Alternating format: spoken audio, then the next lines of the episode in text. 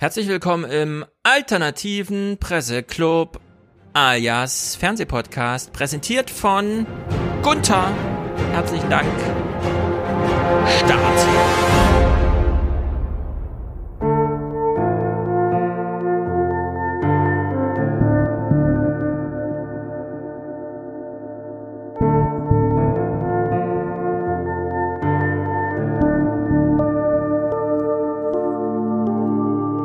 Glaube, wir werden auch zur Ausgangssperre kommen müssen. Aber sehr viel mehr haben sie dann nicht mehr. Wir schärfen sehr deutlich nach, weil die Zahlen einfach nicht ausreichen. Nur für die drei Weihnachtsfeiertage gibt es eine kleine Ausnahme. Ist das so, weil Herr Söder das findet? Oder weil er meint, das Virus ist katholisch und Weihnachten macht es eine Pause? Dass sich im aktuellen Lockdown die hohen Corona-Zahlen überhaupt stabilisiert haben, liegt allein an den 20- bis 34-Jährigen. Nur in dieser Altersgruppe gibt es geringere Ansteckungszahlen als vor dem Lockdown. Und natürlich gilt das auch für junge Leute. Man darf schon was vermissen. Und am liebsten hätten wir alle die Sache wäre hinter uns, aber das dauert noch ziemlich lange. Aber jetzt hat die Politik diesen Versuch gemacht und er ist offenkundig gescheitert. Wir haben die emotionalen Ressourcen stark äh, strapaziert. Wir haben viel Geld ausgegeben und die Zahlen gehen nicht runter. Das war einfach eine schlechte Strategie. Ja. Von den vielen Hilfen, die wir auf den Weg gebracht haben, fließen ganz schön viele nicht so schnell ab, wie ich mir das wünschen würde.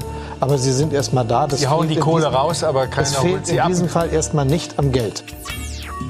Äh, all die Zulassungen kommen in etwa in dem Zeitraum, wo wir es erwarten, können wir spätestens im dritten Quartal jedem in Deutschland, der geimpft werden möchte, auch ein Impfangebot machen.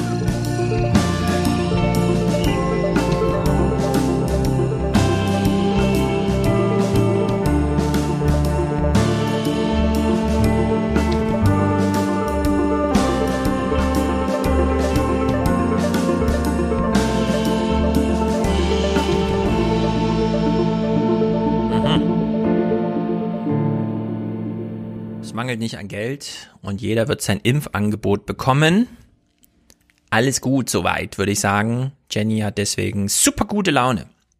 Ich habe immer super gute Laune. Das kommt in dem Podcast immer bloß nicht rüber. Übrigens, ja? lieber Olaf, das Problem mit den Corona-Hilfen ist das gleiche wie immer in deinem Haushalt. Du machst einen Fonds, den keiner abrufen kann. Ja, wirklich. Dann sind alle anderen schuld. Er hat ja den, am Geld mangelt's nicht. Ja, ja. So, Michael ist auch hier. Wir kennen ihn noch aus der äh, Debattenbesprechung. Das stimmt und gefühlt auch schon eine Ewigkeit her. Es ist schon eine Weile her, genau. Mittlerweile ist Biden gewählt. Oder anders ausgedrückt, Trump ist abgewählt.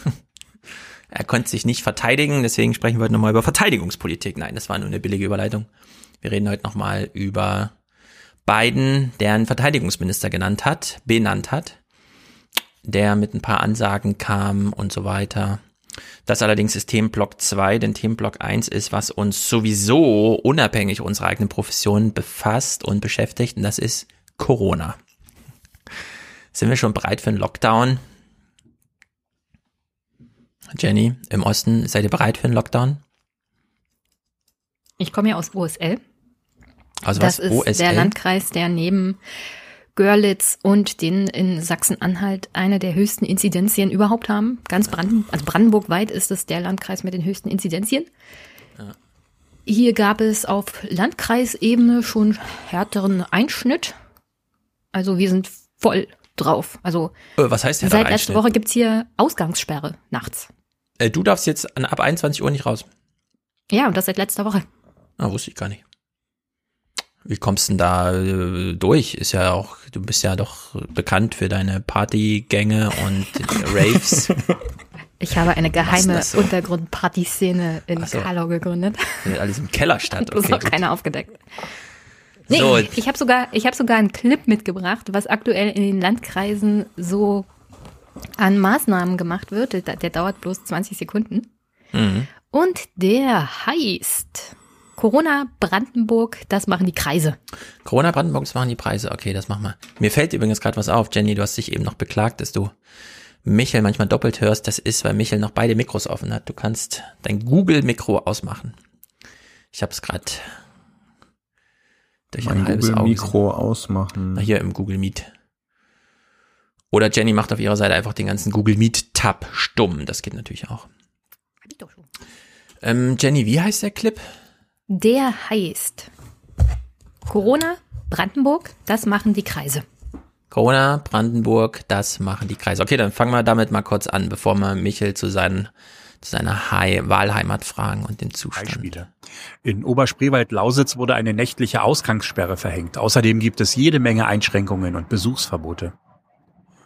In Frankfurt sind jetzt zum Beispiel Wochenmärkte geschlossen und es gilt ein Alkoholverbot in der Öffentlichkeit.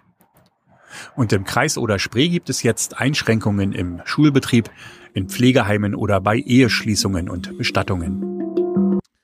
Jenny, dann erklär mir das doch mal. Ich saß heute in einem Presseclub, wo es wieder darum ging, ein guter Lockdown ist ein flächendeckender pauschaler Lockdown. Und ich habe es schon wieder nicht so richtig verstanden, warum ich jetzt in Frankfurt einen Lockdown brauche, nur weil in äh, OSL? wie hießen die Landkreise gerade OSL irgendwas außer Rand und Band ist.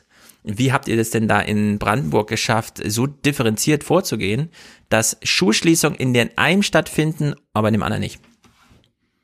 Das ist ja ein Naja, Wunder. Die Gemeinden sind doch eh Träger der Schulen und Mhm. die entscheiden darüber, wann die offen sind und wann nicht. Dann muss man natürlich Rücksprache halten mit dem Land, weil ja da Lehrer sind und die Mhm. sind Angestellte des Landes. Aber das ist ja hier so eine Sache mit Föderalismus, der gilt dann bis runter in die Kommunen. Ja. Und die Bürgermeister und Landräte entscheiden dann tatsächlich, was zu tun ist und was nicht. Und die Indi- Inzidenzzahlen sind einfach mal davongelaufen. Und ehe wir warten, Mhm. bis auf Landesebene oder auf Bundesebene irgendwann mal was gemacht wird, ist die Inzidenz in den Tausenderbereichen. Also musste da letzte Woche was getan werden. Also gab es eine Ausgangssperre und die anderen Sachen, die da vorgelesen wurden. Ja. Übrigens in meinem Straßenzug, hier sind überall mittlerweile Schilder, dass bitte Masken getragen werden, selbst draußen. Also Ja. Maskenpflicht sozusagen auch im öffentlichen Raum. Ist aus materieller Sicht so ein bisschen Quatsch, aber man gewöhnt sich dann mehr an die Maske. Das finde ich ganz gut, denn Lockdown heißt auch, man schafft mehr Gelegenheit ohne Maske, weil man ist ja mehr im Privaten. Ne? Wenn kein Lockdown ist, rennt man einen halben Tag mit der Maske rum. Wenn Lockdown ist, rennt man den ganzen Tag ohne Maske rum. Da muss man sich dann auch mal wieder dran gewöhnen. Ja. Also bei mir ist das so, wir müssen ja im Amt, selbst wenn wir unser Büro verlassen, Maske tragen. Ja, das ist Und sehr das kommt dann so, wenn du rausgehst, um dir was zum Mittagessen zu holen, dann lässt du die Maske gleich auf. Also Eben, du bist genau. völlig dran gewöhnt. Und, da muss ich jetzt mal meine Chefs kritisieren, jedes Mal, wenn bei mir jemand reinkommt, dann haben die natürlich Maske auf, ich aber nicht. Das heißt, ich setze dann die Maske auf und dann hieß es immer, Sie brauchen jetzt aber keine Maske aufsetzen, ich habe ja eine auf. Also, ich war am Samstag beim Zahnarzt, 9 Uhr. Komme in die Praxis, stehen beide Ärzte vor mir ohne Maske. Ich sag guten Morgen, denk mir so, ist hier auch Corona?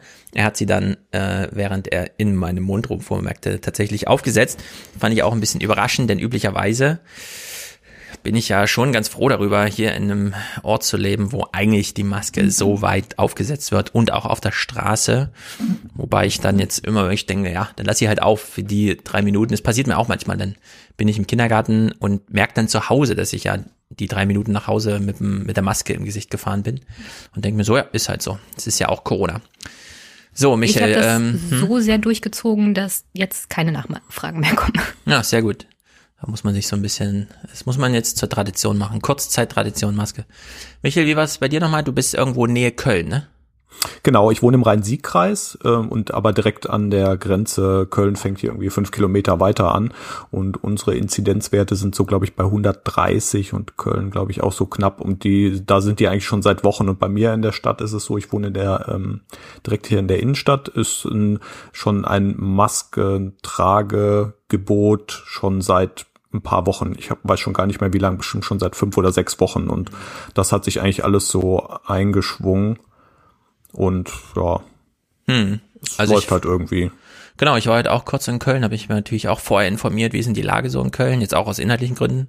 Ähm, so 140, sieben Tage Inzidenz, auch sehr gefallen von einem viel höheren Wert Anfang November. In Frankfurt sind wir ja bei 270 oder so in den Lockdown Light gegangen und haben ihn dann mit offenen Schulen, mit offenen Kindergärten, mit offenen Einkaufsmöglichkeiten auf jetzt 150 oder so gedrückt. Also wirklich eine grandiose Leistung. Die Kurve sieht fast so aus wie die irländische, die irische, auf die immer so viele verweisen, weil die das da auch mit offenen Schulen und so gemacht haben. In der Hinsicht habe ich natürlich heute auch ein bisschen meinen Unmut darüber bekundet, warum jetzt wieder pauschal über alle so ein, so ein Lockdown äh, hereinbricht. Jenny, du meldest dich? Äh, Wie ist denn so der Lehreraltersdurchschnitt in Frankfurt? Äh, in den Grundschulen sind die Lehrer vor allem weiblich, was ja auch für Corona nicht ganz unbedeutend ist, und so jung, dass 30 bis 40 Prozent erwartbar die nächsten fünf Jahre wegen eigenen Kindern einfach ausfallen. Ja, in Brandenburg ist das so, dass die meisten Lehrer, Ja. also wirklich zwei Drittel der Lehrer fallen in den Risikobereich ab 50. Das heißt, du müsst ja eigentlich die Schulen zumachen, sobald ein, also es gibt auch einen Haufen Lehrer, also insgesamt haben wir üb- über 20.000 Lehrer in Brandenburg und knapp 1000 davon sind schon in Selbstquarantäne, ohne Ja. krank zu sein. Brandenburg, Sachsen, Thüringen, ich habe die Zahlen nicht genau im Kopf, stehen dann im Buch, aber 10 Prozent des Landes kriegt demnächst die Pflegestufe.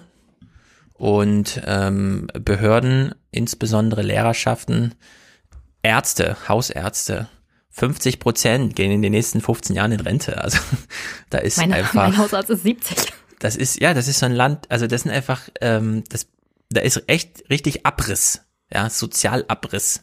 Äh, das kann man nicht anders sagen. In der Hinsicht, jetzt wird es ein bisschen sichtbar, ja, durch dieses ganze Corona. An der Stelle, ich bin ja 36 und ich arbeite in der Bewertung. Wenn hier jemand zuhört, der Chef eines Finanzamtes in Frankfurt am Main zum Beispiel ist, ich würde gerne wechseln. Ja, ich habe Dann habe ich vielleicht auch mal einen Hausarzt, der nicht 70 ist. Komm hierher, flüchte. Nein, Flucht ist das falsche Wort.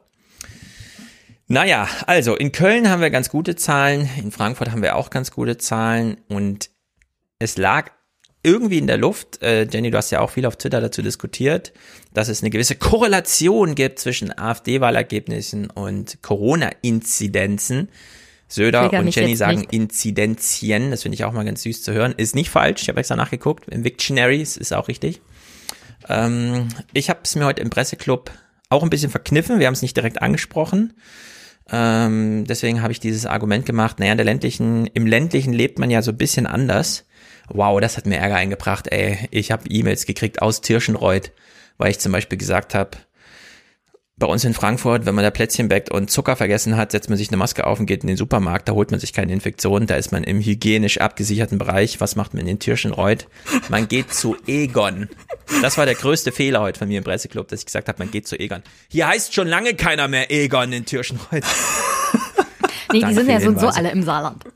Ja, ich musste dann nochmal Egon kommt ja nicht aus Ostdeutschland, der kommt Ja. aus dem Saarland. Egon ist kein Schimpfwort, ja, nur weil ich mal Egon verwende. Äh, Es ist also grandios gewesen. Danke für alle Hinweise. aber, aber man lebt in den ländlichen Regionen anders. Das wird mir zu wenig beachtet. Äh, ich äh, habe nie in dem richtigen Dorf gelebt, aber ich war ja auch mal bei meinem Onkel oder so auf dem Dorf und während man in der Großstadt nicht weiß, wer eine Tür weiter wohnt, ja, kennt man da einfach namentlich zumindest schon mal das ganze Dorf und äh, kann auch wirklich mal mit dem Hund rausgehen, ohne dass man seine Wohnungstür zuschließt, weil wer soll denn reinkommen? Und wenn jemand reinkommt, weiß man, wer es war. Und dann wollte vielleicht nur der Nachbar kurz die Pakete reinbringen. Also in der Hinsicht, äh, das wurde mir zu wenig beachtet. Eigentlich wollte ich noch diesen Hammersatz sagen, habe ich dann aber nicht so ganz mir getraut zu sagen. Corona wütet gerade dort am krassesten, wo der gesellschaftliche Zusammenhalt noch am größten ist. Nämlich in den ländlichen Gegenden, wo dieses Privatleben so ein bisschen intensiver noch ist als in diesen anonymen Großstädten. Und man kann es wirklich nicht übertreiben, aber zwischen, sagen wir mal, Bautzen, also Landkreis Bautzen, nicht die Stadt, der Landkreis Bautzen, der jetzt so in Bedrängnis ist. Zwischen dem Landkreis Bautzen und Stuttgart, Nürnberg, äh, Berlin, Frankfurt, Hamburg liegt eine Bevölkerungsdichte mit dem Unterschied von Faktor 30, 40 teilweise. Ja, aber da, wo man so dicht lebt, da geht so anonym zu, da fällt soziale Isolierung nicht schwer. In Frankfurt muss man nur sagen, die Kneipen sind zu und dann sitzen alle in ihren Singlewohnungen. Also hier geht das und deswegen sind die Zahlen auch so. Das ist ein bisschen anders, wenn man sich die Sorben da in Bautzen anguckt. Ja? Die, die haben halt einfach mal ein geselliges Leben und da schlägt dann halt Corona ein bisschen brutaler zu. Ja, und für die Sorben ist es ganz besonders schlimm, weil auch die Zahl derer, die an Corona sterben, bei den Sorben erstaunlich hoch ist im Vergleich zu anderen. Also Ja. die Sterblichkeit bei den Sorben ist höher irgendwie. Auch haben, haben sie statistisch Echt? auch nachgewiesen. Hm. Was ich noch sagen wollte, ist ähm, das Problem auch von Betreuung, Pflegebetreuung im ländlichen Raum. Es kann ja sein, dass eine Schwester mehrere Pflegefälle besucht und die, wenn die dann Corona hat, steckt die ganze Dörfer an. Ja, genau. Da wird dann, was der mobile, also Pflege zu Hause, mobiler Pflegedienst, ähm, selbst in Tübingen, wir kommen nachher drauf zu sprechen, wo man jetzt mal wieder einen Fall von einem Pfleger ne, durch Schnelltest dann relativ zügig isoliert hat, hat man dann festgestellt, ja, das hätten wir nicht mitgekriegt, wenn wir nicht Schnelltest als Screening eingesetzt hätten. Und wenn sowas auf so einem Dorf passiert, also dann, das schwappt dann einfach von einem ins nächste. Muss man alles beachten, ist alles super wichtig. So, die Nachrichtenlage war entsprechend. Wir machen zuerst ein bisschen Corona, dann kümmern wir uns um die neue Euro Trans, wie soll man sagen, transatlantische äh, neue Verteidigungspolitik. Die gibt's ja jetzt wieder, neuerdings. Und ich habe mir so gedacht, das Aktuelle wurde heute im Presseclub abgefrühstückt. Wir machen so einen äh, Wochenrückblick. Was sagen so Ministerpräsidenten, wenn ihnen ein Mikro in die Hand gehalten wird. Äh, denn jetzt haben sich ja doch einige geäußert. Und ich fand es irgendwie ganz witzig. Fangen wir mal an bei Volker Bouffier am 6.12. Das ist also Nikolaustag vor einer Woche. Ich glaube, wir werden auch zur Ausgangssperre kommen müssen. Wir werden äh, manches äh, verbieten müssen, zum Beispiel Alkoholverkauf oder Alkoholnutzung in, in der Öffentlichkeit. Da gibt es verschiedene Sachen. Aber sehr viel mehr haben sie dann nicht mehr. So, sehr viel haben wir dann nicht mehr. Was heißt denn das eigentlich? Sieht er sich am, am Ende seiner Möglichkeiten? Sehen wir hier Politik, die in Möglichkeitsrahmen ausschöpft und dann nicht mehr weiter weiß? Haben wir es hier mit einer, wie ich heute anmerkte, äh, alternativlosen Notfallmaßnahme zu tun, die dann wirklich das letzte Mittel ist, was wir gerade einsetzen? Jenny? Ja, ich wollte bloß sagen, alternativlose Politik. Weil du im Sommer geschlafen hast, mein Freund. Ja, aber es ist noch Politik. Politik naja, hieß ja, man also hat mindestens noch zwei Alternativen und wählt dann eine von beiden. Aber das scheint ja hier schon Ende der Straße zu sein. Oder Michael?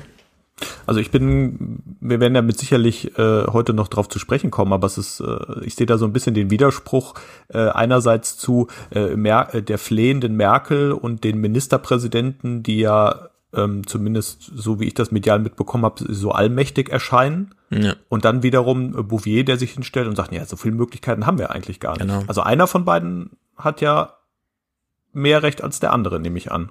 Einer von beiden ist ehrlich, würde ich sagen. Na, die Frage ist auch, die sitzen hm. ja jetzt auch da und fragen sich, wie kriegen wir diese Corona-Zahlen runter? Das, ja. was wir im Frühjahr bei der ersten Welle gemacht haben. Das ist ja jetzt kein großer Unterschied zu dem, was aktuell passiert. Selbst der Lockdown Light war ja nicht massiv ein großer Unterschied zu, zum Frühjahr, außer dass mhm. die Schulen offen geblieben sind. Insofern, es ist eine absolute Ideenlosigkeit, wie man auf diesen Virus reagieren soll in der zweiten Welle, außer wir zwingen die Leute halt zu Hause zu bleiben, so gut wie geht. Ja. Was sie jetzt schon getan haben, also Treffen im privaten Raum gibt's ja kaum noch. Und das Einzige, wo du dich noch großartig anstecken kannst, ist ja auf Arbeit, aber das wollen sie unbedingt offen halten. Hm. Ja, aber genau das ist ja, genau das ist ja der Punkt, der da mittlerweile so, der überhaupt in meiner Wahrnehmung halt so ähm, wenig Beachtung findet, diese ganzen ähm, Unternehmen, Arbeitsplätze und so weiter. Also ich heb mir meinen Rant für später auf, wahrscheinlich, äh, aber es gibt da doch noch, äh, glaube ich, einige Punkte, die, die, die man hier besser machen könnte. Mhm. Oder und sich hinzustellen, so nach dem Motto, ja, wir haben ja nur noch den äh, Alkoholverbot in der Öffentlichkeit und dann war's das. Also, ja. Also dafür brauche also ich, ich keine Volksvertreter. Sagen, mehr Alkohol, vielleicht tötet es das Virus. Ja, also unter dieser, also ich fand's. Gurgeln ähm, hilft. Gurgeln, genau. Ich fand Bouffier so ein bisschen, ja, ist vielleicht ein ähm, ehrlicher Einstieg in die Woche gewesen, äh, im Sinne auch, wir kommen ja eh nicht drum rum, kein Wunder, dass sie heute dann diese Beschlussvorlage so schnell abgenickt haben einfach. Die mussten ja wahrscheinlich nicht mal gemeinsam darüber sprechen, sondern haben nur so eine Pendel-Telefondiplomatie gemacht. Merkel hat jeden einmal angerufen, hat sich das okay geholt und dann war das irgendwie durch. Und dann kam es zur Pressekonferenz. Also in der Hinsicht ist das schon, ähm, wie soll man sagen, ein bisschen so betrüblich, ne? Man will ja doch irgendwie so ein paar politische Alternativen offen haben.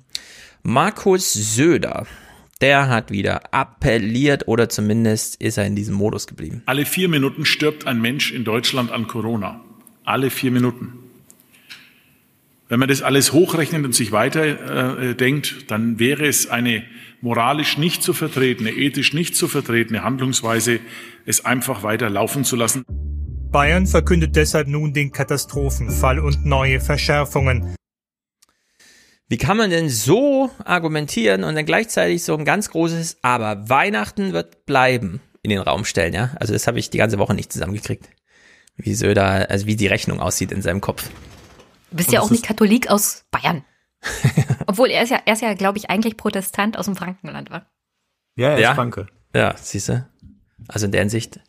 Und es ist so unglaublich aus, Ma aus Marketing und aus äh, Darstellung, äh, selbst Performance-Sicht, das ist so unfassbar. Die bayerischen Zahlen sind seit Anbeginn dieser Pandemie so unglaublich hoch und er steht als der große äh, Einschränker und der harte Hund da. Das ist so unfassbar. Und äh, die Corona-Maßnahmen in Bayern, ähm, ich habe da, äh, also ich habe Freunde dort unten, die ich mehrfach im Jahr besuche, die ich jetzt auch über äh, den Jahreswechsel besuchen wollte.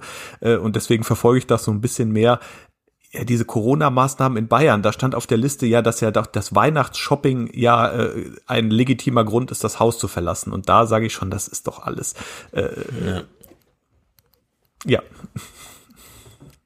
Du hast halt keinen Sinn für dieses tolle, tolle Performen von Markus Söder, seit das mit dem Coronavirus in der ersten Welle losgegangen ist. Er hatte ja die höchsten Zahlen, hat einen auf großen Zampano gemacht. Aber ja, das Problem ist hier auch, die Presse spielt einfach mit. Die erzählt diese Story, dass Herr Söder ja das alles so toll in, in den Griff gekriegt hat. Mhm. Und dass halt bloß die Leute, das ist ungefähr so wie die Erzählung von Merkel, dass bloß die bösen Bürger sich nicht an die Maßnahmen halten und deswegen Ja. die Zahlen so hoch sind. Der arme, arme Söder kann gar nichts dafür. Also heute Mittag, diese Vormittag, diese Pressekonferenz, ne? Merkel eröffnet, aus welchen Gründen auch immer, sie ist halt Bundeskanzlerin. Dann kommt der Vorsitzende der Ministerpräsidentenkonferenz, Michael Müller. Und dann kommt Söder, ich weiß nicht warum, und redet mehr und länger als die beiden vorher zusammen. Um seinen Planer zu verkünden. Und da habe ich auch gedacht, ey, das kann doch irgendwie. Vor allem, wir saßen ja dann ähm, so diesen Garderoben da, ne, in Köln. Und dann kam auch die Redakteurin so rein und hat geguckt, ob alles okay ist. Und wir so, ja, ist alles okay. Äh, sie verfolgen das aber schon, was hier. Ja, ja, wir saßen halt am Handy, iPad und haben das so verfolgt, ne? Und Söder quatscht und quatscht und quatscht. Man denkt sich so, ist das, also sind wir eigentlich jetzt noch im, sozusagen, der Lockdown Light hat nicht funktioniert und das sind jetzt die Dinger? Oder ist das schon wieder diese Schallplatte, ja, die Söder da einfach abspult die ganze Zeit? Und nachdem ich mir dann äh, meine Abschriften nochmal angeguckt habe, also nur Söder-Zitate, ne? Keine halben Sachen. Außer Kontrolle. Jetzt ganz oder gar nicht. Lockdown Light hat nicht gereicht. Es gibt schon Triage. Bergamo ist näher, als der ein oder andere glaubt. Richtiger Lockdown für alle. Zeit für Gemeinsamkeit. Wir sitzen alle im selben Boot. Die Philosophie heißt daheim bleiben. In Bayern ab Mittwoch alle Kitas und Schulen zu.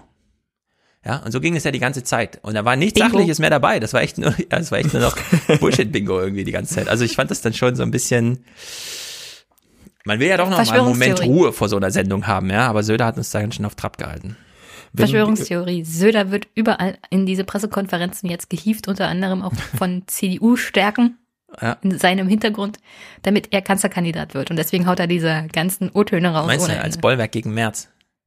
Wenn ja wenigstens die Maßnahmen und die Ankündigungen ja äh, miteinander korrelieren würden, wäre das ja alles wunderbar und Bayern da den totalen Lockdown fahren würde und so weiter, dann könnte ich das ja alles noch einsehen. Aber wie gesagt, weder die Zahlen noch die Maßnahmen äh, stimmen da in irgendeiner Art und Weise überein.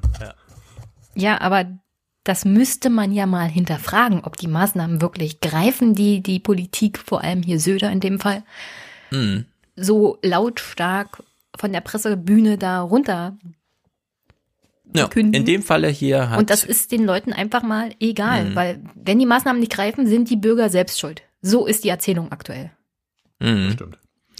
Ähm, hier steht gerade im Chat, ein Highlight für vom Presseclub war die Übertragung der Sendungsvorbereitung im Stream. Ja, War der schon so lange online, ja? ja, ja, Auch mit Audio oder was? ja, teilweise. Manchmal haben sie es ausgemacht. Ah, witzig. Also man hat zum Beispiel gehört, dass, ähm, wie, wie hieß der Moderator?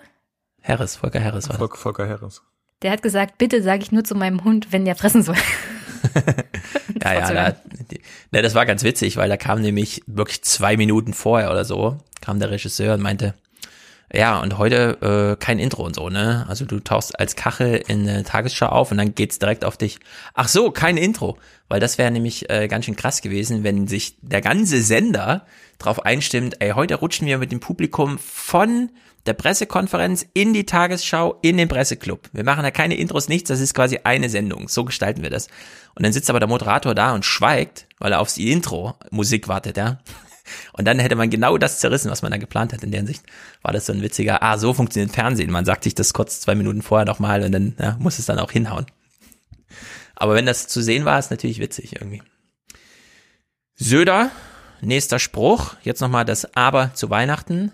Dazu wenigstens einer, der sich lustig macht, Dietmar Batsch. Wir schärfen sehr deutlich nach, weil die Zahlen einfach nicht ausreichen. Nur für die drei Weihnachtsfeiertage gibt es eine kleine Ausnahme, auch ein Silvester nicht. Die Logik erschließt sich mir nicht. In Bayern wird jetzt gesagt, also Weihnachten soll durchaus normal stattfinden und Silvester aber nicht.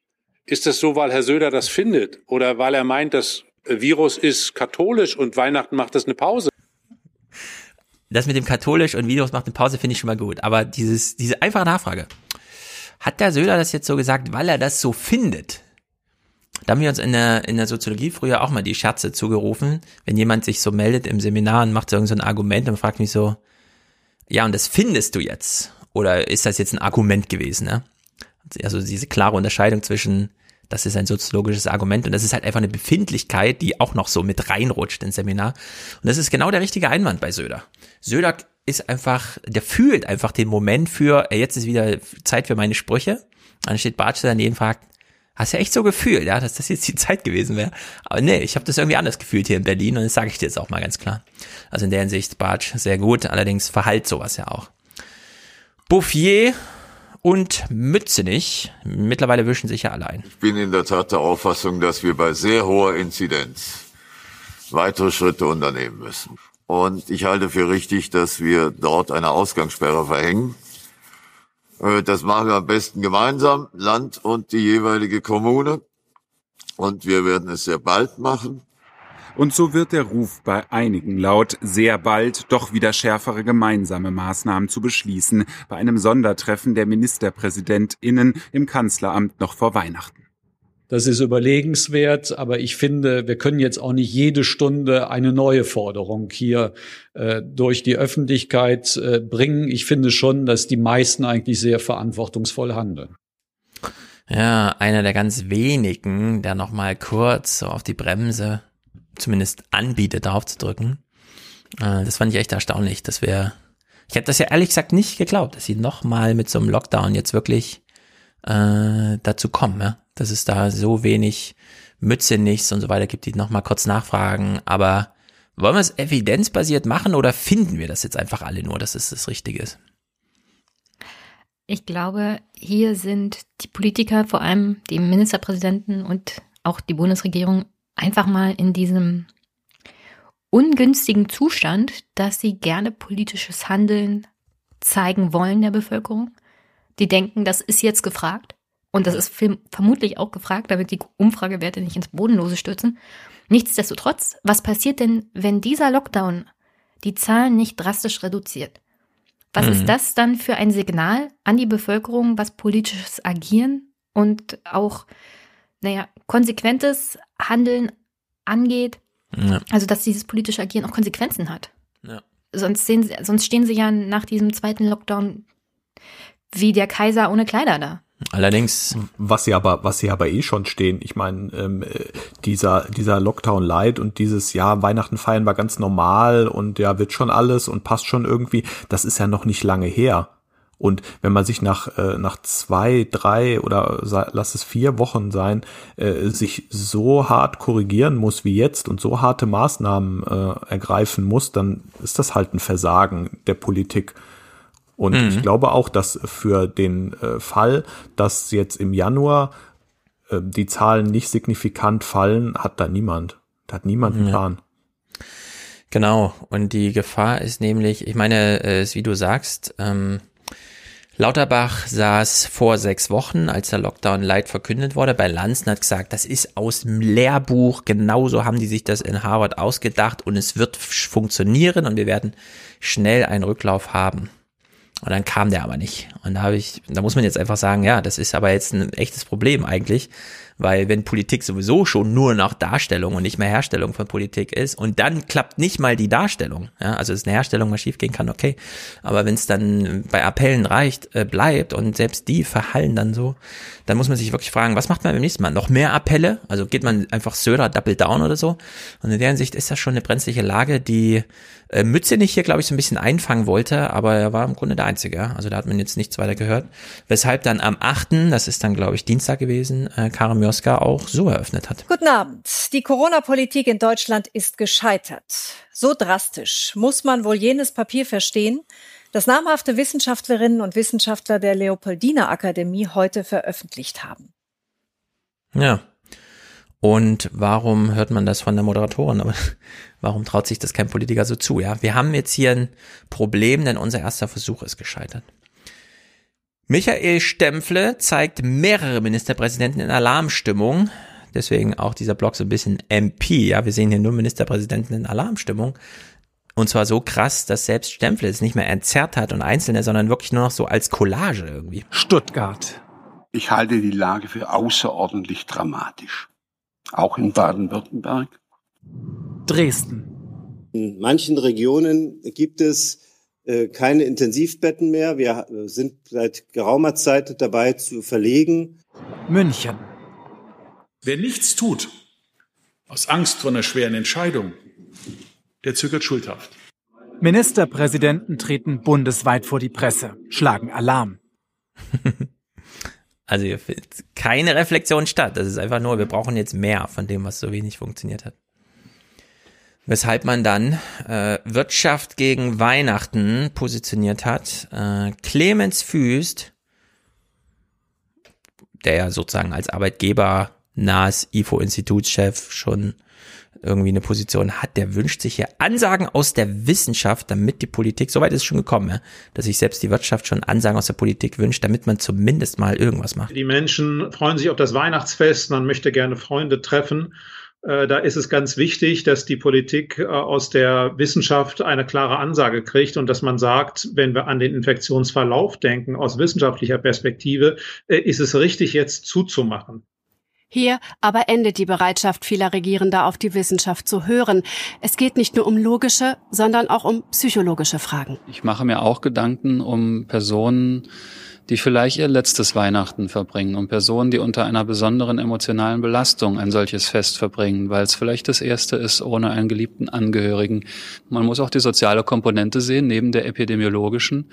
Deswegen entscheiden es am Ende PolitikerInnen, wie zu verfahren ist und nicht die Epidemiologen. Jenny? Ich finde es irgendwie totale Verarsche, wenn mir ein hm. CDUler immer mit so sozialen Argumenten kommt. Ja. Während ich diese Woche zwei Berichte im RBB hatte, wo es um Gewalt gegen Frauen in der Corona-Krise ging, ja. die jetzt zu Frauenhäusern gehen, die schon vor der Krise unterfinanziert waren, jetzt überbelegt sind und unterfinanziert mhm. und nicht Herr Hans, mein, mein Ministerpräsident auch nicht oder irgendjemand auf der Bundesebene sich darum kümmert, dass diese Frauenhäuser mehr finanzielle Mittel bekommen. Mhm. Ja, die Chefin des Frauenhauses saß da und sagt, ich kann die, ich kann die Frauen ja nicht wegschicken. Ja, also die wissen nicht mehr wohin mit den ganzen Frauen, die aktuell kommen, weil die Männer total gestresst sind und frustriert, unter anderem, weil sie Job verloren haben wegen Corona. Mhm. Ist keine Ausrede, seine Frau zu schlagen übrigens. Aber die Politik kümmert sich einen Scheißdreck um diese soziale Frage.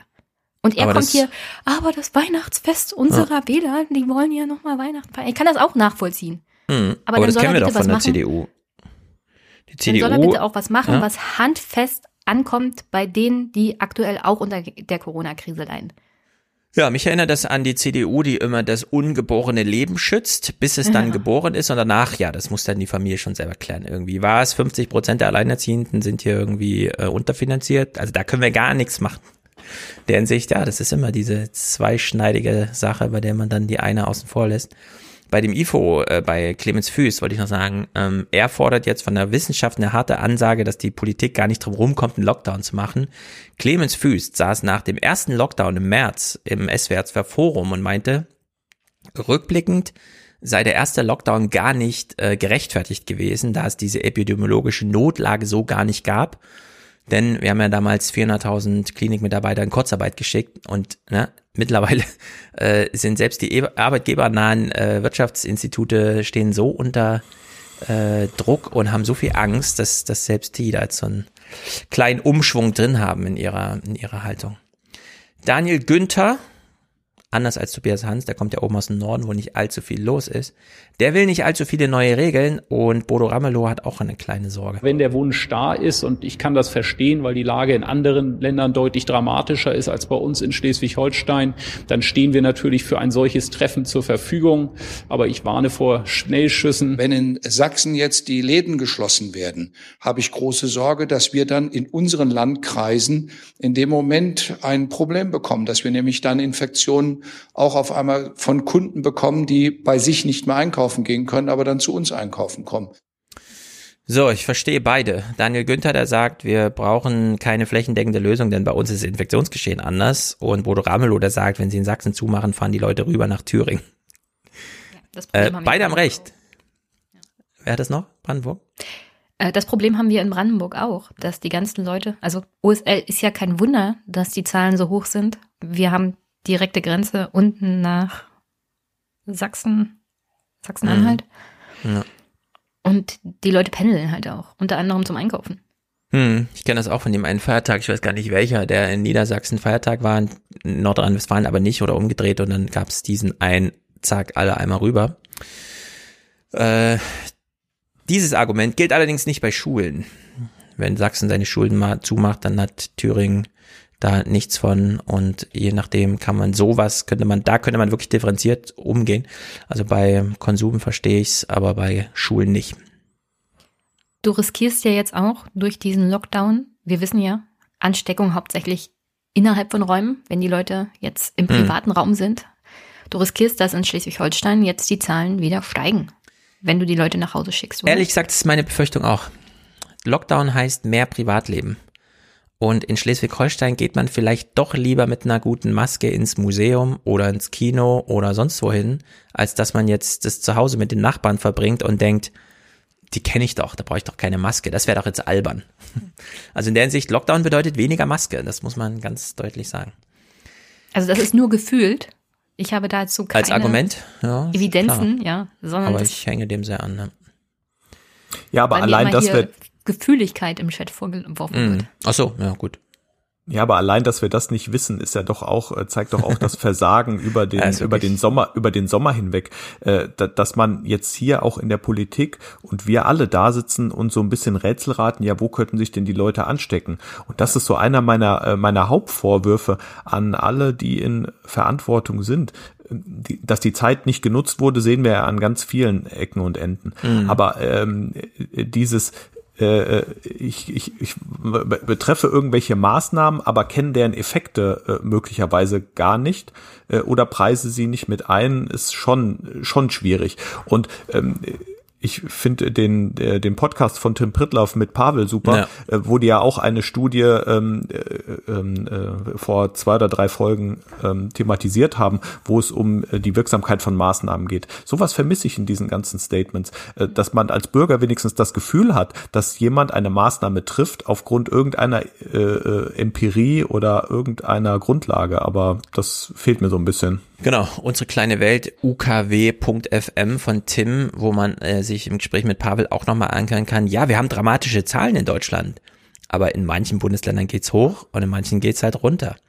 Und ich war ja auch ein bisschen überrascht, aber Stolberg, ja, wo der Ortsbürgermeister, der Bürgermeister da, der lokal Zuständige noch so eine Art Hassmail auf Facebook los wurde, weil ihm der Weihnachtsmarkt geschlossen wurde, hat eine sieben Tage Inzidenz von 938. Ja, das kann man sich einfach nicht vorstellen.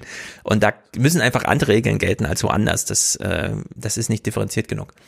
Aber, ja, und daran sieht man übrigens auch, wie mhm. abhängig man davon ist, was auf kommunaler Ebene an vernünftigem Personal vorhanden ist. Ja, absolut es ist einfach ein bisschen schwierig. Und da wir die äh, großen Differenzierungen nicht hinbekommen, von denen du gerade sprachst, Michel, haben wir ja solche ähm, dann in die Lücke springenden Ministerpräsidenten wie Kretschmer, der Folgendes sagt. Ja, wir leben in einem Demokratie und einem Rechtsstaat und da geht es darum, nicht nur eins zu eins äh, zu vollziehen, was ein Wissenschaftler sagt, sondern für gesellschaftliche Mehrheiten zu werben, sie zu erringen und das gemeinsam mit der Bevölkerung zu tun. Das haben wir hier in Sachsen, das haben wir überall in Deutschland sehr intensiv äh, betrieben und äh, müssen feststellen, dass wir in vielen Stellen mit Mahnungen, mit äh, Vorschlägen nicht äh, zurechtkommen und dass Kontaktbeschränkungen, dass Ausgangsbeschränkungen eben bei offenen Geschäften, bei offenen Schulen äh, keine Wirkung entfalten. Und deswegen ist äh, mein Weg jetzt hier in Sachsen sehr entschieden durchzugreifen, mhm. weil wir Menschenleben schützen müssen. Ja, da taucht ja dann noch das Zitat auf, er braucht jetzt autoritäre Maßnahmen. Ja, so hat er sie angekündigt. Und so wie er eben sagte, ja, also klar kann man jetzt mit den Wissenschaftlern irgendwas und so, aber wenn unsere Appelle nicht reichen, müssen wir nochmal mehr appellieren und dann vielleicht sogar nachlegen. Stellt sich nur eine Frage, was ist denn mit den Appellen bisher gewesen? Also die Corona-Pandemie gibt es ja nun seit März äh, mit entsprechenden Eskalationsstufen und da gibt's ja auch eine Wortspendenhistorie von dir, Kretschmer und Marietta Slomka hat da mal gut nachgefragt. Angela Merkel warnte schon Ende September, dass es 19.000 Infektionen in der Weihnachtszeit geben würde, wollte einheitliche Obergrenzen für Feiern. Da sprachen Sie davon, man sollte jetzt keine zusätzliche Verunsicherung auslösen, sondern müsse damit Zuversicht durchgehen. Und am 14. Oktober gab es eine große Gipfelrunde im Kanzleramt. Da war auch ein Immunologe, der hielt ein entsprechendes Referat. Da warnten Sie vorher vor Hysterie. Ist ja, das vielleicht Hysterie, auch ein Grund, warum Ihre Bevölkerung das dann auch nicht so ernst genommen hat, das, was da im Hysterie Herbst kommt? immer ein äh, schlechter Rat ist, auch in der jetzigen Zeit. Was wir brauchen, ist ein äh, kühler Kopf und äh, klare Entscheidungen. Hysterie ist falsch, wir brauchen einen kühlen Kopf und deswegen autoritäre Maßnahmen ab Montag. Was überhaupt keine Hysterie auslesen könnte. Nein, das passt alles ganz wunderbar zusammen. Genau so macht man Politik für die Menschen. Das ist ja katastrophal. Ja. So werbe ich um Vertrauen. ganz genau. So funktioniert vertrauensvolle Politik. Ja, mit den Bürgern. Nicht, aber zeigt mhm. das nicht irgendwie auch, dass, ähm, also wir haben, wir sind jetzt alle zwar keine Raketenforscher, aber wir haben ja irgendwo erkannt, mit Appellen kommt man jetzt irgendwie nicht weiter. Also ja äh, muss doch jetzt irgendwie mal eine Konsequenz daraus äh, folgen. Also kann es vielleicht sein, dass wir vielleicht so ein kleines Durchsetzungsproblem haben und dass man vielleicht an der Stelle auch mal arbeiten könnte? Tja. Mhm. Oder vielleicht war der Plan mit den Appellen seit Sommer grundsätzlich mhm. ziemlich bescheuert. Ja. Dem, also anstatt ähm, sich eine Strategie zu überlegen, wie man auf die zweite Welle reagiert, weil er hat ja gerade gesagt, auf die Epidemiologen hört er nicht mehr so richtig, weil die entscheiden genau. ja nicht und demokratisch, was dazu führte, dass er jetzt autoritäre Entscheidungen haben will. Also die haben im Frühjahr schon gesagt, es wird eine zweite Welle kommen. Wir hatten im Sommer so viel Zeit, uns darauf mhm. vorzubereiten und eine andere Strategie zu finden, außer wir machen im zweiten Lockdown, äh, in der zweiten Welle nochmal den gleichen Schmuh, weil das hat mhm. ja im ersten, beim ersten Mal schon funktioniert. Und die Leute merken, dass das nicht funktioniert in der zweiten Welle. Ja, und äh, also ich mhm. verstehe, ich verstehe auch nicht, was ja. genau will er jetzt tun? Also er kann den starken Max markieren mit Ausgangssperren ohne Ende und kann so tun, als wären das autoritäre Entscheidungen. Aber wenn das nicht greift, dann sagen sich die Leute, also wozu überhaupt noch Politik? Ja. ja. Da, genau. da bin ich mit meinem Ortsbürgermeister besser dran, wenn er nicht gerade aus Stolberg kommt. Und der sagt mir, was ich zu tun und zu lassen habe. Der besorgt mir FFP2-Masken und Schnelltests. Sonst Wenn's ist er halt das nächste. Mal weg ja, vom Fenster. Guter ist. Michael? Genau. Und jetzt muss ich mal ein bisschen äh, das ein bisschen was Militärisches hier reinbringen. Wenn ich äh, äh also den einen Gegner analysiere, gegen den ich im, im Zweifelsfall kämpfen muss, dann äh, gibt es verschiedene Möglichkeiten. Man untersucht zum Beispiel ein Most Likely Course of Action des Gegners. Also was ist der wahrscheinlichste Kurs des Gegners und ein Most Dangerous Course of Action. Das heißt, was mhm. ist das Gefährlichste, was, was passieren kann? Und das ist das, was ich so vollkommen vermisse in dieser ganzen, äh, in, in dieser ganzen Notlage, dieses, ähm, dieses Team aus schlauen Menschen, was da irgendwo rumsitzt und sagt, okay, ja. was ist denn das Schlimmste, was uns jetzt hier passieren könnte? Und da gibt es doch durchaus Szenarien, die man analysieren kann. Und ich habe heute bei WDR 5 bei irgendeinem Podcast gelernt, dass äh, man zur Vorbereitung der EU-Ratspräsidentschaft irgendwie so ein 100-Personen-Team aus dem äh, aus dem Auswärtigen Amt irgendwie schon seit einem Jahr irgendwo abgestellt hat, die hier die äh, äh die sensationelle Ratspräsidentschaft Deutschlands da vorbereiten und äh, so weiter. Also wo sind, wo ist das Pendant dazu. Wo ist zum Beispiel äh, Horst Seehofer und sein Innenministerium? Ja. Das ist natürlich eine, eine, Pandemie, natürlich ist da Jens Spahn mehr im Fokus und natürlich sind die Ministerpräsidenten da mehr im Fokus. Aber ich bin mir sehr sicher, dass man auch über das Innenministerium hätte äh, Maßnahmen äh, machen können. Und wenn es nur gewesen wäre, ich ähm, kontrolliere mehr in Zügen, ich äh, zeige mhm. irgendwie ein bisschen mehr Flagge irgendwo und äh, bin an den Bahnhöfen und dass ja. den Leuten einfach klar wird, dieses, diese Appelle flankiere, etwas mit äh, Maßnahmen zur Durchsetzung. Und, und das hätte möglicherweise auch äh, Effekte Genau, ich fand ähm, das halt auch gebracht. ein bisschen überraschend. Ich habe ja kurz angemerkt, wenn man so ein Thema wie äh, Corona hat, also wirklich eine Pandemie, von der man weiß, okay, das hat uns jetzt schon mal 220 Milliarden Nachtragshaushalt gekostet und der nächste steht in einem halben Jahr an, kann man ja durchaus überlegen, ob man in der Politik, ich habe ja so auf Kabinettsebene eine Stelle vorschlägt, die sich nur darum kümmert, genau. die wirklich nur Corona macht. Und dann war ja Oliver Körs Antwort, so richtig äh, AD Hauptstadtstudio, erstens, er dachte nur an den Kabinettstisch bunt, ne? Ich habe ja gar nicht bunt gesagt, hätte ja genauso gut in jedem Landtag, äh, in, jedem, in jeder Landesregierung der Kabinettstisch sein können. Und dann meinte er noch, äh, das kann man ja Jens Spahn nicht auch noch, ja, dass man wie beim Thema Flüchtlinge dem ohnehin schon überladenen, ja, an Arbeit erstickenden äh, Helge Braun als Kanzleramtschef dann auch noch die Flüchtlinge gibt und sagt, oder Peter Altmaier damals, montags machst du das, sondern es muss halt wirklich, einer muss dafür verantwortlich sein, den Plan auszubreiten, ja, dass man das dann einfach so zur Verfügung hat. Und derjenige, hätte sich ja durchaus die Expertise holen können für ein Land wie Sachsen. Also wo wirklich Rentnerrepublik krasser als in Japan ist. Ja, nur weil es noch Westdeutschland gibt, liegt ja Sachsen noch unterhalb von Japan mit Deutschland. Aber wenn man es nur einfach mal Sachsen nimmt und man kriegt im März so mit, hey, in, an Corona sterben in Bergamo irgendwie nur 87-Jährige im Schnitt.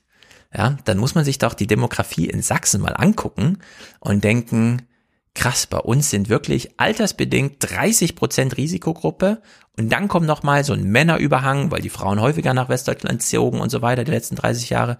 Ja, also Sachsen ist ja wirklich äh, das Risikoland. Und das hätte auffallen müssen. Das ist eigentlich aufgefallen. Ich habe ja im Sommer auch schon so ein bisschen rumüberlegt, was mache ich jetzt eigentlich mit dem Buch Rentenrepublik, ja, wenn Corona gerade tobt. Also wenn es so aufbricht als Thema, wenn so ein Fitnesstest jetzt wirklich ansteht und diese, diese Argumente mit, naja, 2035 ist 10 Prozent, äh, sind 10 Prozent der Sachsen haben eine Pflegestufe. Ja, so, so drastisch wird es ja. Dann schrillen doch eigentlich Alarmglocken. Dass man als Normalbürger irgendwie bei 300 Inzidenz denkt, ah, ich kann jetzt auch in Urlaub fahren, Corona ist vorbei, geschenkt. Ja, aber der Politik darf dieser Fehler eigentlich nicht geschehen, da intuitiv an die Sache ranzugehen, sondern da muss sich eigentlich mal einer hingesetzt haben, aber irgendwie hat sich da keiner hingesetzt. Und deswegen jetzt diese missliche Lage. Weißt du, warum sich keiner dahingesetzt hat? Was ist denn in der ersten Welle in Ostdeutschland passiert? Naja, fast nichts. Das hängt ihnen jetzt Ja, genau, nach. das ist das Problem, um ehrlich zu sein. Da ist nichts passiert und sie dachten, das passiert in der zweiten Welle auch. Aber ich weiß noch genau. Und jetzt werden sie davon völlig überrollt ja. und überfordert. Drosten völlig überzeugend hat damals schon davon erzählt, dieses Virus diffundiert jetzt durch die Gesellschaft durch, das kommt dann nicht mehr als Welle vom Süden, das bricht dann, wenn einmal die Bedingungen sich ändern, überall aus. Kikole hat zeitgleich von Granateneinschlägen gesprochen, die über Deutschland hinwegziehen. Und äh, klar, wir als Normale, ja, denken so, keine Ahnung, betrifft mich das, na mal sehen. Es besteht so eine gewisse Chance. Aber als Politiker, wo man, sagen wir mal, als Politiker, wo man Dienstherr von Behörden ist, die auf jeden Fall in die Hotspots gerufen werden, wenn da die Hütte brennt. Ja, ist ja wie bei der Polizei oder wie du beim Militär jetzt gerade beschildert hast. Ähm, als Normalbürger kann ich im Unfall vorbeigehen. Als Polizist muss ich dahin fahren. Ja, da werde ich magnetisch angezogen von den schlimmen Fällen. Und dass man hier dachte, ah, in Sachsen wird es keine schlimmen Fällen geben. Wir werden auf jeden Fall nicht einen Notruf bekommen. Ja, und jetzt zack haben wir genau diese Lage. Also muss man sagen, das ist schon rückblickend vielleicht hätte man doch äh, Risikobewertung wie in so einem Unternehmen vornehmen müssen. Ja, vielleicht ist hier die Behördenstruktur einfach wirklich nicht drauf ausgerichtet. Und ab, alt, oh, Knoten mhm. in der Zunge.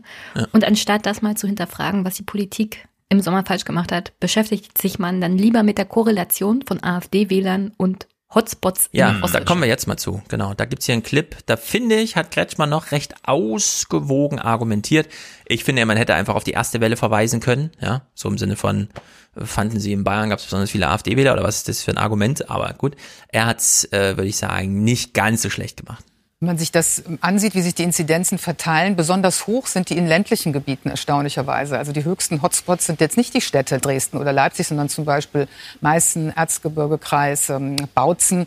Das sind auch Landkreise, in denen es, muss man einfach so sagen, einen hohen Anteil der Bevölkerung gibt, zum Teil bis zu 30 Prozent, die AfD gewählt haben. Die Partei, die ja immer sagt, Corona-Maßnahmen sind falsch und zum Teil auch sagt, Corona gibt's gar nicht. Kann es da einen Zusammenhang geben? Ja, ich würde es nicht so banalisieren, Wahlergebnis und dieser Virus. Äh, wir werden im Nachhinein das alles auswerten. Es ist eine große pandemische Welle, die jetzt hier durch äh, Deutschland läuft, die sich aus dem Süden in den Norden entwickelt. Viele Dinge spielen da eine Rolle. Auch die Haltung äh, der Gesellschaft und der Menschen, die sich an die Regeln halten oder nicht. Und da sind wir natürlich bei denen, die das leugnen. Und die Debatte heute war ja wieder eindeutig, äh, welche bösartigen Dinge von der AfD verbreitet werden. Nein, es ist schon so, wir müssen der Verdummung in diesem Land entgegentreten, indem wir klar für wissenschaftliche Fakten argumentieren die stärken und auch diese Stimmen äh, stärker zur Geltung bringen, die aus der Wissenschaft herauskommen. Es ist doch ein, ein Unding, äh, dass dieses Rumgebrabbel jetzt hier so eine Wirkung hat. Wir äh, leben in einem Land, in dem Wissenschaft, in Technik, in dem moderne Erkenntnisse eine Rolle spielen und das sollten wir auch alle miteinander stärken. Hm. Tja. Hat er nicht vor fünf Minuten gesagt, ich höre nicht auf die Epidemiologen, die wissen gar nicht, was gut ist für meine Demokratie? naja, ja, aber ich kann diesen, ich kann diesen Punkt auch äh, nicht nachvollziehen, da jetzt äh, komische äh, Kausalitäten herzustellen, wo es keine gibt. Das äh, entspringt Korrelation. Ich habe da sehr viel äh, auf Twitter auf den Deckel gekriegt, dass das keine ja, Kausalität ist, sondern eine Ich weiß, ich weiß, ich habe ja, ich weiß, ich habe ja gesagt, äh, man versucht Kausalitäten zu äh, ähm, äh, erfinden, wo es keine gibt oder zu finden, wo es keine gibt, weil äh, für mich entspringt das so ein bisschen äh, auch aus so einer Fernsehlogik, oh, da kann ich tolle Bilder zueinander mhm. liefern, hier die Bilder der demonstrierenden äh, Querdenker und so weiter und das kann ich dann mit irgendwie Zahlen ähm, äh, flankieren und dann äh, kann ich da ganz tolle Ableitungen treffen, äh, wo es keine gibt. Also das ist ja jetzt Unfug. Ja, man muss eh mal sehen, ähm, also wenn jetzt, so wie in diesem Stolberg, das Ausbruchsgeschehen wirklich richtig krass ist, also diese sieben Tage Inzidenz bei 900 und so weiter pro 100.000 Einwohner, dann heißt das, dort sind jetzt knapp so ein Prozent der Bevölkerung betroffen. Wenn von dem Wahlergebnis sprechen, dann sagen wir, da gab es eine Wahlbeteiligung von 77 Prozent, das wird dann irgendwie hochskaliert, ne? entsprechende Aussage für die ganze Gesellschaft. Aber für äh, ein Ausbruchsgeschehen, ähm, das 700, 800, 900 pro 100.000 reicht es tatsächlich, dass ein Straßenzug da einfach durchdreht. Also dass ein Straßenzug eine, einen illegalen Rave gemacht hat oder so, ja. Und dann sind die halt alle infiziert. Das kann man sowieso, also die, dafür sind die Fallzahlen einfach, einfach zu klein. Selbst wenn sie jetzt flächenmäßig so verteilt sind, dass es da irgendwie eine Korrelation gibt, die man, ja, äh, lustiges Spiel auf Twitter von äh, Matthias und Frank, wie sie sich so verschiedene Karten hin und her schieben, bis hin zu, wo ist eigentlich Crystal Meth besonders in, in Nutzung. Ja? Und dann stellt man auch wieder fest, ah ja, da in Südostdeutschland. Also in der Hinsicht gibt es da viele Zusammenhänge. Ich möchte das als sozusagen Ursprungspunkt für dieses Korrelationsgespiele von Matthias und Frank jetzt mhm. mal für mich beanspruchen, ja. weil mich das auch total genervt hat, dass alle diesen komischen Tages Zeitungsartikel da abgefeiert haben und ja. mir permanent erklären wollten, na, das ist ja eine Korrelation, das ist keine Kausalität, aber es wird halt mhm. impliziert, wenn hier, wie zum Beispiel Karin Mioska das aufgreift und so tut, als ob das in irgendeiner Art und Weise zusammenhängt. Mhm. Es kann genauso gut sein, dass nur Nicht-AfDler infiziert sind. Wir mhm. wissen es einfach nicht. Und wenn man solche Artikel schreibt, die beruhen ja, aber, übrigens ähm, auf mh. wirklich nicht wissenschaftlichen Daten, sondern eine Statistik, die mhm. andere Fakten ausschließt. Wie ja, zum Beispiel die erste Welle. Aber das wollte ich dann, äh, gut, dass du es nochmal spezifizierst. Es gibt, anekdotisch liegt das wirklich auf der Hand. Es gibt in Sachsen den 45-jährigen männlichen AfD-Wähler. Und zwar häufiger als in anderen Bundesländern. Und dieser ist sehr wahrscheinlich der Maske ein bisschen abgeneigter als in anderen Bundesländern seine Counterparts schon allein, weil die erste Welle da ausblieb und man eh nie verstanden hat, warum man jetzt eine Maske aufsetzen muss. Das hat man in sehr vielen anderen Bundesländern, Nordrhein-Westfalen, Bayern relativ früh verstanden, was die Maske für einen Sinn macht. Ja, also da war einfach der soziale Druck entsprechend und man hat sich dran gewöhnt. Das ist da anders. Aber und deswegen, weil du jetzt sagst, wir wissen ja nicht, ob das alles AfD-Wähler sind, die da infiziert werden. Es kann durchaus sein und deswegen diese dann doch im Verhältnis zur Gesamtgesellschaft niedrige Zahl. Es kann durchaus sein, dass 35 Hardcore-AfD-Wähler, die absolut ihre Maske verweigern, dort zu einem Ausbruchsgeschehen von 300 Leuten beitragen. Und genau das zerrt die Statistik so in diese Richtung, dass wir sie jetzt haben, wie wir sie haben. Also es kann durchaus im Ursprung sein, aber es ist eben kein flächendeckendes Phänomen. Es sind jetzt nicht gerade 50 Prozent aller Sachsen infiziert, weil da 35 Prozent AfD wählen oder so. Oder ihr anhängen und sich dann vielleicht Nein, doch das nicht wäre aber schön. Dann würde sich so mancher Journalist und Statistiker und AfD-Kritiker freuen. Dann könnten sie richtig loslegen. Und das, das stört mich an solchen Artikeln. So dieses heimliche, ah, wir haben es ja schon immer gesagt. Ja, Die erste Welle hat irgendwie nicht so richtig zu unserer Erzählung gepasst. Und ich finde, das ist keine gute Wissenschaft und das ist auch keine, kein guter Journalismus. Man Ja. sollte da wirklich sehr, sehr vorsichtig sein, wenn man Genau, man sollte da einfach nicht zu sehr drauf rumreiten oder es anekdotisch machen, weil ich glaube, die Geschichten sind dann, und ich meine, wir leben derzeit, die Corona-Bekämpfung besteht ja nur aus den Geschichten, die man sich so erzählt, bei denen dann Menschen so emotional anhängen und, und da finde ich, kann man so ein paar AfD-Geschichten erzählen, aber man sollte jetzt, ich meine, dieser, dieser Leipziger Demo-Mitorganisator oder so, ne, der dann sieben Tage später auf der Intensivstation liegt, das sind ja so Stories oder auch, äh, in der ersten Welle hatten wir es ja auch, als es diese Partys gab, juhu, wir dürfen unser Restaurant wieder aufmachen, zack, haben die da äh, in der Art und Weise gefeiert, dass es da gleich so einen Ausbruch gab. Das sind ja auch diese Sachen, die haben dann sozusagen das Mindset so ein bisschen mitgestaltet, bundesweit, obwohl die Einzelfälle halt statistisch jetzt gar nichts aussagen. Naja, jetzt haben wir jedenfalls dieses große Dilemma, dass wir ganz viele Ministerpräsidenten haben, die irgendwie so appellieren. Und hier nochmal, ich habe ja Söders Zitate eben vorgelesen von, vor, äh, von heute Mittag.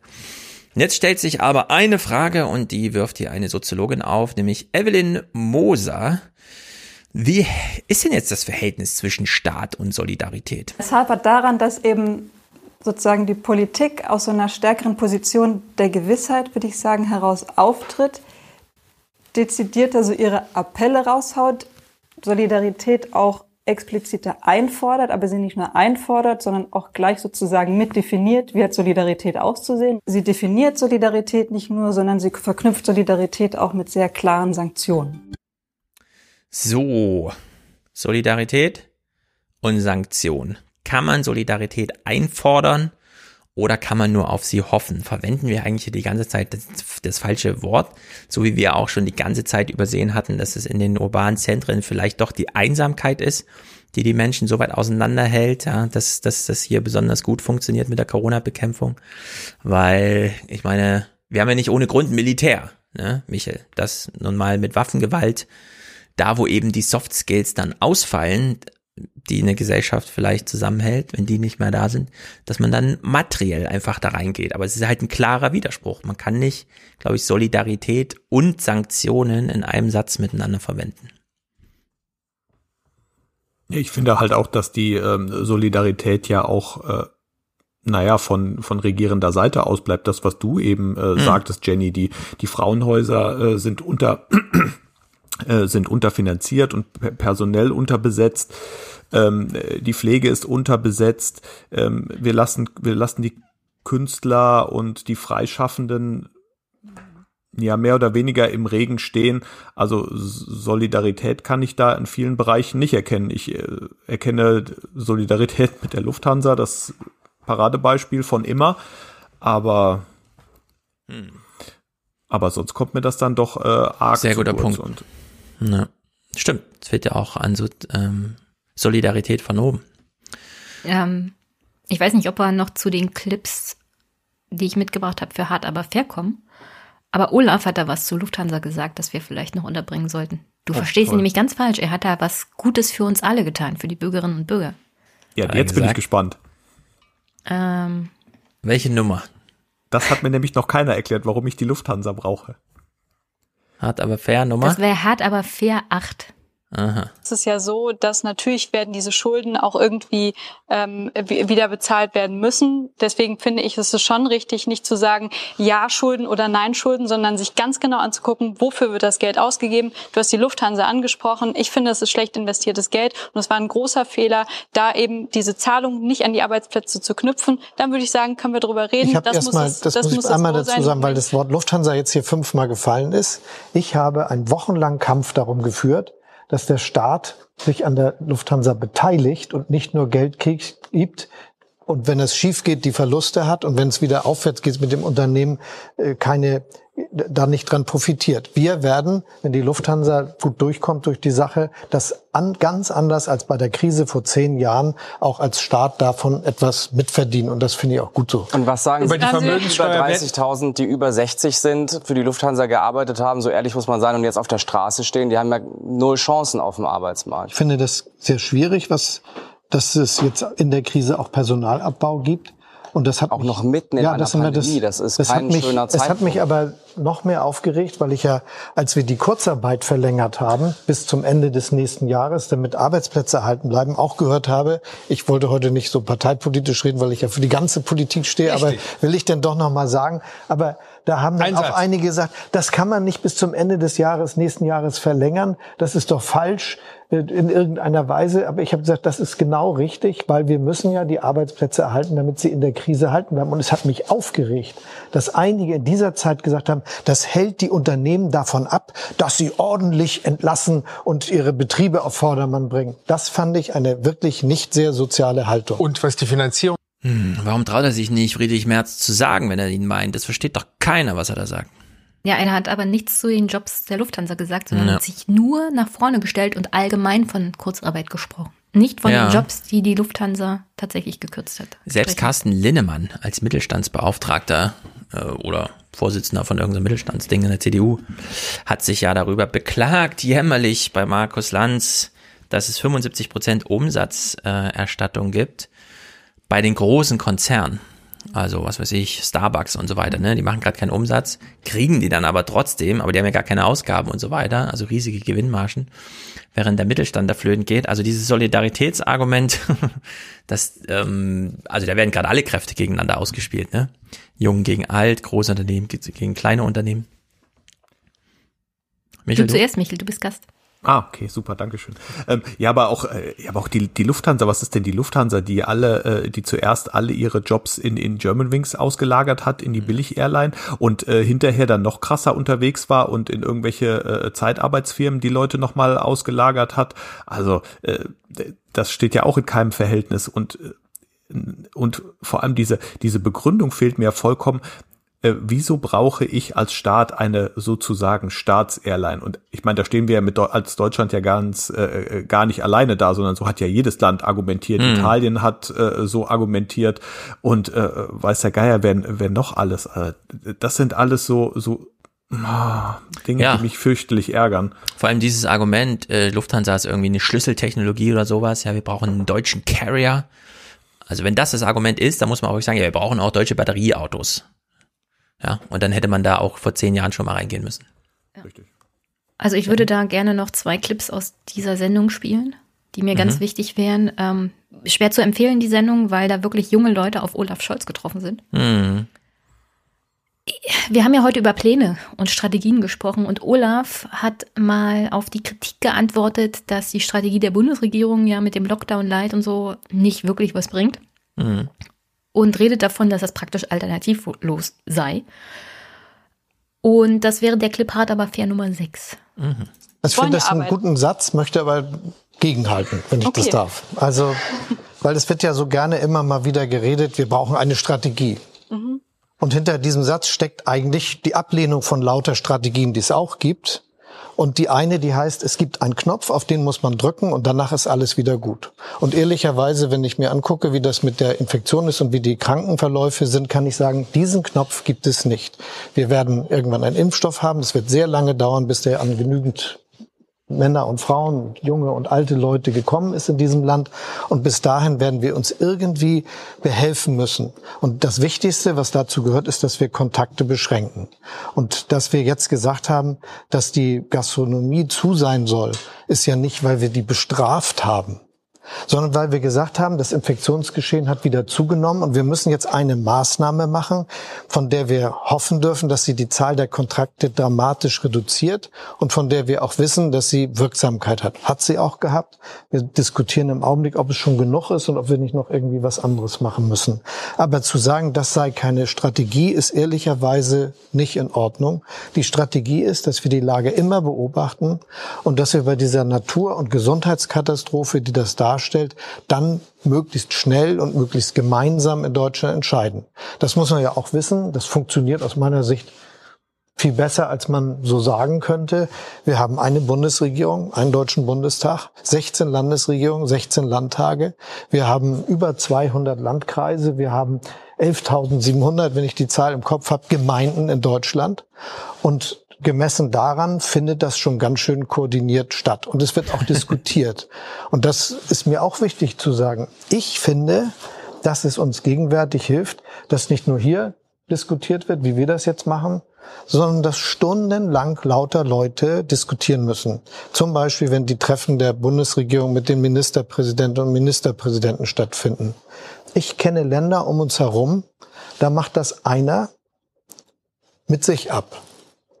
Und das geht mal gut und mal schlecht. Und ich glaube, die Tatsache, dass da richtig Zoff ist, dass diskutiert wird, dass all die Argumente, die hier an unsere Tische kommen, dort auch gesagt werden, das hilft ein bisschen, dass wir vielleicht nicht immer die richtige Entscheidung treffen. Das kann überhaupt niemand tun, außer er ist größenwahnsinnig, wenn er das behauptet.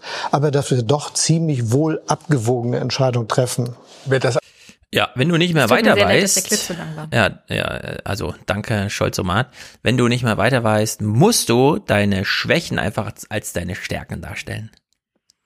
Also wenn wir jetzt mal das ganze Blabla und den ganzen mhm. Scholzomat und den ganzen Bullshit wegstreichen, sagt er ja im Grunde genommen, also unsere Strategie ist, wir schauen mal. Wir fahren auf Sicht und wir, und wir beobachten und, und wir streiten darüber. Was mir halt auch vollkommen ähm, hier fehlt, in, in seiner Äußerung ist jetzt zum Beispiel, wir schauen mal, es gibt ja auch andere Länder, die ein paar gute Ideen haben. Ja. Sicherlich gibt es Länder, die weniger gute Ideen haben, aber wir brauchen äh, doch nicht so zu tun, als äh, müsste jeder das Rad neu erfinden, sondern äh, ich kann ja doch auch beobachten, was im Ausland ist und dieses Narrativ von, also es gibt entweder den deutschen Weg oder es gibt hier äh, den chinesischen Weg, der ähm, bedeutet äh, Aufgabe von äh, von Individualrechten und Grundrechten und so weiter.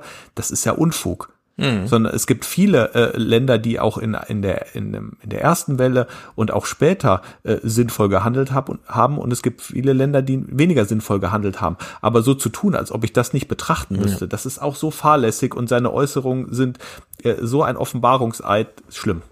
Ja, ich habe eigentlich heute im Presseclub noch auf so eine Gelegenheit gewartet, Oliver Körmer eine Frage zu stellen. Die sitzen ja nun da so als Journalisten in Berlin und gucken sich das so an, ne? Und noch bevor man ins Ausland schaut, und sieht irgendwie Taiwan, Vietnam, das, die kriegen es ja auch irgendwie hin, ohne mega diktatorisch zu sein, sondern wenn dann eher im Gegenteil. Wir haben ja eigentlich auch, ja, wenn Olaf Scholz hier sagt, wir machen es ja vorbildhaft in Deutschland, wir streiten ja darüber und haben Zuständigkeiten und klären das dann. Man kann ja auch wirklich mal fragen, und das fehlt mir eben auch im politischen Journalismus, wenn man jetzt ins deutsche Lehrbuch schaut, wie ein Gesetz entsteht, da steht doch nicht drin, ja, und dann klärt man erstmal die Rolle des Parlaments, wenn man dieses Problem oder dieses lesen will, sondern die Rolle des Parlaments steht doch immer fest in diesen Abläufen. Dann äh, in, gucken wir erstmal, brauchen wir eigentlich ein Gesetz oder eine reicht Verordnung? Ja, wo man sich fragt, nee, es steht eigentlich im Lehrbuch so richtig drin, wann braucht man ein Gesetz und wann braucht man eine Verordnung. Und es steht ja alles immer zur Disposition hier die ganze Zeit. Ja. Wer schreibt eigentlich eine Beschlussvorlage? Könnte aus dem Kanzleramt kommen, könnte aus den äh, Staatskanzleien kommen, könnte von den Minister oder Landesminister Expertengremien kommen. Also man weiß ja nicht mal das, ja. Also steht alles zur Disposition und wir haben eigentlich nicht mal, er beruft sich auf, wir haben einen ganz tollen innerlichen Streit. Nee, wir haben nicht mal die formalen Zuständigkeiten irgendwie geklärt und müssen selbst da die ganze Zeit nacharbeiten und diese Legitimationsarbeit leisten, die so unglaublich ressourcenzerrend ist. Ja, und in der Zwischenzeit laufen irgendwelche Bürgermeister in Stolberg Amok. Das kommt sodass die Inzidenzien durch die Decke gehen. Ja. Und wenn man sich ja wenigstens im, äh, im Rahmen dieser vielen, die er aufgezählt hat, ja über äh, wichtige Sachen streiten würde, dann werden äh, am Ende irgendwelche Streitereien geführt über kleinste Maßnahmen wie irgendwie ein Böllerverbot, wo dann Diskussionen ja. sind genau. oder halt hier Alkoholverbot im, im Freien und so weiter. Das sind ja im Vergleich zu dieser Pandemie und im Vergleich zu dieser Gesamtlage, das sind ja minimalste Maßnahmen und über diese äh, führt man dann Streit und das ist doch wie ich schon sagte, der Offenbarungseid im Grunde genommen. Ja, und er genau. stellt sich hier hin und sagt, ja, das ist unsere Strategie. Wir haben keine. Genau, ich sehe das auch ich, am, am Rande der politischen Möglichkeiten hier. Ich habe dann der letzte Clip aus dieser Sendung. Mhm. Das wäre Clip 10. Mhm. Die haben mal jemanden gefunden, der davon berichtet, dass er gerade seine Ausbildung abgeschlossen hatte, als Corona richtig ausbrach. Was dazu führte, dass er seinen Job verloren hatte, beziehungsweise nicht übernommen wurde. Ja. Und er stellt Olaf Scholz mal eine Frage.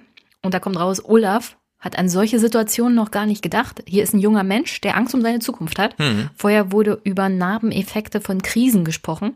Ja. Und dieser junge Mensch, Anfang Mitte 20, macht sich jetzt schon Gedanken über seine Rente. Mhm. Hier sitzt der Vizekanzler, der Finanzminister, der Herr des Geldes. Wenn Sie einen Wunsch an die Politik haben, ist ja bald Weihnachten. Was wäre das für Sie persönlich? Ähm, ich mache mir zum Beispiel auch ganz, ganz doll Gedanken über zum Beispiel meine Rente später. Das sind ja jetzt auch alles äh, Monate bis Jahre, die jetzt ähm, wo ich nicht weiß, wann werde ich wieder in diesen festen Beruf einsteigen können. Und ähm, ich mache mir da halt schon Gedanken, ob das dann irgendwann später, da es sowieso momentan nicht allzu gut auch mit der Rente aussieht, ähm, ob man da vielleicht irgendwie nochmal finanziell eine Art kleinen Zuschuss bekommt für diese versäumten Jahre und dass man da halt irgendwo wieder Halt findet, wieder zur Normalität ab einem gewissen Punkt, auch nach Corona, ohne finanzielle Einbußen äh, zurückzufinden. Herr Scholz. Ehrlicherweise über die Frage habe ich noch nicht nachgedacht, ob wir das nachträglich mal korrigieren müssen. Das kann man natürlich irgendwann noch tun. Da ist ja auch noch Zeit dafür. Ah. Weil das ja eine Sache ist, der die Kanzlerkandidat in vielen SPD. Jahrzehnten eine Rolle spielen wird. Aber man muss natürlich sicherstellen, dass im Laufe des Lebens genug verdient wird, dass genügend Rentenpunkte entstehen. Und das müssen wir für alle möglich machen, indem eben möglichst wenig Arbeitslosigkeit da ist, möglichst viele gut qualifiziert sind und dann auch ordentliche Löhne gezahlt werden. Denn das hängt ja alles miteinander zusammen. Für diejenigen, die es ganz schlimm trifft, und das hoffe ich wird bei Ihnen nicht der Fall sein, haben wir ja nun gerade eine milliardenschwere Veränderung im Rentensystem gemacht mit der Grundrente, um sicherzustellen, dass so eine Lebensbiografie, wenn sie dann auch noch zu viel zu geringen Renten führt, nicht sich richtig durchschlägt. Ich hoffe, das wird nicht Ihr Problem sein. Aber für den Fall das ist es schon mal gemacht. Gut, das ist dann in 50 Jahren. Äh ja.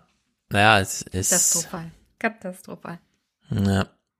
Ich hätte als Olaf Scholz jetzt einfach ein paar Corona-Punkte angeboten. Corona-Rentenpunkte. Naja, es gab noch einen anderen Clip, da steht Plasberg, finde ich, mehr in der Kritik jetzt. Äh, eine Schülerin klagt ihr Leid. Sie muss jetzt Abitur schreiben und vielleicht funktioniert es nicht so, wie sie glaubt. Und Plasberg versucht, ähm, sich so reinzufühlen in ihr Problem und macht dann so einen Halbsatz, der sehr offenbarend ist. Ich möchte nicht von meinem Traum lassen, aber ich ähm, kann mich aufgrund der aktuellen Lage nicht mehr darauf verlassen, dass ich die Leistung ähm, erreichen kann, die ich in einem Jahr ohne Pandemie geschafft hätte. Was ist denn der Plan B? Der Plan B äh, ist dann ein Studium in den Geisteswissenschaften, wo der, die Anforderungen dann nicht ganz so hoch sind. Und wo ich, ich glaube, wir brauchen mehr Ärzte als ähm, Philosophen und na, wenn wir mehr Ärzte brauchen, dann müssen wir auch die Chancen für die potenziellen Ärzte in diesem außergewöhnlichen Jahr schaffen. Das ist ganz typisch Rentenrepublik. Die junge Frau sagt, sie möchte gern Ärztin werden. Sie glaubt aber nicht mal an ihr Abitur 1,0, denn dafür war das Jahr zu stressig. Jetzt hat sie Angst. Was macht sie dann? Dann sagt sie eben Geisteswissenschaften und dann denkt Plasberg so, nee, wir brauchen doch eigentlich mehr Ärzte als Philosophen. Stimmt so ein bisschen, wenn man Markus Gabriel im Fernsehen sieht, aber stimmt vielleicht nicht, wenn man sich die Gesamtlage der Probleme anschaut. der Hinsicht. Tja, das ist die Rentenrepublik. Die hilft den jungen Menschen da jedenfalls nicht weiter. Nee. Aber die Sendung war gut. Ja, naja. Ich fand, also. Sie hatte Potenzial und im Vergleich zu einer Plasberg-Sendung. Ich war übrigens heute im Hart aber fair äh, Garderobe von äh, Laumann. Hast du alles angefasst? Nein, ich habe natürlich gar nichts angefasst. ist ja Pandemie. Peter Tschentscher Genau, wir schwingen mal zurück genau, zu diesem äh, Thema Sanktionen, Regeln, was ist, wie gehen wir damit um und so, ne? Peter Tschentscher ist hier bei Klaus Kleber zugestaltet. Klaus, äh, Peter Tschentscher ist ja auch Arzt und er hofft jetzt einfach mal, dass äh, der Lockdown so ein bisschen Wirkung darüber zeigt, dass man den Appellen folgt. Das heißt, sie brauchen die Mitwirkung der Bürger, die sie aber nicht fordern und durchsetzen können. Was ist das für ein Dilemma? Wir müssen drei Dinge gleichzeitig tun. Erstens die richtigen, vernünftigen Regeln setzen. Zweitens ähm, das gut begründen und äh, appellieren an alle, sie einzuhalten. Aber da, wo es geht, müssen wir sie eben auch kontrollieren und durchsetzen. Das ist der Dreiklang, der dann zum Erfolg führt. Kontrollieren und durchsetzen heißt? Naja, dass man dort, äh, wo ähm, Regelverletzungen da sind, sie dann eben auch mit Bußgeldern ahndet. Denn äh, wenn 80, 90 Prozent der Menschen sich an Regeln halten, erwarten sie auch, dass diejenigen, die sie überschreiten, nicht äh, einfach davonkommen. So, was ist das Szenario der Regeldurchsetzung an Heiligabend? Also hier, das ist doch wirklich Offenbarungszeit jetzt, oder? Naja, nee, Stefan. Das Ordnungsamt übrigens arbeitet dann am Heiligabend. Ja, die feiern alle Polizisten, auch alle, jedes Ordnungsamt in der Republik arbeitet und klopft regelmäßig an alle Türen und Häuser und guckt, ob sich da brav. Hm. Oh Gott. Also ich sehe ihn hier jenseits der Linie. Äh, man hat jetzt dargestellt, erstens, wir haben nichts außer Appelle. Wir haben keine materielle Hilfe, es gibt keine Schnelltests. FFP2-Masken können wir nur drei verschenken und auch nur an die Älteren und so weiter. Und ich finde, hier offenbart es. Ja, wir müssen eben und wir sollen in Deutschland vieles gleichzeitig erreichen. Wir sollen die Wirtschaft schonen, wir sollen die Freiheitsrechte sichern, wir sollen demokratische Mitwirkung sicherstellen. Und dann müssen wir auch noch die Pandemie bekämpfen. Das ist äh, sehr viel gleichzeitig. Äh, und in diesem, äh, in diesem Balanceakt haben wir uns in Deutschland ganz gut geschlagen bisher, wenn wir das mal vergleichen mit äh, anderen europäischen Ländern. Ähm, dennoch, ähm, wenn es nicht anders geht, müssen wir drastischere Maßnahmen ergreifen, aber wir müssen bedenken, dass man das auch durchhalten muss für eine längere Zeit. Und deswegen will das sehr wohl abgewogen sein. Es könnte also durchaus sein, dass man hier nur bei Appellen bleibt, weil man weiß, man kriegt mehr sowieso nicht durchgesetzt. Wenn man mehr ankündigt, müsste man mehr durchsetzen und das schafft man dann sowieso nicht. Brenzlig. Hm, Michael? Ja, wobei er natürlich mit der Kontrolle schon irgendwo recht hat. Die, finde ich, kam am Anfang doch zu kurz. Habe ich ja eben, war das ja auch schon mal so mein, mein Punkt. Ähm, natürlich endet die an der Wohnungstür definitiv. Das ist ja äh, diese ganze Weihnachtsdiskussion finde ich sowieso äh, schwierig, weil ja, dann findet halt Weihnachten mal nicht so statt, wie wir es schon immer äh, äh, hatten. Und ähm, der, der Großteil der, der Bürger äh,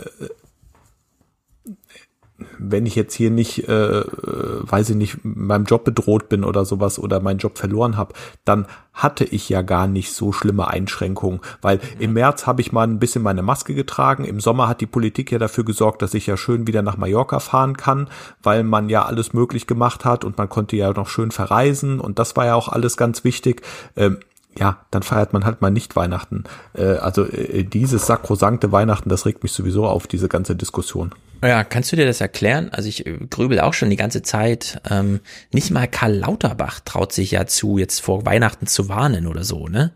Also es, man sieht ja aus gar keiner Richtung irgendwo mal einen Hinweis, bleibt lieber zu Hause. Merkel versucht das so ein bisschen mit keine Übernachtungsangebote in Hotel, auch für Privatübernachtung zu Weihnachten, so dass da weniger, aber ich weiß dann auch nicht, ob die Leute sich dann doch eher privat einquartieren.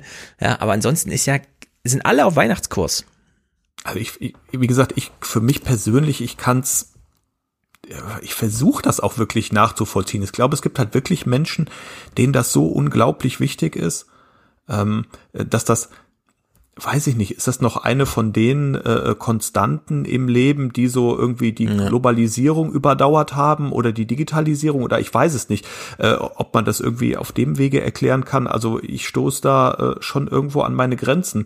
Ähm, ich, also mich erinnert das auch immer wieder an, an irgendwie so diese ganzen äh, ähm, Sprüche wie zum Beispiel auch äh, vor dem Ersten Weltkrieg so ungefähr, unsere Jungs sind Weihnachten wieder zu Hause. Weihnachten ist ja immer in der deutschen Geschichte ja, ja schon irgendwie immer so beladen ja. gewesen. Äh, ich glaube, damals war es ja auch irgendwie so äh, Gerhard Schröder, der das beim Afghanistan irgendwie auch mal irgendwann so gesagt hat, so nach dem Motto, ja und Weihnachten sind die wieder zu Hause und im Zweiten Weltkrieg hat man das bestimmt auch irgendwann mal gesagt. Also ich weiß es nicht, wo dieses, äh, wo dieses Weihnachtsding äh, bei uns herkommt. Also da immer große Truppenbesuche zu Weihnachten gibt's ja auch. Ja, das stimmt, das stimmt. In der Hinsicht, ja, das mit Weihnachten, das erfordert, also ich, mir fehlt da noch irgendwie so ein Punkt, den ich auch mal ins Buch reinschreiben kann, weil ich finde, ich, ich finde es auch amüsant, es geht um drei Tage, ne? Ich habe heute Mittag auch kurz diesen Vorschlag gemacht, man hätte ja durchaus Corona-konform Alltag machen können, aber dann unter der Maßgabe, aber dafür müssen wir dieses Jahr Weihnachten ausfallen lassen. Diese große intergenerationale interregionale Zusammenkunft an einem Zeitpunkt deutschlandweit kann es dies Jahr nicht geben. Da spricht Corona dagegen. Gegen Einkaufen mit FFP2-Maske und äh, Fitnessstudio mit OP-Maske spricht eigentlich nichts, finde ich. Das kann man durchaus, also ich glaube nicht, dass sich jemand im Museum Ludwig oder so in Köln mit Corona infiziert hat die letzten Monate, ja. Das kann ich mir nicht vorstellen. Kinogänge und so, das, das ist alles möglich. Aber ich hätte, also ich hätte ich hätte als Politiker, um es mal jetzt ganz deutlich, ich will auch mal Bundestrainer sein, zu sagen, ich hätte es genau andersrum gemacht. Ich hätte so weit wie möglich evidenzbasiert Corona-konform Alltag gemacht und zwar unter der Maxime, die jetzt immer belächelt wird, wir müssen mit dem Virus leben lernen. Das muss nämlich bis März so sein. Und dann aber ganz klar gesagt, und dies Jahr, beim Fasching gelang es ja auch, ja. Beim Fasching, ähm, äh, Oktoberfest, das, haben, das hat ja sofort funktioniert. Dies Jahr kein Oktoberfest, dies Jahr kein Fasching, nächstes Jahr kein Fasching. So, Weihnachten klappt das irgendwie nicht. Und ich sehe hier eine große Gefahr aufziehen irgendwie. Das stimmt, gut, dass du es ansprichst. Also das sind ja wirklich äh, Sachen, die man schon im, im Verlaufe dieses Wahnsinnsjahres irgendwie schon verdrängt hat. Dass dann äh, äh das Oktoberfest in München, dass da, keine Ahnung, seit 150 Jahren äh, trotz aller Kriege so ungefähr immer stattgefunden hat, so ungefähr äh, wurde innerhalb kürzester Zeit umgemacht, genau wie der Kölner Karneval. Und das ist ja eine Region genau. hier, da hängt ja unfassbar viel dran. Da hängen ja äh, Hunderte und Tausende von Vereinen dran, äh, für die das ja ein Jahresprogramm ist, so ein Karneval. Das sind ja nicht nur die paar Tage von November bis äh, dann irgendwie in den Februar, sondern das ist ja ein Ganzjahresprogramm und ja durchaus auch ein sportliches äh, Jahresprogramm für, äh, für die ganzen Tanzenden und Darstellenden ja, und so weiter. Und das wurde äh, mehr oder weniger umgemacht und jeder, äh, jeder hat es akzeptiert. Warum geht das nicht mit Weihnachten? Ich kann es nicht ja, nachvollziehen. Das ist sehr komisch. Ja, Jenny, ein Erklärungsversuch. Zu viel. Also wir haben das Oktoberfest abgesagt, wir haben Fasching abgesagt, jetzt können wir nicht auch noch Weihnachten absagen. Ja, aber wenn wir jetzt. Ich kann es, ich kann's, um ehrlich ja. zu sein, auch schwer nachvollziehen, weil. Ich treffe nur viel, also viele Leute, die wer bricht sich denn, wer bricht sich denn einen Zacken aus der Krone zu sagen, also wenn sie unbedingt an Weihnachten zu Hause sein wollen mit der Familie, dann mhm. wirklich nur der aller, aller engste Kreis. Besuchen Sie nicht Ihre Großeltern, das geht nächstes Jahr auch noch, oder Sie holen das im Frühjahr nach, wenn alle geimpft sind. Ja. Ich meine, du musst es ja doch nicht drauf anlegen, dass es tatsächlich das letzte Weihnachten für deine Großeltern wird. Genau, diese Fälle hat ja Tobias Hans genannt, gibt's natürlich auch. Ja. Was sollte man jetzt, die 96-Jährige, die sich's wünscht, ja, nochmal die Enkel zu sehen? Warum nicht? Aber ob ja, man jetzt, genau, ob man jetzt als 25-jähriger Student zu Weihnachten nochmal zu seinen 50-jährigen Eltern nach Hause fährt dieses Jahr oder sagt, Leute, wir kommen, wir freuen uns auf Ostern und Ostern wird wirklich super safe, äh, das ist mir unklar. Und jetzt mache ich mal ein, der, ein marktwirtschaftliches Argument. Ich finde, dass da äh, Kosten und Nutzen in keinem Verhältnis stehen. Genau. Äh, ja. Es wird ja, äh, wenn man wenn man das 2019 alles so betrachtet hätte, es wird ja jeder Cent, den der Staat ausgibt, der muss ja äh, dokumentiert und begründet sein und so weiter. Und es wird ja an allen, es wird um um, um 86 Cent Rundfunkbeitrag äh, wird dann äh, gesagt, ja, das ist zu viel und bla bla bla. Ähm, und und so eine und und ein äh, ein Weihnachten, wie man äh, es äh, sich in der Politik vorstellt, dass man den Bürgern äh, erlaubt, die es auch nutzen werden und das weiß ja jeder, kostet hinten raus Milliarden und Milliarden, mhm. weil es bedeutet, wir müssen einen Lockdown entweder nochmal verschärfen oder noch länger hinauszögern oder noch härtere Maßnahmen ergreifen äh, und da finde ich, ist jegliche Vernunft im Moment äh, ausgeschaltet. Ja. Ganz genau, große Einigkeit hier im Podcast. Und trotzdem ist das Land tickt anscheinend so anders, ja, oder glaubt es nur jeder von jedem, dass es, dass jeder so anders denkt, weil ich, ich kenne ja auch auf Twitter diesen Weihnachtsstress, ja, es wären doch wirklich alle lieber zu Hause, seien wir doch mal ehrlich irgendwie, aber gut, es scheint irgendwie anders zu sein. Cornelia Batch ist eine Psychologin, die macht diese große Studie in Erfurt, von der habt ihr bestimmt auch schon gehört. Äh, seit März wird da das deutsche Stimmungsbild abgefragt und zwar recht umfangreich und wohl auch repräsentativ. Und sie weist hier mal auf den Punkt hin, ich glaube, an dem werden wir lange, lange, lange noch zu knappern haben. Und vielleicht wird der ein oder andere Weihnachten auch bereuen deswegen. Cornelia Beetsch ist Psychologin und Professorin für Gesundheitskommunikation an der Universität Erfurt und sie befragt seit Beginn der Pandemie im Wochenrhythmus Menschen zur psychologischen Corona-Lage. Mit ihr habe ich vor der Sendung gesprochen. Bevor das Gespräch losgeht, Vega macht gerade im Chat ein Angebot wie wir das mit dem Weihnachten doch noch verstehen könnten. Zitat, vielleicht liegt es daran, dass Weihnachten ein Ventil ist, wo man mal den Grauen des Alltags, die Grauen des Alltags vergisst und nur die Liebe und das Licht in sein Herz lässt. Die lasse ich gelten, die Antwort, würde ich sagen. Das so, stimmt. zurück zur Psychologie. Guten Abend, Frau Beetsch. Guten Abend. Trotz der Beschränkungen und schon seit fünf Wochen gehen die Neuinfektionen nicht runter. Die Menschen reduzieren ihre Kontakte augenscheinlich nicht, jedenfalls nicht in ausreichendem Maße. Warum nicht?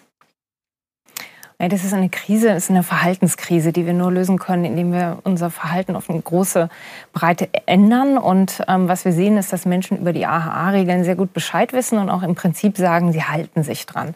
Aber wir machen eben Ausnahmen. Wir haben zum Beispiel in einer unserer Befragungen ein kleines Experiment gemacht, indem wir den Leuten gesagt haben, stell dir vor, du bist auf einer Party eingeladen und da sind die Gäste da, die du kennst oder es sind fremde Leute da. Und haben, uns, haben wir die Leute gefragt, wie verbunden fühlen sie sich den Leuten und wie hoch nehmen Sie das Risiko wahr, dass Sie sich anstecken? Wie sehr schützen Sie sich? Und was wir in diesem Experiment gesehen haben, ist, dass je mehr man sich den Leuten verbunden fühlt, umso weniger schützt man sich. Und das ist eben der Punkt. Wir machen da Ausnahmen, ähm, wo wir uns mit Leuten verbunden fühlen und da die Kontaktbeschränkungen im Moment uns auferlegen, uns nur mit ganz wenigen Leuten zu treffen, treffen wir uns natürlich mit denen, denen wir uns am engsten verbunden fühlen. Und da finden die Ausnahmen statt. Und das kann dann am Ende die Pandemie treiben. Sie hat genau Weihnachten beschrieben. Das ist genau das Weihnachtsszenario. Hä? Wieso soll ich denn jetzt, nur weil mir der Staatschef eine FFP2-Maske aufsetzen? Ich sitze doch hier mit Peter und Margarita. Die kenne ich doch seit 30 Jahren. Mit Egon. Keiner Oi, mit Egon, Egon aus Zürchenreuth. ja, so. Genau das hat sie beschrieben. Es ist genau diese Gefahr, die jetzt droht. Schon krass. Ich bin mal gespannt. Also das muss im Januar wirklich ähm, schlimm werden auch wenn sich das so bewahrheitet. Und ich wüsste nicht, warum man jetzt ihr da irgendwie widersprechen sollte. Ich habe jetzt schon großes, großes Mitleid mit jedem, der in einem Krankenhaus arbeitet oder eine Pflegerin ist oder eine Schwester hm. oder ein Arzt. Herzliches, Aber weißt du, woran man auch Beileid. denken muss? Hm? Man muss jetzt auch daran denken, und das steckt ja auch im Subtext ihrer Antwort drin, die Infektion, die es im Januar, also die im Januar dann sich äh, körperlich ähm, ausprägen. Die gehen ja wirklich darauf zurück, dass jemand einen Angehörigen ersten Grades infiziert hat. Also das ist ja jetzt nicht hier, ich war irgendwo und dann hatte da halt jemand, äh, keine Ahnung und so, ne, sondern diese Infektionsketten sind eindeutig dann. Also wenn dann die 68-jährige Mutter im Krankenhaus liegt, dann weiß man, das war ich, ja. Ich saß mit ihr am, am Tisch. Ich hatte äh, das asymptomatisch reingetragen in dieses Weihnachtsfest und die, die hat's erwischt. Also in der Hinsicht, äh, und das ist dann auch ein echter Schock. Daran muss, also das ist eine einfach traumatische Erfahrung.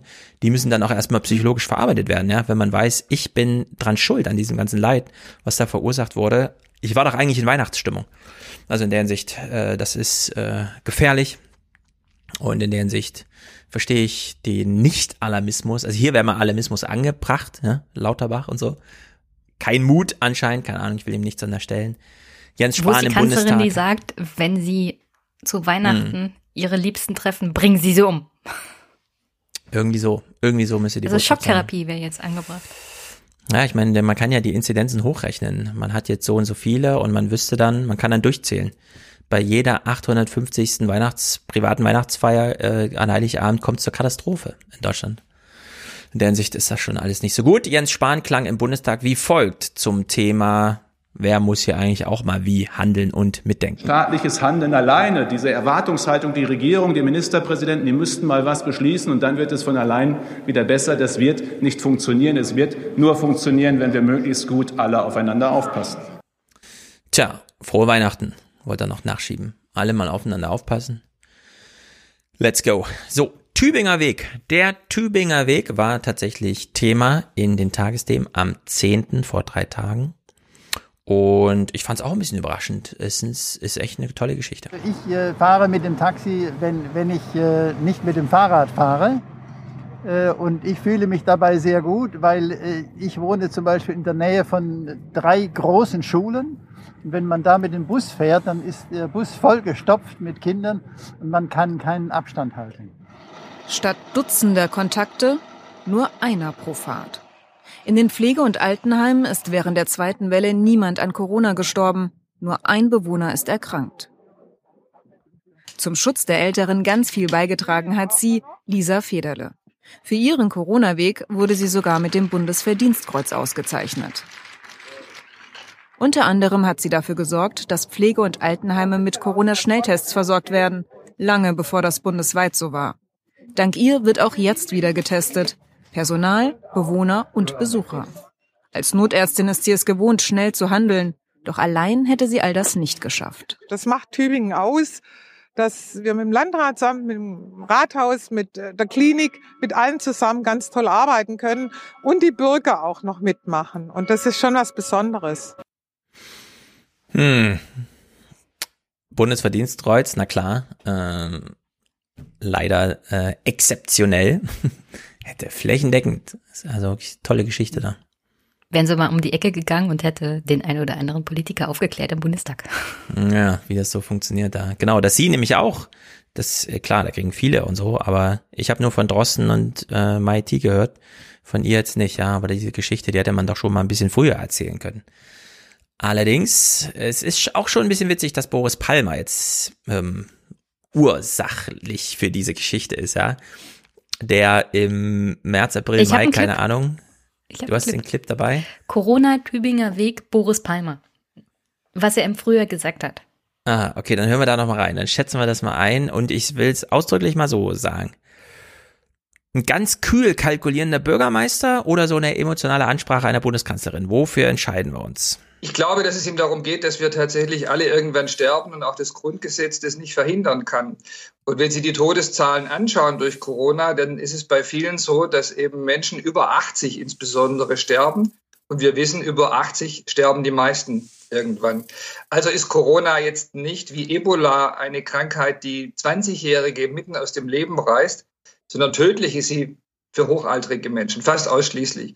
Und insoweit müssen wir abwägen, ich sage es Ihnen mal ganz brutal, wir retten in Deutschland möglicherweise Menschen, die in einem halben Jahr sowieso tot wären, aufgrund ihres Alters und ihrer Vorerkrankungen.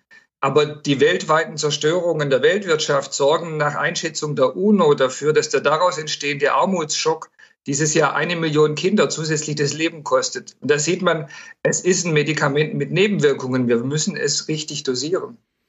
So, hier hat er ein halbes Jahr gesagt, rückblickend jetzt sagt er, er meinte eigentlich drei Jahre, das war die Kalkulation, also 83-Jährige haben in Deutschland noch eine dreijährige Lebenserwartung.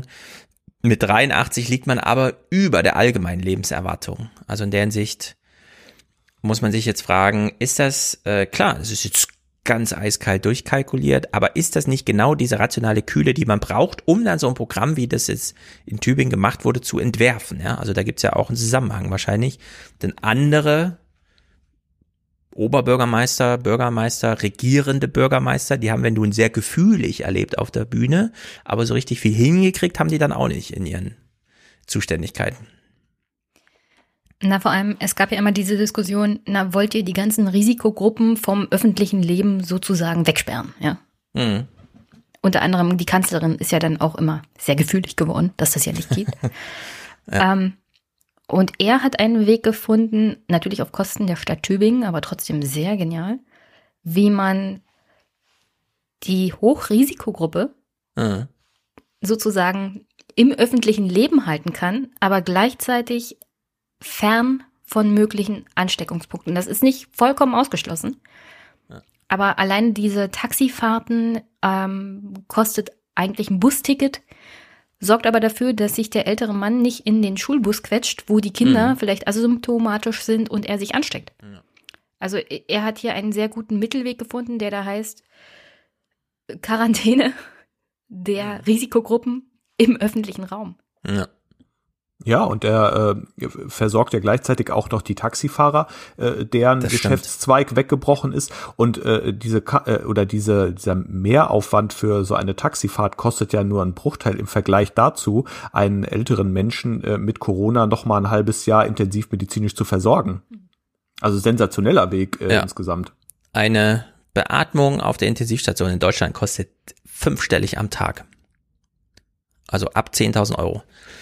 Und diese Kosten hinsichtlich ähm, Taxifahrten so, also unabhängig davon, ne, dass man sehr viel Leid einfach einspart, indem die Menschen gar nicht erst da ankommen. Jetzt mal nur die finanzielle Seite betrachtet. Ein Corona-Schnelltest im Einkauf irgendwie 10 Dollar. Kann man dann entsprechend große Stücke, dann hat man auch Synergieeffekte in der Logistik und so weiter, dann hat man die einfach vor Ort, das hat man in Tübingen getan. Diese Taxifahrten, also die Taxifahrer in Frankfurt haben wirklich nichts zu tun. Das ist ein Geschäft, das ist minus 80, minus 90 Prozent. Hier gibt es keine großen Veranstaltungen mehr, es gibt keine Einzelfahrten mehr, es gibt gar nichts mehr. Flughafen. Ja. Flughafen, völlig tot, äh, Terminal ist zu und so weiter, nichts findet statt. Hier hätte man, und da bin ich auch dann voll dafür, dass man sagt, der Taxifahrer bekommt den vollen Preis für die Fahrt, aber die Zuzahlung für denjenigen, der da fährt, ist eben wirklich nur das Busticket. Die Lücke dazwischen, wird äh, errechnet und bezahlt über muss nicht auf der Intensivstation beatmet werden für 10.000 Euro am Tag. Ja, das, das ist mal eine ganz saubere Kalkulation, eiskalt, einfach mal runtergebrochen, ja, äh, Budget geschaffen, Budget ausgezahlt, fertig. Und das hat man in Tübingen geschafft. Wir haben jetzt diese Geschichte seit einer Woche oder so, ist sie so ein bisschen publik. Wir haben noch von keiner anderen Stadt gehört, ja, die das da irgendwie mal nachgemacht hat oder so. Mir ist jedenfalls noch nichts untergekommen. Wollen wir darüber abstimmen, ob wir lieber die gefühlige Kanzlerin wollen? Oder Herrn Palmer, den ja, man ja persönlich auch ablehnen genau. kann, also aus verschiedenen Gründen. Nichtsdestotrotz macht er als Oberbürgermeister einen perfekten Job in dieser Krise. Also mhm. perfekt in mit Abschlägen, aber definitiv einen besseren Politik. Job als die meisten in diesem Land. Es ist zumindest mal Politik, die nicht auf den Lockdown hinausläuft. Ja? Oder auf, muss man jetzt Triage irgendwie gesetzlich organisieren oder nicht. Nein, weil da kommt es dann wirklich nicht dazu. Wenn man seit Mai, jetzt diese Woche, glaube ich, das erste Mal einen kleinen Ausbruch mit drei Infizierten hatte, den aber durch einen Screening via Schnelltest relativ zügig eingefangen hat. Also in der Hinsicht, das ist schon wirklich vorbildhaft an Tübingen. Ja, aber das hat ja auch Effekte über die äh, älteren Menschen hinaus. Das ist ja jedes äh, Enkelkind und jeder, äh, jeder Sohn, jede Tochter sitzt ja da und sagt, boah, super, dass meine Stadt das macht. Das ist ja sensationell. Ich äh, denke, dass meine, meine Mutter, meine Oma dabei super aufgehoben ist und so weiter. Also da schafft man ja auch so ein Sicherheitsgefühl, was mhm. über äh, dieses äh, ersten Grades hinausgeht. Also ganz, ganz ja, großartig. Ja, das hätte ich halt auch so gerne mal im Fernsehen gesagt, dass ähm, Corona klar eine biologische Krankheit ist, die uns, wenn sie uns körperlich erwischt, dann irgendwie doch, aber psychisch erwischt die uns ja alle. Also es gibt ja auch ein Psycho-Corona, das wird gerade ganz Deutschland erfasst. Und in Tübingen haben die Leute wirklich ein bisschen den freien Kopf, weil die einfach wissen, statistisch gesehen gab's eine Infektion seit Mai wie wahrscheinlich ist, dass es jetzt meinen Angehörigen trifft? Naja, relativ gering. Das sieht ganz anders aus, wenn man sich die deutschlandweiten Inzidenzen der äh, 80 plus anguckt. Bei 500 oder so sind die jetzt angekommen. Ja? Also das hat sich seit diesem Lockdown Light nochmal verdoppelt. Also es ist ganz dramatische Entwicklung. Hier ein Aufruf an den Presseclub. Stefan einfach mal öfter einzuladen, dann kommt er dazu, alles loszuwerden. Nee, ich, äh, ich weiß, jeder nutzt dann die Chancen nur so weit, wie er sie hat. Die Sendung geht nur eine Dreiviertelstunde und dann, deswegen habe ich ja einen Podcast. Kann ich das Gerade deswegen sollte der Presseclub anfügen. dich öfter sollen.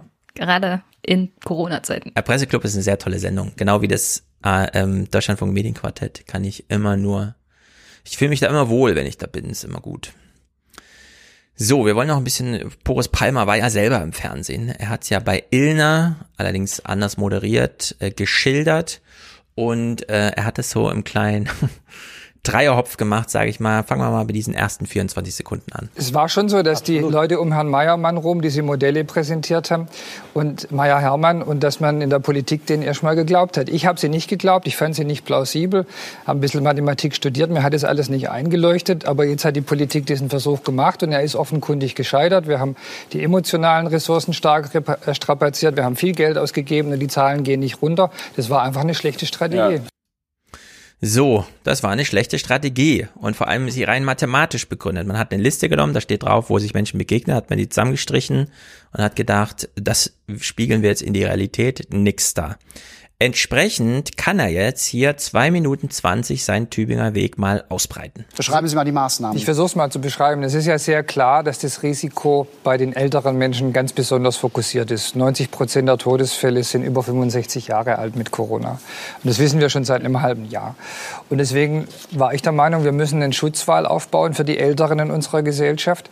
Wenn das Risiko für Menschen über 80 500 Mal höher ist als für die unter 40, dann ist es doch nicht gerecht, den gleichen Schutz für die über 80-Jährigen zu haben. Da brauchen die besonderen Schutz. Das war der Gedanke. Und dann haben wir überlegt, was kann man in der Stadt machen. Wir haben eine großartige äh, DRK-Präsidentin, die hat sofort angefangen zu sagen, dann müssen wir jetzt alle Altenheime durchtesten, egal ob das Symptome sind oder nicht.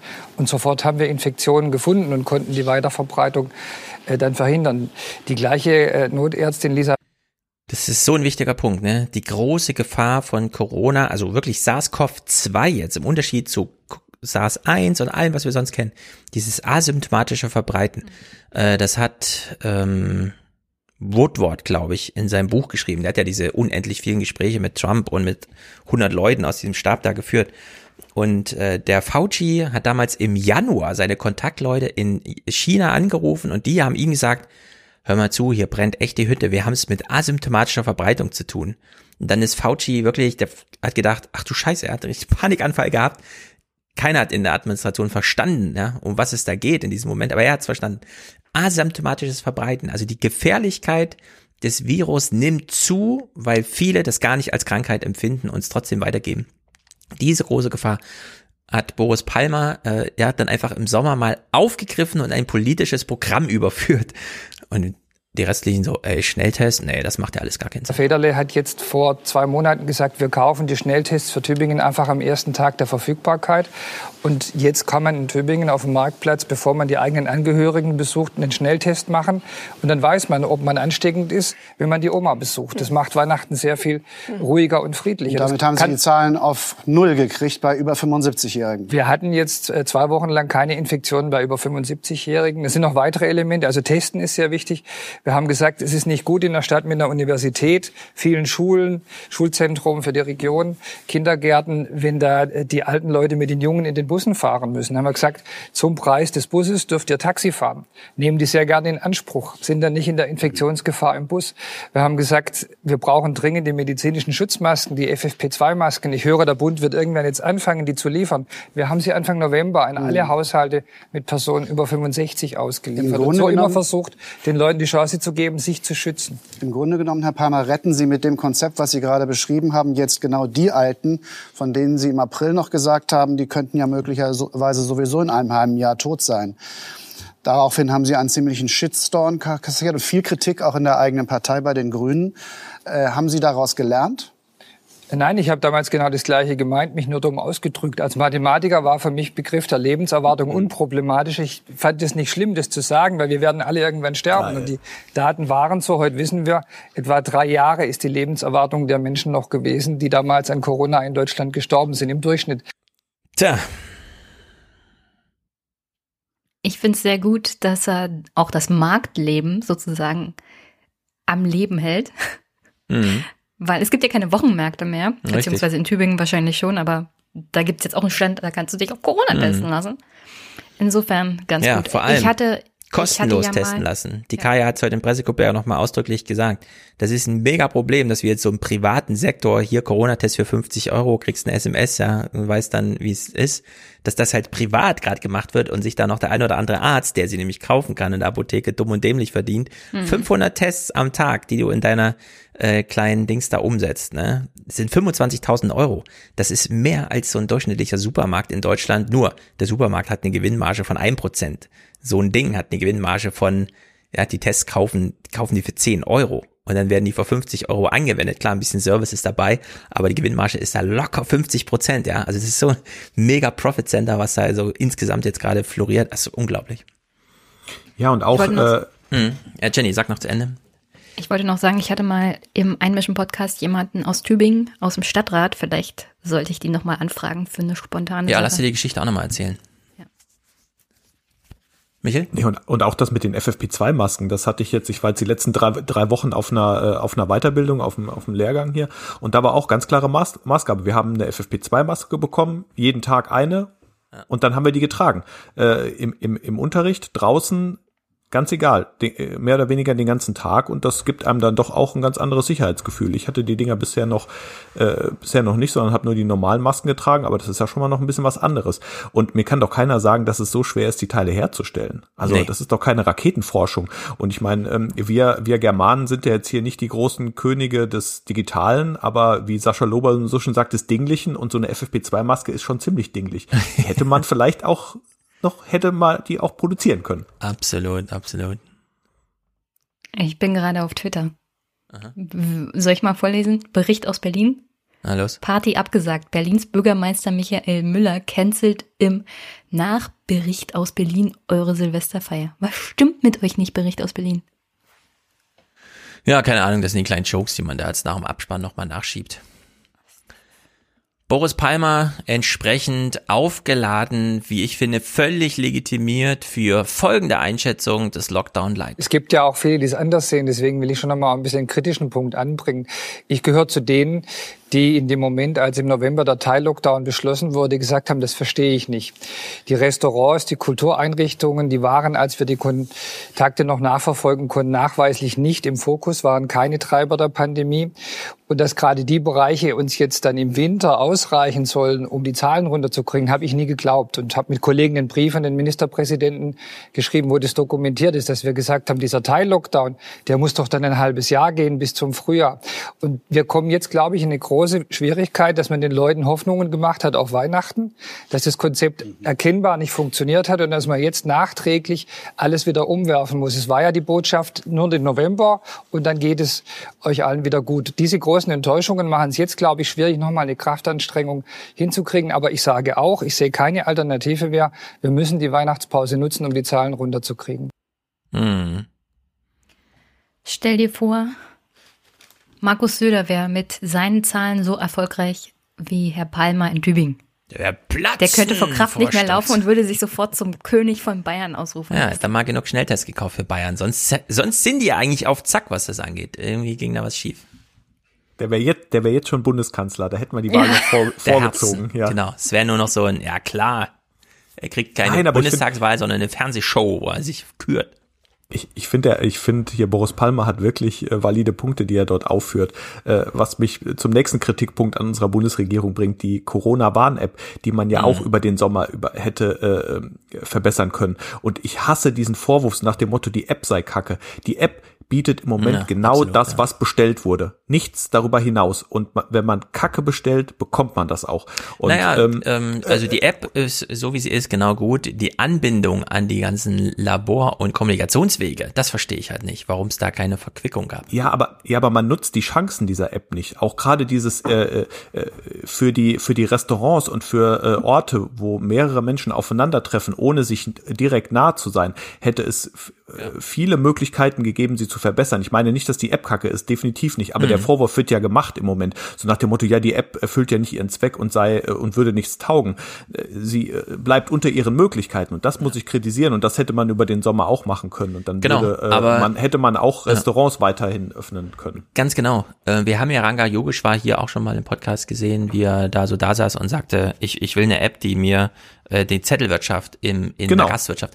Und genau das kann ja die App leisten, würde nur das Restaurant selber als Teilnehmer in diesem App Funkfeuer mitfunken und dann, wenn da jemand war äh, und also wenn ein positives Signal bei ihr ankommt, das selber weiterleiten.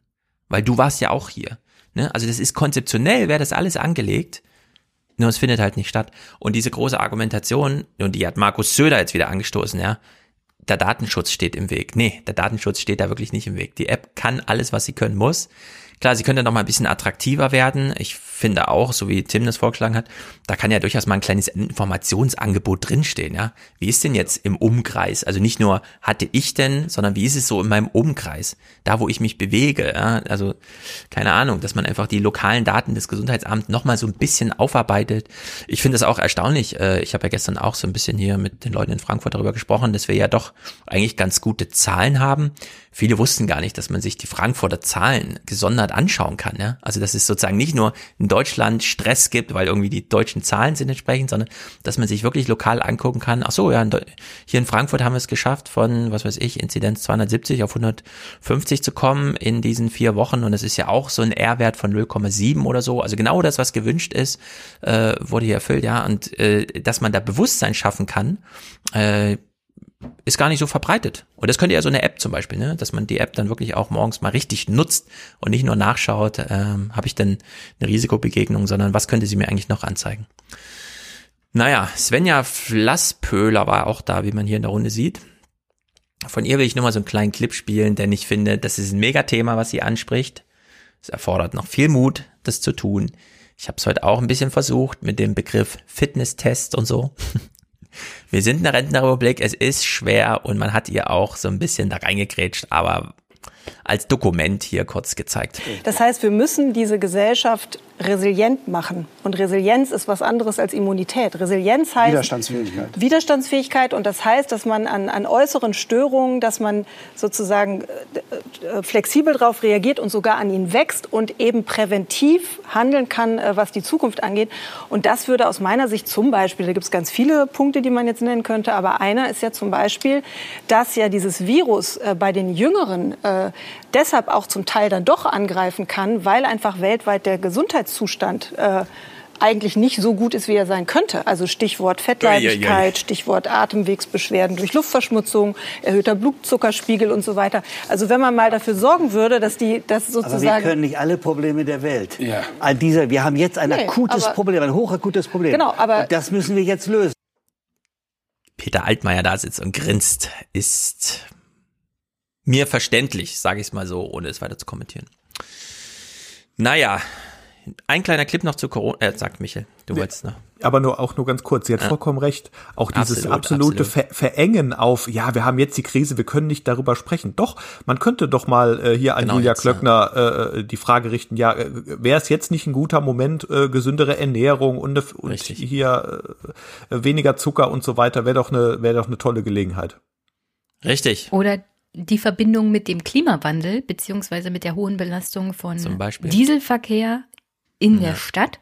Wie viele Leute sind eigentlich in der Verbindung hohe Luftbelastung und Corona gestorben, weil wir uns nicht rechtzeitig um das Thema Klima gekümmert haben. Genau, wir machen nächste Woche einen Klima-Jahresrückblick. Nächste Woche nichts Corona, nur Klima. Lynn ist hier, unsere Lieblingsbiologin. Aber da passt ja dann Corona auch rein lange kein Audiokommentar mehr gemacht, aber wir werden, da spielt Corona in der Hinsicht eine Rolle, dass man zum Beispiel nach Neu-Delhi schaut, wo die Luft nun wirklich mies ist und da man Abgleich macht, ja, wie ist eigentlich die Lungenkonstitution in solchen Gegenden, wenn dann Corona kommt? Und das ist wirklich erschreckend. Und in der Hinsicht finde ich auch, haben wir hier eigentlich eine nicht allzu lange Brücke zu so Themen wie Diesel, ja, Feinstaub, Zucker so gefährlich wie Schießpulver, wie Harari sagt, und der ganze Kram. Das muss man sich eigentlich alles mal anschauen. Ich setze aber auch ein bisschen drauf, dass hier wirklich Eigenverantwortlichkeit greift. Also, äh, ja, wir brauchen eine Ernährungsampel auf den Lebensmitteln. Du hast Klöckner angesprochen. Äh, sie wehrt sich jetzt nicht mehr allzu sehr dagegen, vielleicht kommt sie bald. Was immer noch bedeutet, ja, man kann dann trotzdem im Laden die mit rot markierten Dinger kaufen und essen aber man lädt damit halt vielleicht auch ein bisschen, und das sage ich jetzt ganz bewusst, lieber Chat, vielleicht lädt man damit auch ein bisschen Schuld auf sich, wenn das ein oder andere Problem droht. Ja, da schnauft Jenny schon, aber Carsten schreibt sehr gute Punkte, Stefan. Lass mich halt Hinsicht, nicht von dir triggern, Stefan. Weiter nein, im Text. lass dich nicht triggern. Ein kleiner Clip zum Ausstieg aus diesem Thema, obwohl es hier noch unendlich viele Themen zum Thema Weihnachten und so weiter gäbe. Kara Mioska moderiert zu Merkels emotionaler Rede im Bundestag. Jenny, du willst noch mal kurz Eine Sache noch, weil du zum Thema Schuld was gesagt mhm. hast. Ich komme ja ursprünglich aus Jüterbock. Und weißt du, wer in Jüterbock sein Unwesen getrieben hat? Äh, der schwarze Peter? Nein. Tetzel, der Ablasshändler. Deswegen habe ich ah, ein sehr differenziertes ja, weil er abgezockt wurde wegen von der Schuld. Schuld und vom Schuld freikaufen. Deswegen Weil ihr euch vom Joggen freigekauft habt. ja, mach ja, es am ja, besten ja. in Güterbock. Die Tetzel-Kiste steht da noch. Mhm. Gut, gut, gut. So. so äh, und ich lade jetzt Schuld auf mich, indem ich mir neuen Tee koche mit etwas mal. Zucker. Dann also äh, brauner Zucker. triggern wir dich nicht mit Merkel, sondern steigen hier mit Merkel aus dem Ding aus und du kannst deinen schwarzen Tee ohne Zucker trinken. Heute haben die Abgeordneten bei der Generaldebatte zum Haushalt eine andere Angela Merkel erlebt. Mhm. Hier sprach nicht wie sonst nur die Politikerin, die pragmatisch denkt und abwägt. Es sprach nicht nur die Wissenschaftlerin, die Fakten kühl seziert. Es sprach auch eine Frau, der fast die Stimme brach, die schier verzweifelt darum flehte, doch bitte endlich auf die Wissenschaft zu hören und das Leben in Deutschland wieder stärker auszubremsen, angesichts der Neuinfektionen, die wieder steigen und angesichts eines neuen traurigen Rekords von 590 Todesfällen innerhalb eines Tages. Uiuiuiui. Und da Jenny noch nicht da ist, im Heute-Journal hat man gleich begonnen, die Sendung. Man hat Merkel das erste Wort gegeben. Ich habe mich in der DDR zum Physikstudium entschieden. Das hätte ich in der alten Bundesrepublik wahrscheinlich nicht getan. Weil ich ganz sicher war, dass man vieles außer Kraft setzen kann. Aber die Schwerkraft nicht, die Lichtgeschwindigkeit nicht und andere Fakten nicht. Und das wird auch weiter gelten, meine Damen und Herren. Da brauchen wir uns gar keine Sorgen zu machen. Genau, zum Heute-Journal. Fakten lassen sich nicht außer Kraft setzen. Das predigt die Naturwissenschaftlerin im Kanzleramt im Grunde schon seit Wochen und Monaten. Und da sitzen alle im Bundestag da und sagen, das stimmt. Fakten lassen sich eigentlich, ja, hm, ja, hm, ja, also eigentlich hat sie recht, wir klatschen mal. Der Hinsicht ist das schon naja, da Jenny immer noch nicht zurück ist, wir können auch noch kurz in den also, Bericht zu Merkels Emotionalität reinschauen. Aber sag. Ja, also wirklich das einzig äh, Positive, was ich Merkel in dem Fall zugute halte, ist, äh, dass sie in Corona mehr kommuniziert, als sie es jetzt zum Beispiel in der sogenannten Flüchtlingskrise macht. Äh, das ist das Einzige. Aber äh, dieser, diese, einfach nur diese stumpfe Nachfrage und die gehört eigentlich in jedes Interview ist eigentlich, also bei Corona hört ihr auf die Wissenschaft und bei ja. Klima nicht. Zum Beispiel. Oder und halt auch dieses, ja. dieses, äh, äh also ja, spiel noch mal den Clip und dann. Mhm. Also man hat hier Merkels Emotionalität nochmal in einen Bericht gepackt. Doch was heute auffällt, ist, je länger Merkel redet, je öfter sie das Virus und die Folgen erwähnt, umso emotionaler wird sie so wie man sie im Bundestag nicht kennt. Wenn wir jetzt vor Weihnachten zu viele Kontakte haben und anschließend es das letzte Weihnachten mit den Großeltern war, dann werden wir etwas versäumt haben. Das sollten wir nicht tun. Es tut mir wirklich im Herzen leid. Aber wenn wir dafür den Preis zahlen, dass wir Todeszahlen von Tag am Tag 590 Menschen haben, dann ist das nicht äh, akzeptabel. Längst schon geht es nicht mehr vorrangig um den Haushalt oder um die 180 Milliarden Neuverschuldung. So, um äh, das mal aufzugreifen, bevor Jenny wiederkommt und wir dann mit ihr ins neue Thema stolpern.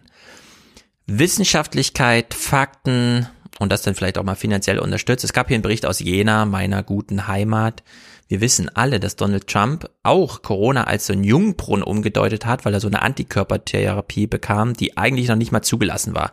Also man ist sich bei einer bestimmten Technik so sicher, dass sie funktioniert, dass man den amerikanischen Präsidenten damit behandelt, obwohl sie noch nicht offiziell zugelassen ist.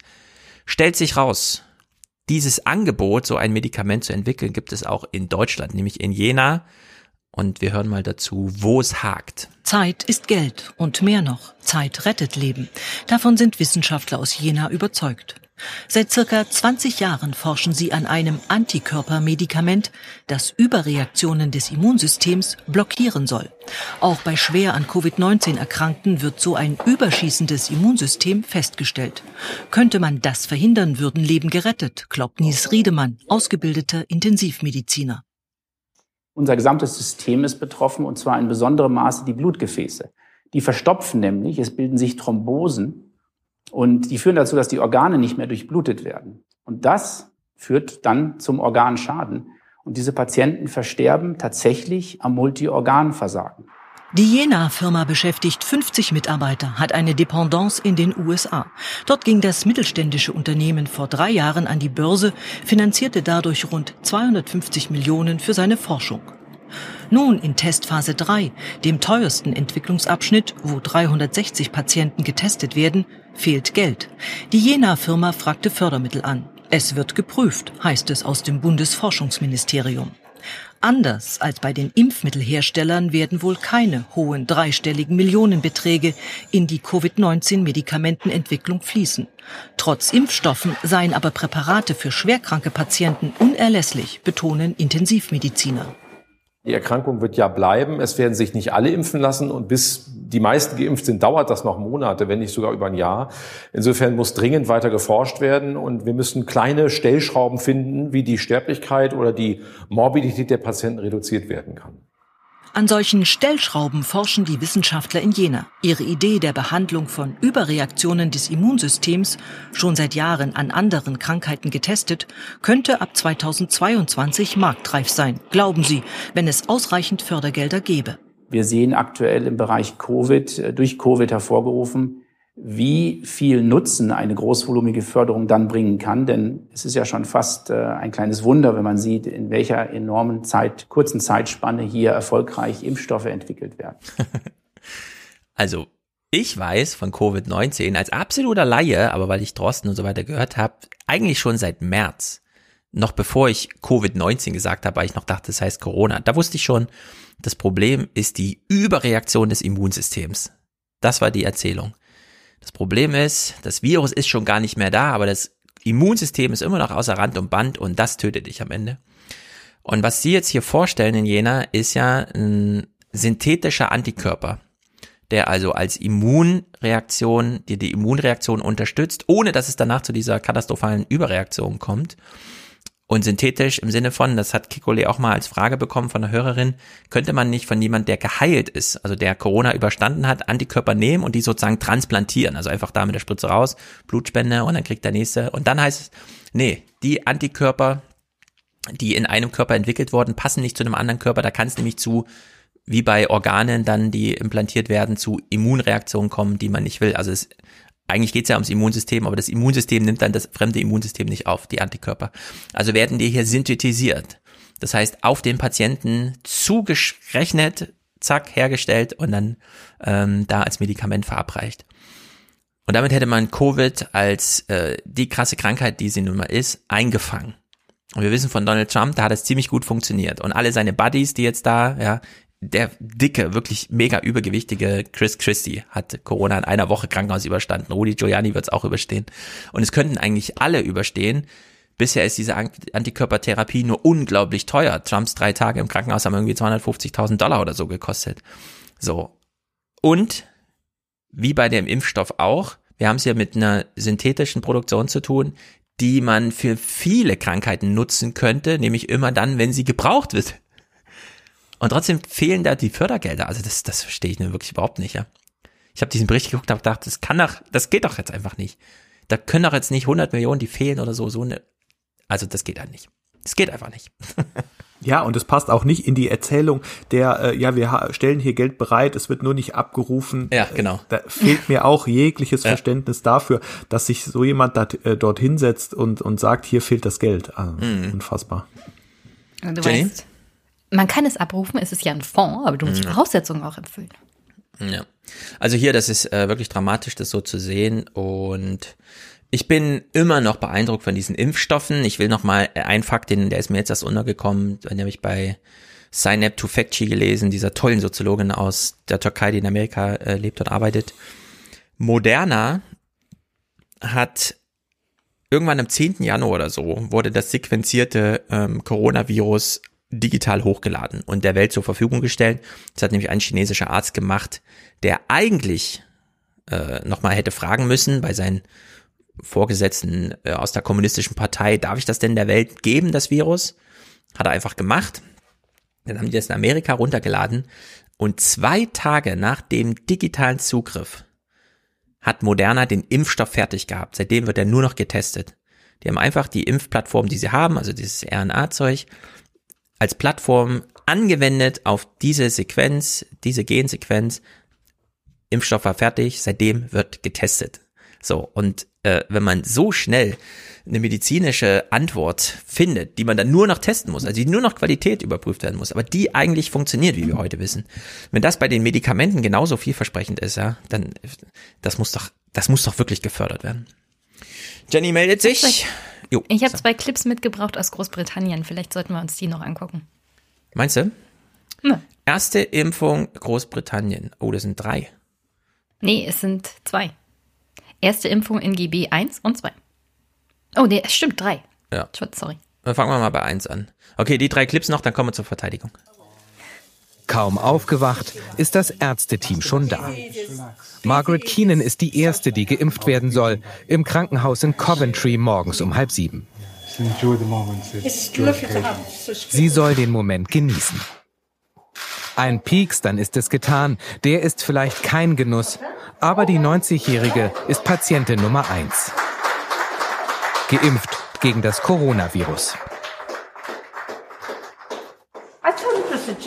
Zuerst dachte ich, es ist ein Witz, dass ich die Erste sein soll. Aber ich bin froh, dass ich es gemacht habe. Und hoffentlich machen es andere auch.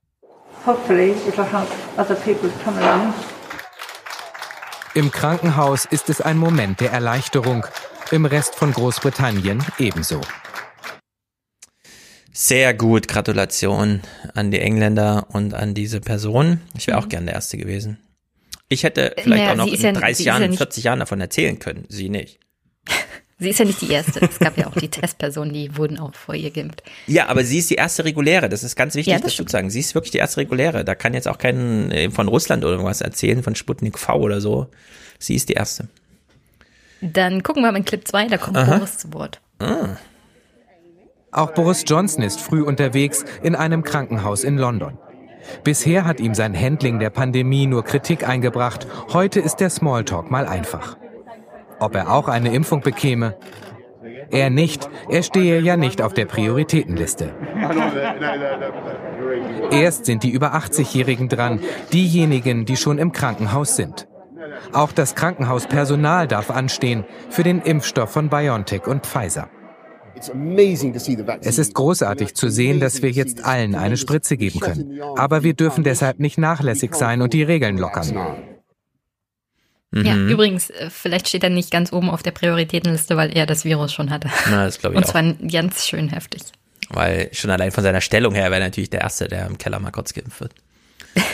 So, Ähm, übrigens, Mhm. ja, ich kriege ja hier sehr viel Tipps bezüglich Lesestoff, dass ich mich ja mehr über die Impfung informieren sollte, weil ich ja da immer ja, sehr kriegst du auch nachher noch einen Audiokommentar zur Sache. Ja, ja. Großbritannien hat das Problem auch. Es scheint so generell ein Kommunikationsproblem zu geben zwischen der Begeisterung, die unter anderem Stefan hat, und der Tatsache, wie das aufgenommen wird, gerade weil es so schnell geht. Und das ist Clip 3. Es gibt nämlich Mhm. Zweifel bezüglich der Impfung. Okay. Tatsächlich ist mancherorts eine Menge an Leichtsinn zu beobachten. Die Shoppingmeilen in London voll, die Briten im Einkaufsrausch. Und noch etwas macht der britischen Regierung Sorgen. Etwa ein Drittel will den Impfstoff gar nicht. Ich glaube nicht daran, dass man einen Impfstoff so schnell herstellen kann, ohne negative Auswirkungen. Ich weiß nicht, ob es wirklich sicher ist. Wir sollten keine Versuchskaninchen sein. Das ist der völlig falsche Ansatz. Der Impfstoff ist sicher gut für einen selbst und für das Land. Mhm. Ja. Und da sagt Boris, ja. Ich habe gar nichts gegen Impfzweifler, solange das bedeutet, dass ich vorrutsche in meinem Datum. Ich lasse dich nicht vor, nur das Wenn klar. das heißt, dass die sich alle hinter mir anstellen, äh, ist, habe ich gar nichts dagegen. Dann können wir das gerne im Herbst dann diskutieren, nachdem ich im August meine Spritze gekriegt habe. Ja, weil wir, wir haben hier, glaube ich, wirklich ein extremes Kommunikationsproblem zwischen, das ging sehr, sehr schnell und das ist trotzdem sicher. Ja, also Weil die Viele Impfstoffentwicklung. Menschen halt, Ja. ja, das, das Problem ist, viele Menschen verbinden Zwei die Entwicklung Tage. von Impfstoffen mit Jahren und nicht Ja. mit Monaten. Ja, ist ja auch, äh, so ist es halt. Allerdings, dieser Impfstoff hat genau zwei Tage der Herstellung gedauert und die Leute, die den gebaut haben, und wir wissen jetzt, wie wirksam und wie gut der funktioniert, haben das Virus nie gesehen. Die haben nur das digitale Duplikat gesehen, haben sich das einmal, ich sage jetzt in Anführungszeichen, ausgedruckt auf ihre Plattform, zack, war das Ding fertig, konnte getestet werden. Ich fand das jedenfalls gut. Ja, und übrigens, Und wollte ihn mal mitbringen. ähm, es gab diese zwei Vorfälle mit äh, im allergischen Reaktionen. Äh, das Ja. sind Leute, die haben allergische Reaktionen auf recht viele Sachen, deswegen haben die auch immer Insulin dabei. Und die Lesart, die ich äh, mitbekommen habe und die ich sehr überzeugend war, äh, fand, war, ja, das zeigt, wie krass der Wirkstoff ist, also wie krass das Virus wirkt. Und deswegen sollten diejenigen, die allergische Reaktionen auf alles Mögliche haben, dann da auch aufpassen. Das wissen aber Leute, also Leute, die Insulin mit sich tragen, die, die kennen ihren Gesundheitszustand, was das angeht. Und ja, da wird halt einmal das Immunsystem so richtig geboostet und das führt dann auch zu allergischen Reaktionen. Ja, ich habe aber auch gehört, dass das Problem daran hauptsächlich war, dass sie es während der Testphase nicht berücksichtigt haben als Personengruppe. Und das, äh, das sollte in einer Testphase für eine Impfung natürlich nicht passieren. Ja, aber die Testphase ist jetzt, die geht, das sind ja weiterhin Testphasen, ne? Also das fällt auch unter Test jetzt einfach. Ja, aber die, da kommt die Kritik ja der Leute von der Straße, die gesagt haben, ja, vielleicht sollte man mehr testen, bevor man es geimpft bekommt. Ja, also äh, ich will mal so sagen, Drosten, wir sind alle große Drosten-Fans, ich auch. Drosten hat ganz früh in seinem Podcast gesagt, das war bestimmt noch April, wenn es erfolgreiche Impfstoff gibt, dann wird die Phase 3 so groß sein, also die Studien werden so umfangreich sein und wir hatten jetzt schon 30.000 Probanden, ne, so viel gibt's eigentlich sonst nicht, äh, dass man eigentlich die Stufe 3 schon nicht mehr von der eigentlichen Impfung unterscheiden kann. Das wundert mich ehrlich gesagt auch im Nachhinein, denn man hätte durchaus sagen können, ja, eigentlich würden wir schon gerne mal die 83-Jährigen durchimpfen. Komm, wir schließen die jetzt mal alle in die Studie 3 mit ein. Ja, weil äh, das machen die in London jetzt auch gerade. Das ist alles dort Studie 3. Die Leute werden dort begutachtet und es wird beobachtet, als wären die alle in so einer Stufe, äh, Stufe 3 Studie drinne. Ja, deswegen ja auch Krankenhauspersonal darf jetzt schon mal ran, weil die gehen jeden Tag ins Krankenhaus und sind da unter Beobachtung und da weiß man, was da passiert und wie es denen geht. Da kann man den fragen, ja, wie ist denn Zustand und so. Also in der Hinsicht äh, ist das alles auf einem ganz guten Track. Ich bin da ganz zuversichtlich. Ich habe vollstes Vertrauen in den Impfstoff. Ich auch. Ich vertraue voll auf Boris. In dem Falle, warum nicht? Nein. In, nur in dem Fall vielleicht. So, wir haben dich heute, äh, Michel, eingeladen, vor allem, weil du Soldat bist, weil du schon Auslandseinsätze hinter dir hast, weil du über Drohnen reden kannst, weil du Amerika-Fan bist. Das haben wir beim letzten Mal schon ein bisschen anklingen lassen. Und weil wir jetzt, nachdem wir mit dir äh, die erste Debatte von Biden gegen Trump sahen, ähm, äh, jetzt Biden als President-elect haben, der auch schon seinen Verteidigungsminister bestellt hat. Und da haben wir uns ja verabredet, dann schauen wir uns das nochmal kurz an. Klar, wir wissen jetzt nicht sehr viel über irgendeine Programmatik oder so, aber in der Person steckt vielleicht doch einiges drin. Äh, deswegen die erste Frage in der Hinsicht, kanntest du Ost, äh, Lloyd Austin? Nee, ehrlich gesagt nicht. Ja. Ähm, da muss man aber auch fairerweise dazu sagen, äh, so gut kenne ich mich jetzt, äh, was die Personalien angeht, im, im amerikanischen Militär jetzt auch nicht aus, ähm, dass man, dass ich den jetzt hätte kennen oder dass ich jetzt da irgendeinen äh, kennen könnte, so den ein oder anderen, wenn äh, wenn man den mit Europa, also für, äh, von dem ein oder anderen äh, mit Europa-Bezug, wenn der hier irgendwie kommandierender General irgendwo in Deutschland war mhm. oder sowas, dann kennt man schon mal den Namen vielleicht, aber ähm, so inhaltlich kon äh, konnte ich jetzt mit dem Namen nichts verbinden. Ich habe mir jetzt bei Wikipedia mal so ein bisschen seinen Lebenslauf angeguckt und genau. Also typischerweise kennt man so als Bundeswehrsoldat keine Ahnung irgendwie Wesley Clark, weil er hier den Kosovo-Einsatz führt oder sowas aber Menschen, die da so in Amerika bleiben. Also könntest du jetzt diese Joint Chiefs of äh, ähm, Staff oder wie sie heißen, also diese Waffengattungsführerriege, könntest du die nennen oder nee. wäre das auch schon? Ja, nee, ne? die, nee, die könnte, könnte ich auch nicht nennen. Die haben halt diesen Vorsitzenden Mark Milley, den ich als Fernsehtyp einfach so wahnsinnig beeindruckend finde mit seinen kurzen Reden, die er da mal hält zu allen möglichen Anlässen. Äh, deswegen kenne ich den, aber der Rest ist halt auch, äh, kennt man nicht.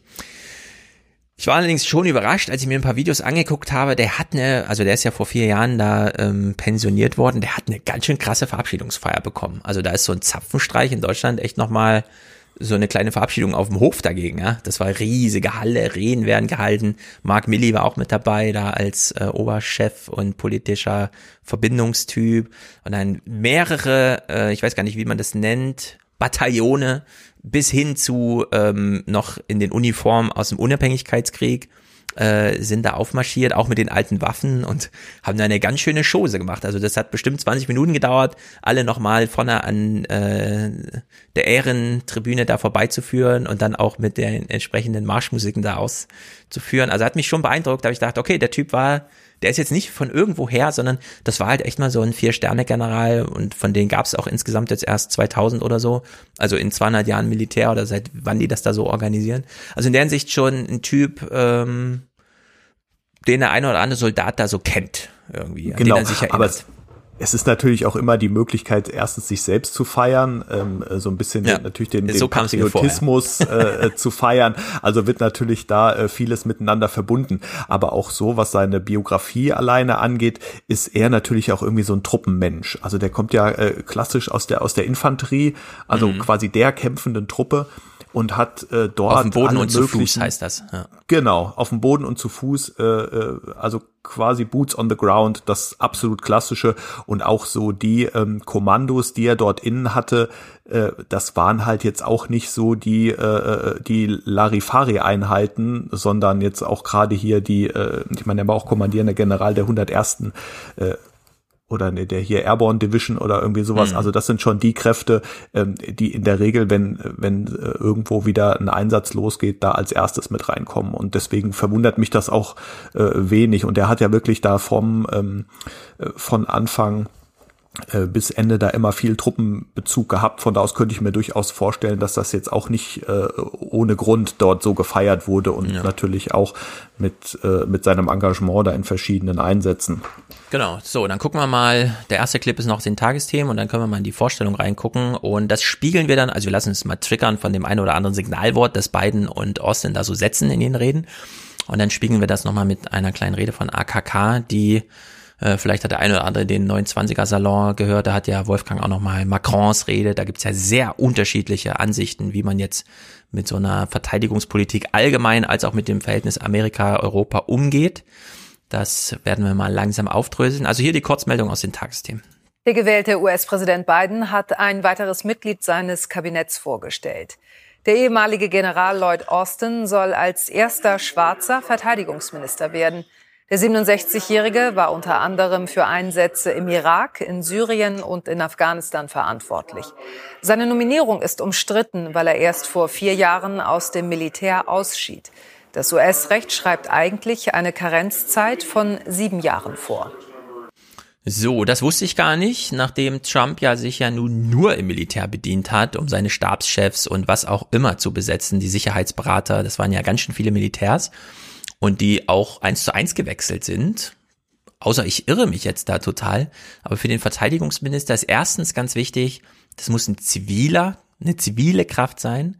Und wenn er einen militärischen Hintergrund hat, dann muss mindestens sieben Jahre dazwischen liegen.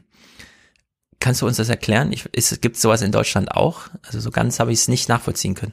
Nee, die Frage habe ich mir, äh, die Frage habe ich mir auch gestellt und ehrlich gesagt, ich habe es jetzt, äh, hab's jetzt äh, nicht äh, jetzt irgendwie überprüft. Ich wusste das vorher auch nicht. Ähm, hm. Das wurde ja für für James Mattis wurde ja diese sieben Jahresregelung dann äh, wohl erstmalig dann Zum außer Beispiel, Kraft genau. gesetzt und ähm, dort war man wohl schon im Kongress so weit zu sagen, also ja, okay, das eine Mal machen wir das noch und hm. jetzt aber bitte dann nicht nochmal, dass äh, dass man das jetzt hier nicht dauerhaft außer Kraft setzt.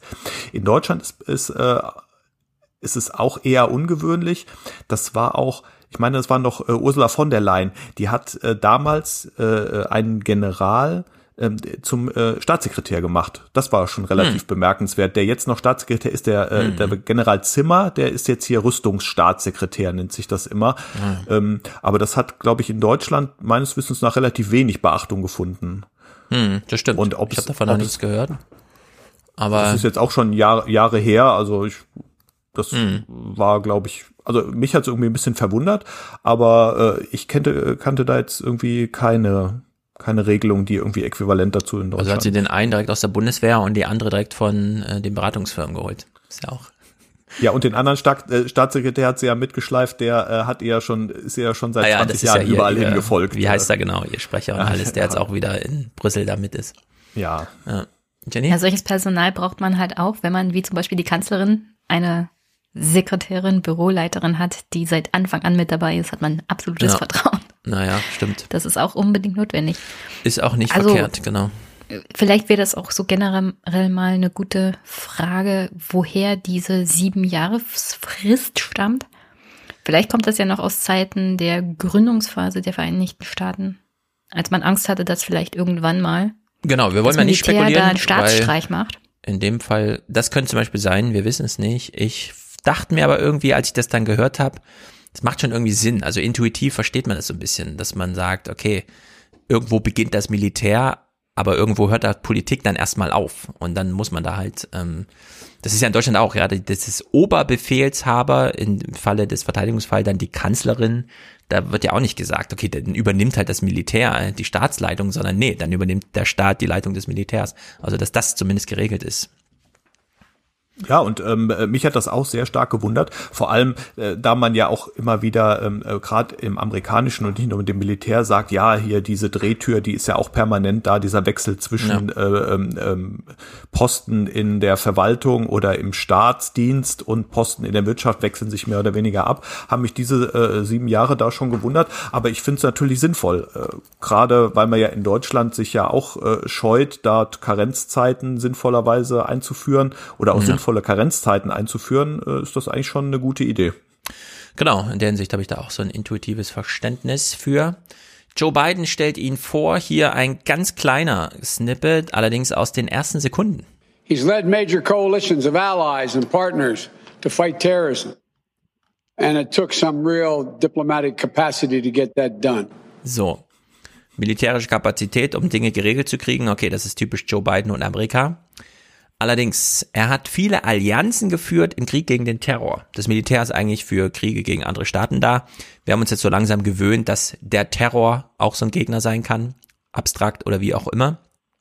Und die Allianzen werden hier gleich vorn rangestellt. Ich glaube, das ist so ein ganz klares Zeichen gegen Trump, die letzten vier Jahre irgendwie, ja, wo er alles beendet wurde, jetzt stehen die Allianzen wieder im Mittelpunkt. Ja, aber auch der Seitenhieb, äh, es bedurfte einiges diplomatischen Geschick dieser Allianzen und äh, ja. mit den Freunden zu führen, äh, ist äh, natürlich genau, genau, auch genau. nicht ganz äh, nicht ganz ohne und die richten sich äh, wahrscheinlich nach Europa. Genau. Also man ist sich der Aufgabe bewusst, sie ist schwierig, aber sie ist halt in dem Falle dann auch wieder alternativlos.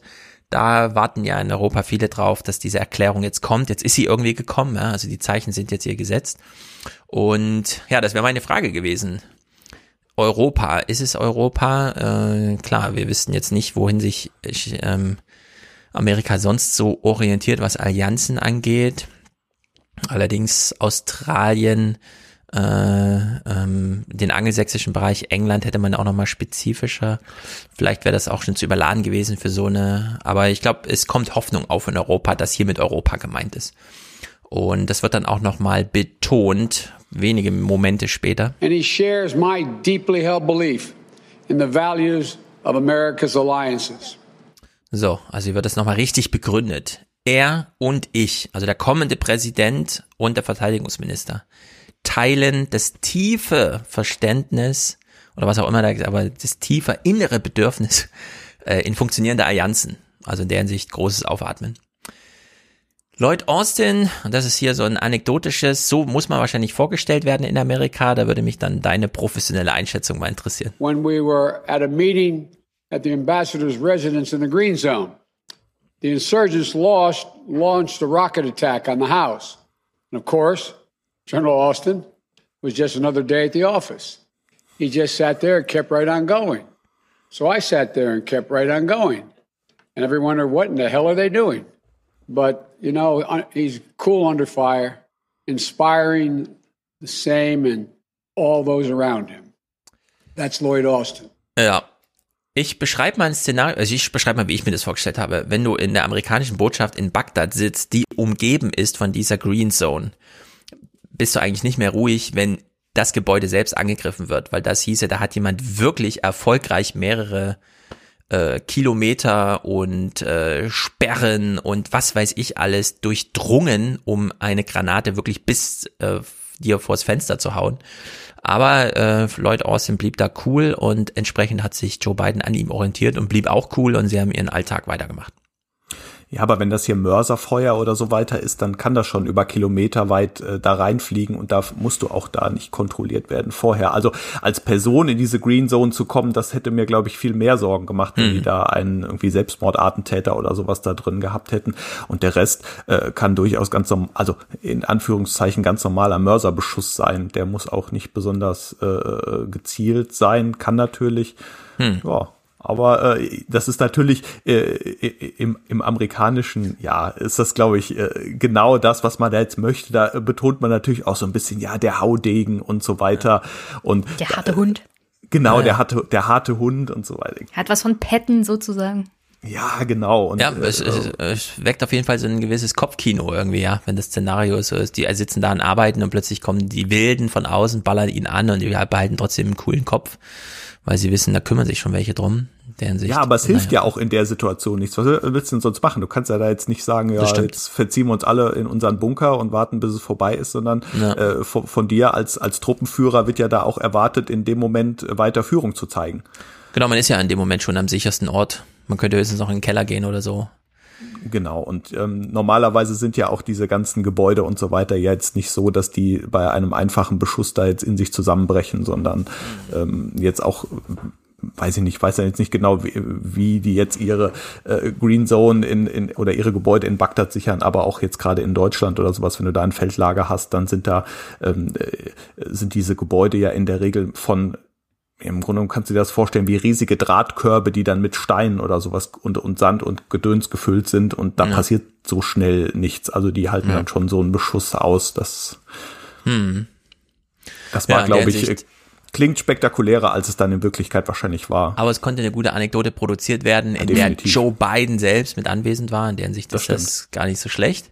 Ähm, eine andere Botschaft, die sich auch nach innen richtet und die wirklich erst nach den Allianzen angesprochen wurde von Joe Biden, ist das. I'm not exaggerating. He has a way about him. And always above all, he's looked out for his people. That's why he was known as the soldier's leader. In this time in the United States Army, Lloyd Austin met every single challenge with extraordinary skill and profound personal decency. He's the definition of duty, honor, country. And at every step, he challenged the institutions that he loves to grow more inclusive and more diverse.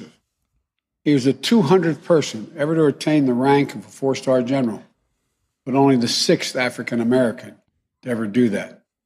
He was the first African American general officer to lead the Army Corps in combat. He was the first African American to command an entire theater of war. And if confirmed, he'll be the first African American at the helm of the Defense Department in well over 200 years. Jenny? Es ist sehr auffällig, wie Joe Biden sein Kabinett besetzt mit sehr diversen Menschen.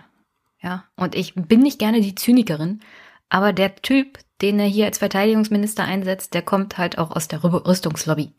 Es ist sehr stark nachvollziehbar, dass die Demokraten hier auf das Identitätsmerkmal sich natürlich stürzen. Nichtsdestotrotz kommen diese Leute alle aus dem mm, industriellen Komplex. Hm. Und das ist ein Aspekt, den die Demokraten absolut inhaltlich bisher verweigern. Hm. Selbst auf Kritiken von den, Aber aus den eigenen Reihen. Sind das nicht Und es ist zwei sehr schön. verschiedene Sachen? Also wirklich, es ist sehr, sehr schön. Hm. Für diesen einen schwarzen Mann, der sehr viel geleistet hat. Nichtsdestotrotz ist das alles oberflächliches Gepuder. Wenn dabei Hm. dann nichts rauskommt in den vier Jahren. Ja, was soll denn bei rauskommen? Also der Typ ist halt Ja, jetzt Verteidigungsminister. Ah, Jenny, Jenny, Jenny, Jenny, Jenny, Jenny. Wir reden jetzt hier gerade nicht über Hartz IV. Wir reden auch nicht darüber, dass 50 Millionen Amerikaner noch dieses Jahr echten Hunger wieder erleiden werden.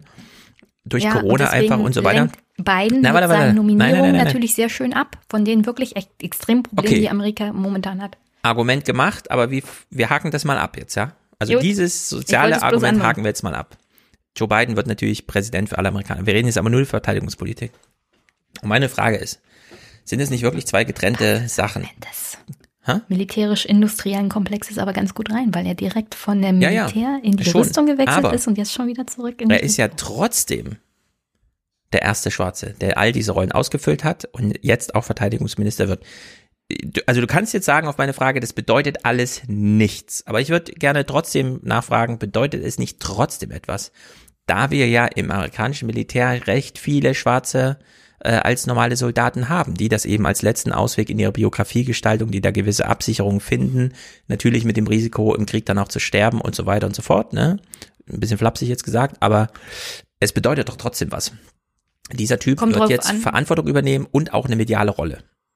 Für die Kommt drauf an, was er als Verteidigungsminister macht. Ich meine, da gibt es ja immer noch das Problem der Soldatinnen und Soldaten, die aus dem Krieg zurückkommen und um die sich auch, was die Gesundheit angeht, sowohl geistig als auch körperlich, nicht Mhm. wirklich gut gekümmert wird. Mhm. Und das, daran muss man ihn dann auch messen. Und wenn er da nichts tut als Verteidigungsminister, dann würde ich sagen, bedeutet das halt auf dem Papier viel. Mhm. Und für die Erzählung, die die Amerikaner nach Trump gerne machen möchten. Aber wenn ja, er da versagt, mhm. ist das halt alles nur eine Erzählung.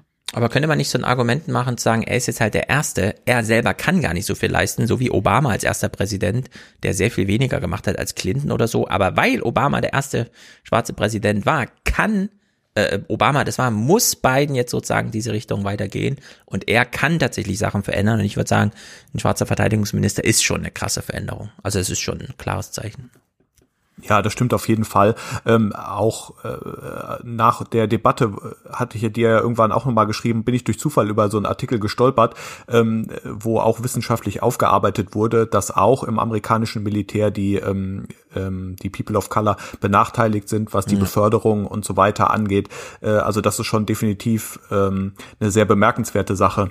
Äh, das, was du sagst, Jenny, da bin, ich bin mir gar nicht so sicher. Ich meine, letztens hätte ich ähm, äh, ähm, äh, gehört, dass äh, die Veteranen ein eigenes Ministerium haben und dass es da einen eigenen Veteranenminister gibt, der einen irrsinnig hohen, äh, äh, äh, irrsinnig hohes Budget dort auch verwaltet. Also da bin ich mir gar nicht so sicher, ob das überhaupt seine Kompetenz ist als Verteidigungsminister, äh, äh, die, die, ähm, ja.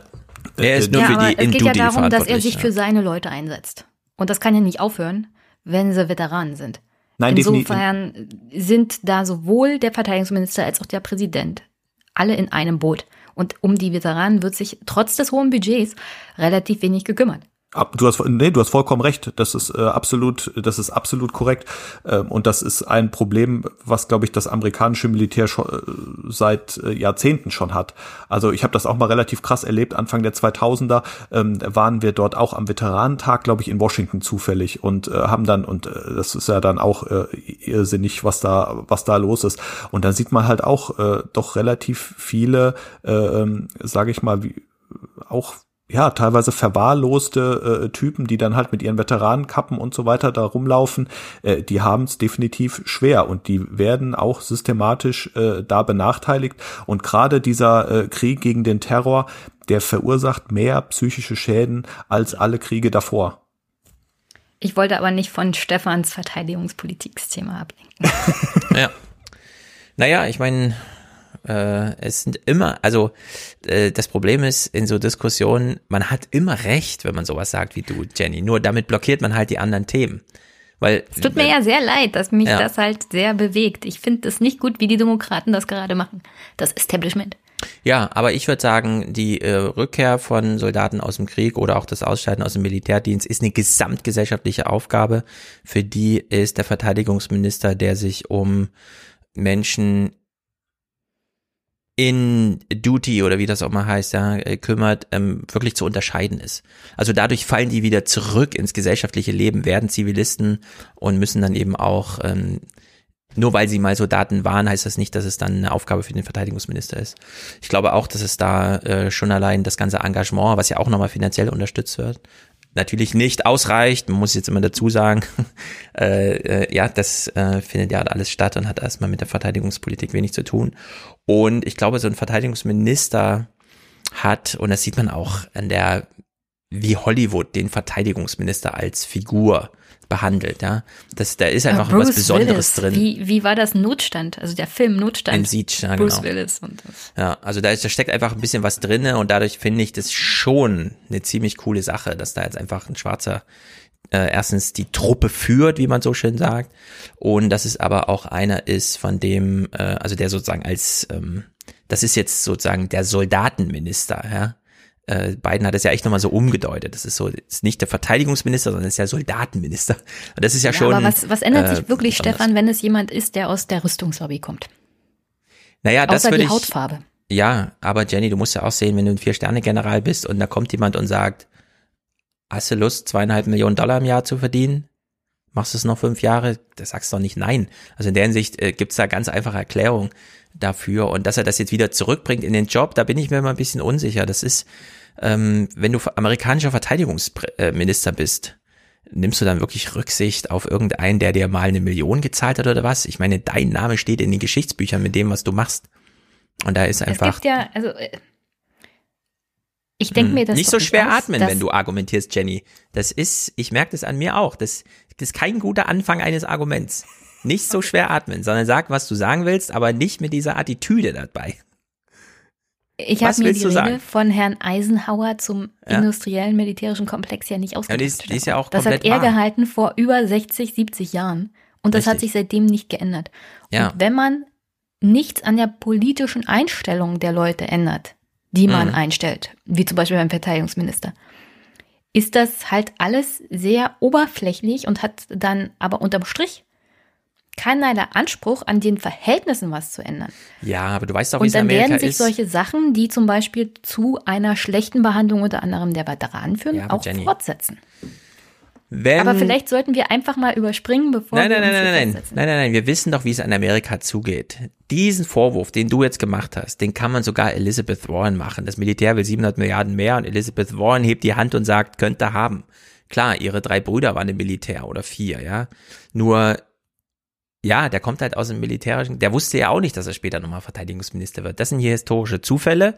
Und ich glaube aber nicht, das kann ich mir nicht vorstellen, dass man da jetzt irgendwie denkt, ey, cool, dann ja, lass ich es erstmal in meinem Adressbuch gut gehen. Also in der Hinsicht, das ist schon auch ein integrer Typ. Der hat nicht ohne Grund da so eine Karriere gemacht und wird da auch ein gewisses Ansehen errungen.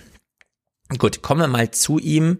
Beiden nochmal zu dieser kleinen formalen Sache, zu diesen sieben Jahren. But the law states that an officer must have left the service seven years before becoming Secretary of Defense. There's a good reason for this law that I fully understand and respect. I would not be asking for this exception if had not if I did not believe this moment in our history didn't call for it. It does call for it. And if I didn't have the faith I have in Lloyd Austin to ask for it. I believe in the importance of civilian control of the military. So does the Secretary designee, Austin. He'll be bolstered by a strong and empowered civilian sector and senior officers, senior officials, I should say. So, das ist nämlich der Punkt. Wenn sich jemand dafür entscheidet, aus persönlichen Gründen nochmal so und so viel Millionen dazu verdienen, kann er halt nicht Verteidigungsminister werden. Der hätte dann aussortiert werden müssen. Der kann dann nicht auf der Shortlist stehen. Und er stand aber nicht nur auf der Shortlist, sondern nach vier Jahren Trump und so viel Klagen darüber, dass Gesetze plötzlich nichts mehr gelten, wenn der Präsident das nicht will, kommt einer und macht eine, einer, in einer der allerersten Entscheidungen, sagt er, ja, ich weiß, da gibt es so ein Gesetz, aber irgendwie, ich fühle, ja, ich fühle, das sollten wir hier mal brechen. Das finde ich nicht okay. Ja, Stefan, aber das Argument für diesen Minister ist nicht die Rechtsstaatlichkeit, sondern dass Trump halt ein absoluter Rassist ist und die, Repu Mhm. äh, die Demokraten dem einen sehr, sehr diversen Kabinettstisch entgegenstellen wollen. Mhm. In dem, also in dem Sinne geht es hier tatsächlich nur darum, jemanden zu finden, der die Idee von Diversity widerspiegelt. Ja, aber man hätte vielleicht auch einen anderen Schwarzen finden können. Ich meine, Colin Powell wurde damals auch als Ich habe jetzt nicht gesagt, gefunden. dass es, also ich, Hm. ich sage nicht, dass es mh, speziell dieser Mann ist, der irgendwas falsch machen wird. Ich bin mir ziemlich sicher, die hätten auch einen anderen Schwarzen gefunden. Ja, aber haben sie ja nicht und das wundert mich. Die Der hätte hätten doch aussortiert werden müssen. Es gibt eine Siebenjahresregel und die hat man vielleicht auch gebrochen. ein, vielleicht auch ein Latino oder eine Frau oder was auch immer. Die aber am Ende des Tages genauso aus der Rüstungslobby gekommen wären. Das ja, ist Jenny, Rüstung, glaube ich, okay. Thema verstanden, Thema eben behandelt, Thema abgehakt. Aber Michael sieben Jahre. Es gibt eine Regel, die heißt, sieben Jahre lang musst du, äh, darfst du, musst du nicht Militär gewesen sein. So. Jetzt sind diese sieben Jahre noch nicht abgelaufen und hinzu kommt, der, der Typ ähm, war nicht nur nicht beim Militär, sondern der hatte sozusagen die Seiten dann nochmal gewechselt. Und da würde ich sagen, da sollte eigentlich einiges dagegen sprechen. Und schon allein diese sieben Jahre hätten ihn eigentlich nicht auf diese Shortlist lassen können. Und er steht jetzt trotzdem drauf. Mit dem ganzen Rattenschwanz. Er ist zum Beispiel noch nicht alt genug, sondern stand noch im Saft der privatwirtschaftlichen Arbeit und so weiter und so fort. Und ich äh, finde es irgendwie nicht so gut. Es ist so ein echter Makel, dass Biden mir hier erklärt, er hat Gefühl, ja, das ist jetzt irgendwie der richtige Typ für die richtige Zeit, obwohl es da Regeln gibt, die dagegen sprechen. Und das zeigt mir so ein bisschen, dass Rule of Law in Amerika doch ein bisschen gelitten hat die letzte Ja, Zeit. die Und dass, dass Biden das auch nutzt, dass er, dass Trump ihm da den Weg bereitet hat für solche Manöver. Nein, es ist die Story, die er erzählen will. Und da sagt man dann halt, dann müssen wir diese Gesetze ein wenig Ja, das finde ich nicht gut. beugen, weil ich nicht gut. Die Geschichte ruft halt danach, Ja, dass ich find ein ich nicht gut. Kabinett Ja. habe. Finde ich nicht gut. Lass Nee, definitiv ihn mal zu Wort kommen. Ja, lass mir ihn mal zu Wort kommen. Lloyd Austin hat ja dann nach der kurzen Vorstellung selber das Wort ergriffen und nochmal betont. Four years ago, I hung up my uniform for the last time and went from being General Lloyd Austin to Lloyd Austin. It is an important distinction and one that I make with utmost seriousness and sincerity. And so I come to this role, this new role as a as a civilian leader with military experience to be sure, but also with a deep appreciation and reverence for the prevailing wisdom of civilian control of our military. Ja, er betont es wenigstens nochmal ganz stark. Ich weiß, ich bin eigentlich noch nicht lang genug raus, aber mh, und das hat mir ein bisschen besser gefallen als das von beiden der Versuch, das zu erklären, aber gut. Äh, Gibt es bei den Amerikanern nicht auch diese Regelung, dass sogar der Polizeipräsident nicht aktiver Polizist mehr sein darf? Also, Also die sieben Jahre Regel wird wahrscheinlich für vieles gelten. Das ist jetzt nur in dem Fall ein Anwendungsbeispiel. also die machen Hinsicht- das, also diese, diese Trennung von Zivil und Exekutive, vor Mhm. allem bei Polizei und Militär. Also ich würde gerne wissen, wo das herkommt. Da muss es ja einen Grund für geben. Ich finde das sehr beeindruckend, um ehrlich zu sein. Ja, aber auch da gilt natürlich, äh, er betont das natürlich nochmal sehr schön, der Primat der Politik, wie es ja in Deutschland äh, auch der Fall ist. Und ähm, nochmal so als ganz kleinen äh, Kommentar auf Jenny, ich weiß nicht, ob man nicht manchmal dann auch die Rolle des Verteidigungsministers in manchen, äh, darf man auch vielleicht nicht überbewerten. Also, ähm, und ähm, äh, dass je, dass, der, dass dieser Bidens äh, Verbindung mit Lobby in der Familie, wo jetzt sein Sohn gerade wegen Steuerhinterziehung dran ist, durch FBI und Ja, aber das ist ja doch das, aber das das ist doch natürlich das, auch noch ein Gle- Problem. Das ist doch das gleiche auch in Deutschland. Dort ist Rüstungspolitik auch immer nationale Förderung und Förderung von nationaler Industrie. Und äh, das betreibt ja nicht nur ein Verteidigungsminister, das be betreibt jeder Senator. Äh, dort werden erbittertste Kämpfe darum geführt, wo irgendwelche Truppenstandorte sind und äh, in, in welchen äh, Orten irgendwas produziert wird. Und auch da findet unglaublicher Proport statt. Also ähm, äh, ich gebe dir vollkommen recht, gut ist das definitiv alles nicht. Und gut ist das auch bei uns äh, nicht. Aber es ist auch, wie es ist. Muss man auch mal einsehen. Ja, das ist wir müssen uns richtig. aber damit nicht zufrieden geben. Ich meine, es kann ja auch nicht sein, dass jemand wie Herr Zwischen Klingbeil- nicht zufrieden geben und zu Tode betrübt äh, gibt es noch einen kleinen Unterschied. Muss man mal ganz deutlich sagen. Ich mag So. übrigens aber wie die Hm? Art und Weise, wie er auftritt und wie er redet. Oh, ich habe ihm unglaublich gerne zugehört. Diese Ja. Abschiedsrede, der er da hielt, auch so ein ganz klein wenig lustig, aber doch mehr über die Gestaltung der Rede, äh, habe ich auch gern gehört. Ja, also ist ein Typ, der so ein bisschen, ich glaube Seine auch so. Stimme ist auch so beeindruckend. Ja, wenn er dann hier in München ist oder so, das, das wird schon ganz beeindruckend, glaube ich, der erste Auftritt, wenn er dann so vor den Leuten spricht und sie ihm dann an den Lippen hängen. Nicht mit AKK zu Da vergleichen. bin ich mal gespannt. Nee, Ja, das also, stimmt allerdings. Wir hören gleich AKK und da kann man mal vergleichen. Ja. Er hat in der Vorstellungsrede ganz kurz eine Danksagung, also mehrere. Er nennt An Colin Powell, ja. Genau, wir hören nur mal die erste. Throughout, throughout my career, I've also been incredibly fortunate to benefit from the support and the mentorship of exceptional leaders like General Colin Powell. So, Colin Powell. Okay, ist auch ein Schwarzer, kommt auch aus dem Militär, ist auch Bundesminister geworden, allerdings für die Außenpolitik. Kann man Colin Powell allerdings als ersten in einer Riege von Danksagungen, Vorbildern und so weiter nennen, wenn man die Geschichte kennt, wie Colin Powell für einen republikanischen Präsidenten vor dem Sicherheitsrat der Vereinten Nationen lügt, nachweislich lügt, ein Krieg anzettelt, der zu eine Million Toten geführt hat und so weiter und so fort. Also da ist für mich wirklich eigentlich eine Grenze. Äh, ja, das ähm, fand ich so ein bisschen. Hm. Ich verschwöre, ich mache jetzt ein bisschen Verschwörungstheorie. Ja, keine Angst vor Verschwörungstheorie. Colin Powell hat ja unter anderem Joe Biden unterstützt und ihm öffentlich seine Unterstützung zugesagt. Glaubst du, es gibt im Hintergrund irgendwelche Beratungsgespräche mit Biden, wen er sich vielleicht als Verteidigungsminister hätte ausruhen können und Colin Powell diesem Mann empfohlen hat? Ja, klar. Aber das wäre auch keine Verschwörung, glaube ich, sondern es wäre ganz normales Prozedere. ja, also dann könnte natürlich auch die Danksagung direkt an Paul daherrühren. Das kann sein, aber wer weiß. Man darf natürlich nicht vergessen, dass Colin Powell ähm, ja eine, eine Galionsfigur der Schwarzen im, im Militär ist. Also der war das ja bis zu, die, bis zu diesem bis zu diesem Auftritt vor dem äh, Sicherheitsrat, den ich auch ganz ganz schlimm damals fand.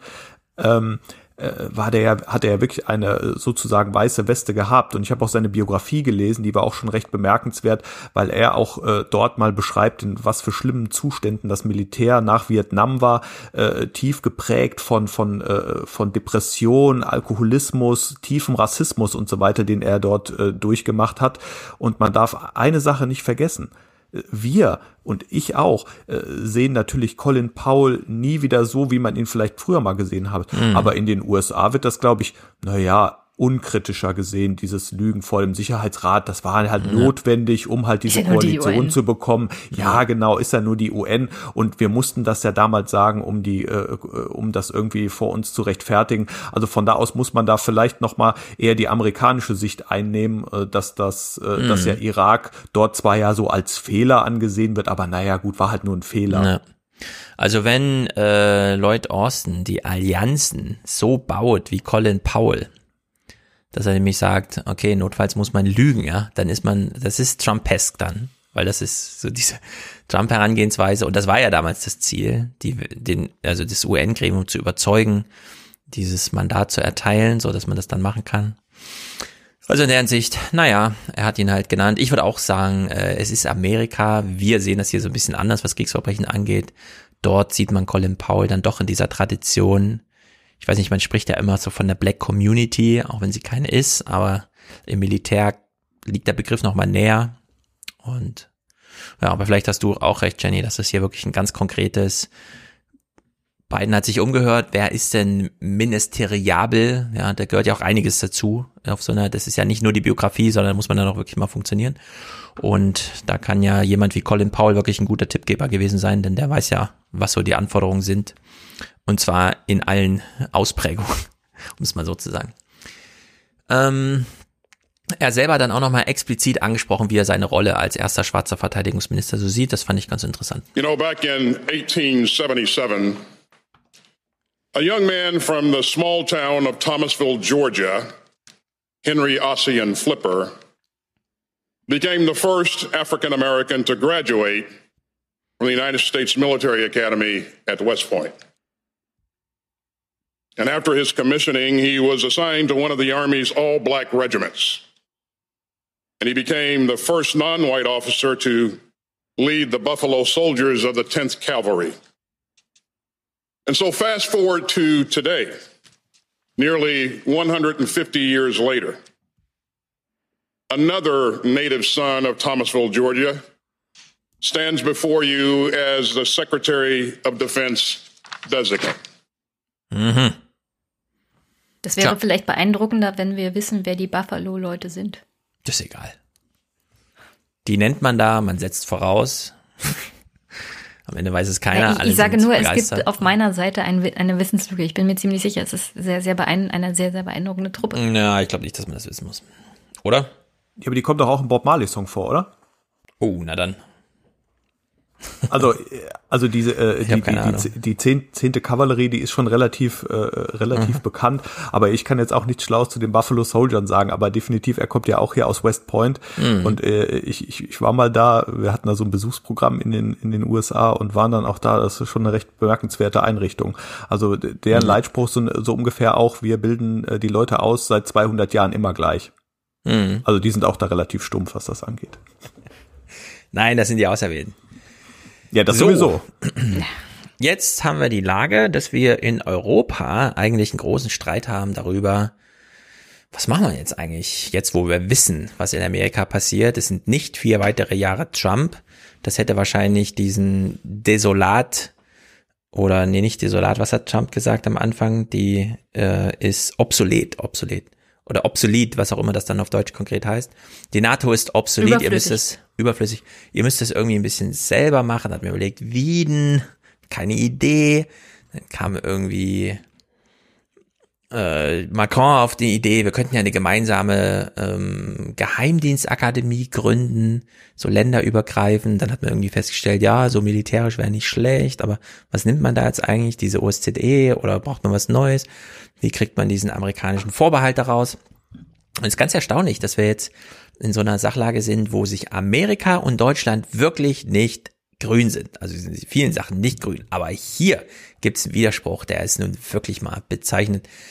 Macron will im Grunde eine europäische Verteidigungspolitik, also nicht nur eine Verteidigungs Verteidigungspolitik, diese wirklich auf, wir können mit den Krisen der Welt selber umgehen, wir brauchen gar kein Amerika mehr.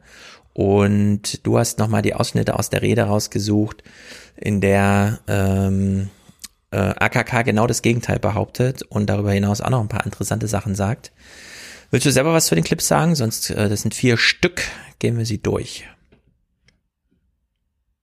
Michael. Ja, äh, spiel, spiel mal. Wollen wir mit dem ersten einfach beginnen? Ja, fang einfach mit dem ersten an und ich erzähle einfach, was ich dazu denke. Okay, also 46 Sekunden AKK zum Nationalen Sicherheitsrat.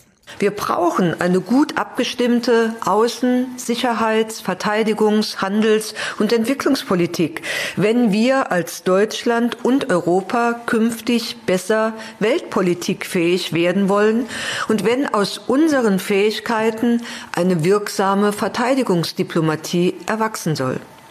Im vergangenen Jahr habe ich deshalb an der Universität der Bundeswehr in München den Vorschlag gemacht, in Deutschland einen nationalen Sicherheitsrat einzurichten. In der Zwischenzeit haben in diesem besonderen Jahr 2020 gleich eine ganze Reihe von Ereignissen gezeigt, wie hilfreich ein solches Instrument zur Koordinierung und zur strategischen Entwicklung wäre. So, ist das jetzt Bullshit-Bingo oder triggert sie uns da Verteidigungsdiplomatie? Das finde ich ziemlich gut. Weltsicherheitspolitik hat sie gesagt, ne? Ja, Weltpolitikfähigkeit, glaube ich. Weltpolitikfähigkeit, ja. Die deutsche Sprache ist so wunderbar beim Empfinden von Wörtern. Ja, was hat das sie stimmt. vor jetzt? Also das ist ja wirklich, das ist ja, das ist ja gigantisch. Klingt gigantisch. Wisst ihr noch, als wir einen Bundespräsidenten hatten, der meinte. Daran habe ich auch gerade gedacht. Und Horst Köhler. Sag, ja. sag, sag, sag, sag, sag, Jenny, genau, richtig. Äh, wir müssen auch darüber reden, dass die Bundeswehr unsere wirtschaftlichen Interessen ja. in der Welt verteidigt.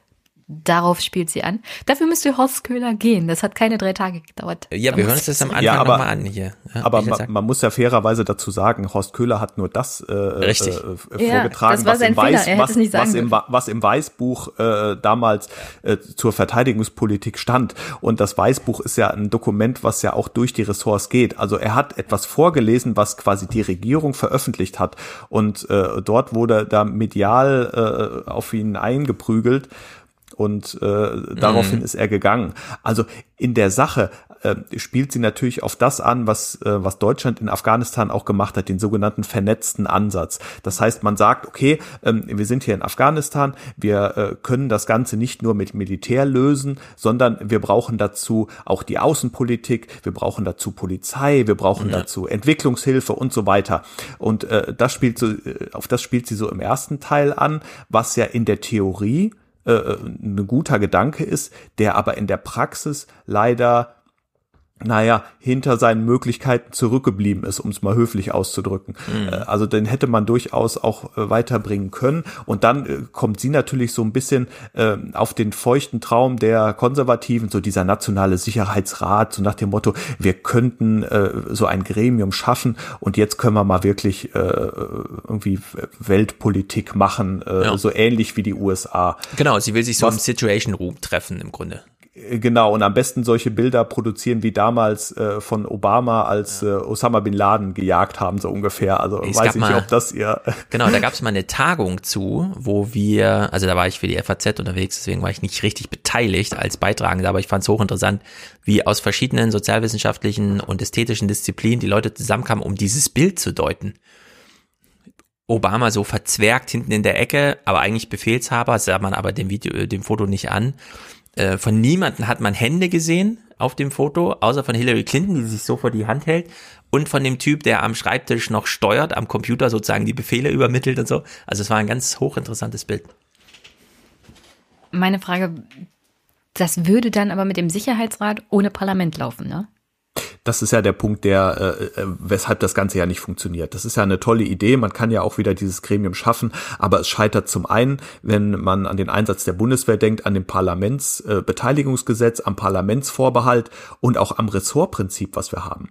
Also es ist ja toll, wenn man einen neuen Arbeitskreis dort bilden und dem auch einen tollen Namen geben, aber äh, äh faktisch würde sich daran auch nichts ändern und ihre Forderung ist in meinen Augen halt äh, ja äh, leer. Also, mhm. ähm, gibt's, Entschuldigung. Ja, bitte. Gibt es Bestrebungen, das irgendwie so zu ändern, dass man das so machen kann wie die Amerikaner? Also Nein. bestimmten Fällen irgendwo. lassen wir halt mal das Parlament äh, außen vor. Weil wir Doch, haben ja schon vor ein paar Jahren das, die Erlaubnis bekommen, in zum Beispiel Mali die Bundeswehr einzusetzen und das größere Einsätze machen wir dann halt an, an diesem nationalen Sicherheitstisch. Doch, die, äh, die Bestrebung gab es in der Tat und man wollte ähm, äh, man wollte sozusagen so einen Parlamentsbeschluss auf, auf, auf, auf Vorrat haben, so ungefähr. Äh, das, die, die Idee ist aber auch schon ich sag mal, bestimmt mehr als zehn Jahre alt, aber wurde damals nie wirklich, äh, äh, wirklich umgesetzt, ist meines Wissens nach auch damals an der SPD gescheitert.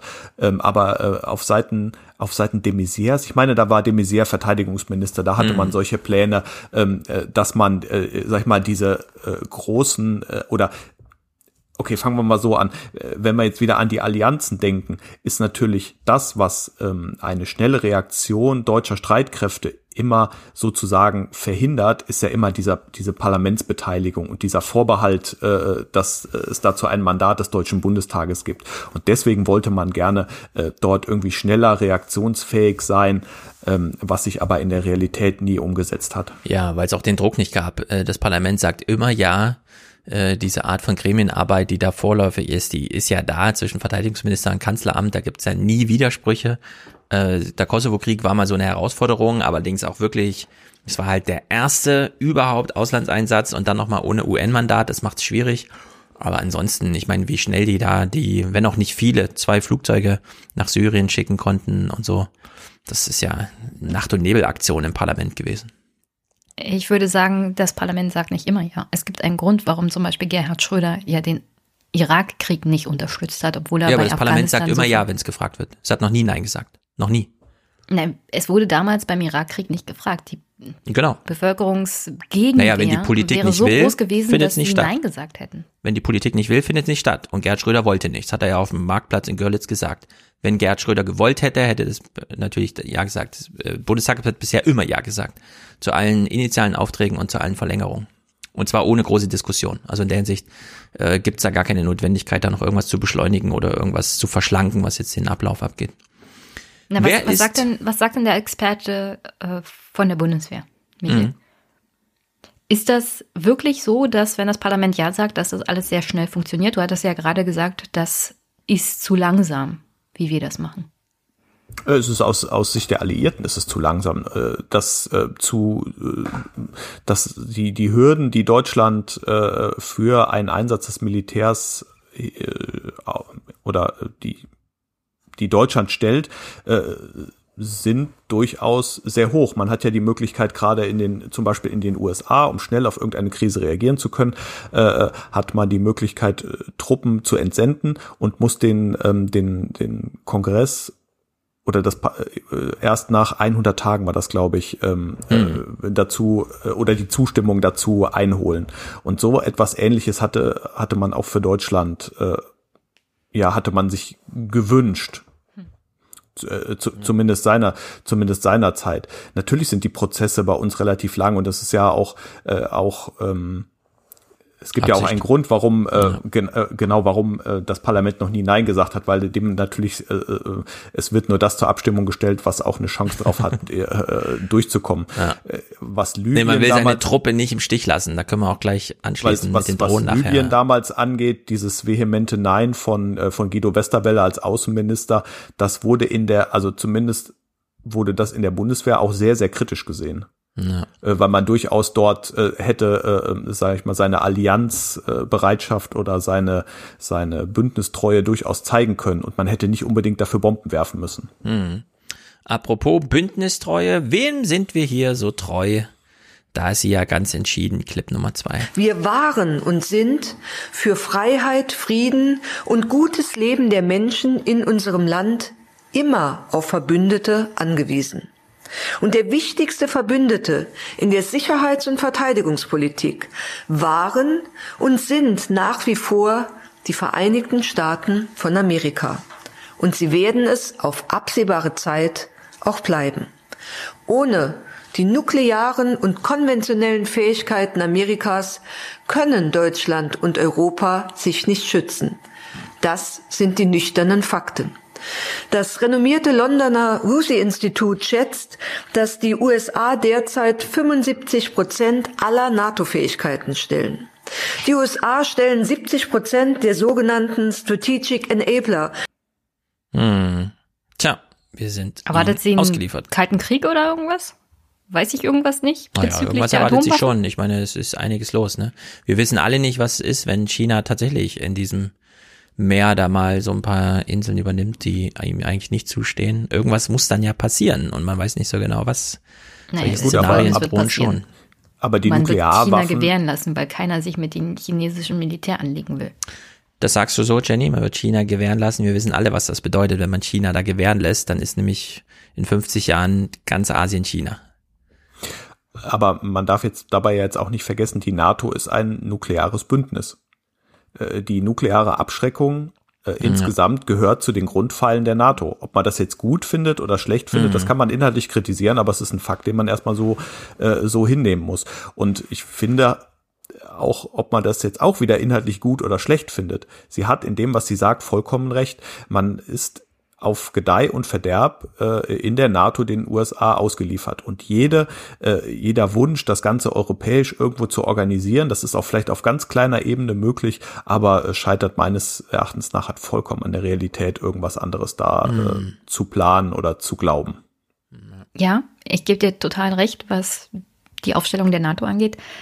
Meine Frage dabei ist nur, wenn sie das mit den Atomwaffen so sehr betont und wir aber aktuell einen Konflikt unter anderem im Bergkarabach haben, wo diese konventionellen Waffen überhaupt keine Rolle mehr spielen, sondern praktisch ein Drohnenkrieg geführt wurde gegen die Bevölkerung.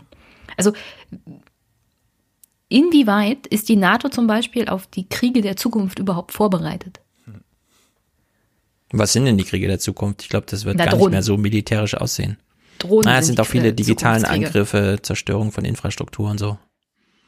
Ja, das ist natürlich ein sehr berechtigter Punkt, ähm, weswegen natürlich auch die NATO irgendwo so ein bisschen durch eine Sinnkrise gelaufen ist, nachdem äh, der Kalte Krieg beendet war, wo man ganz klar seinen, seinen Fokus hatte.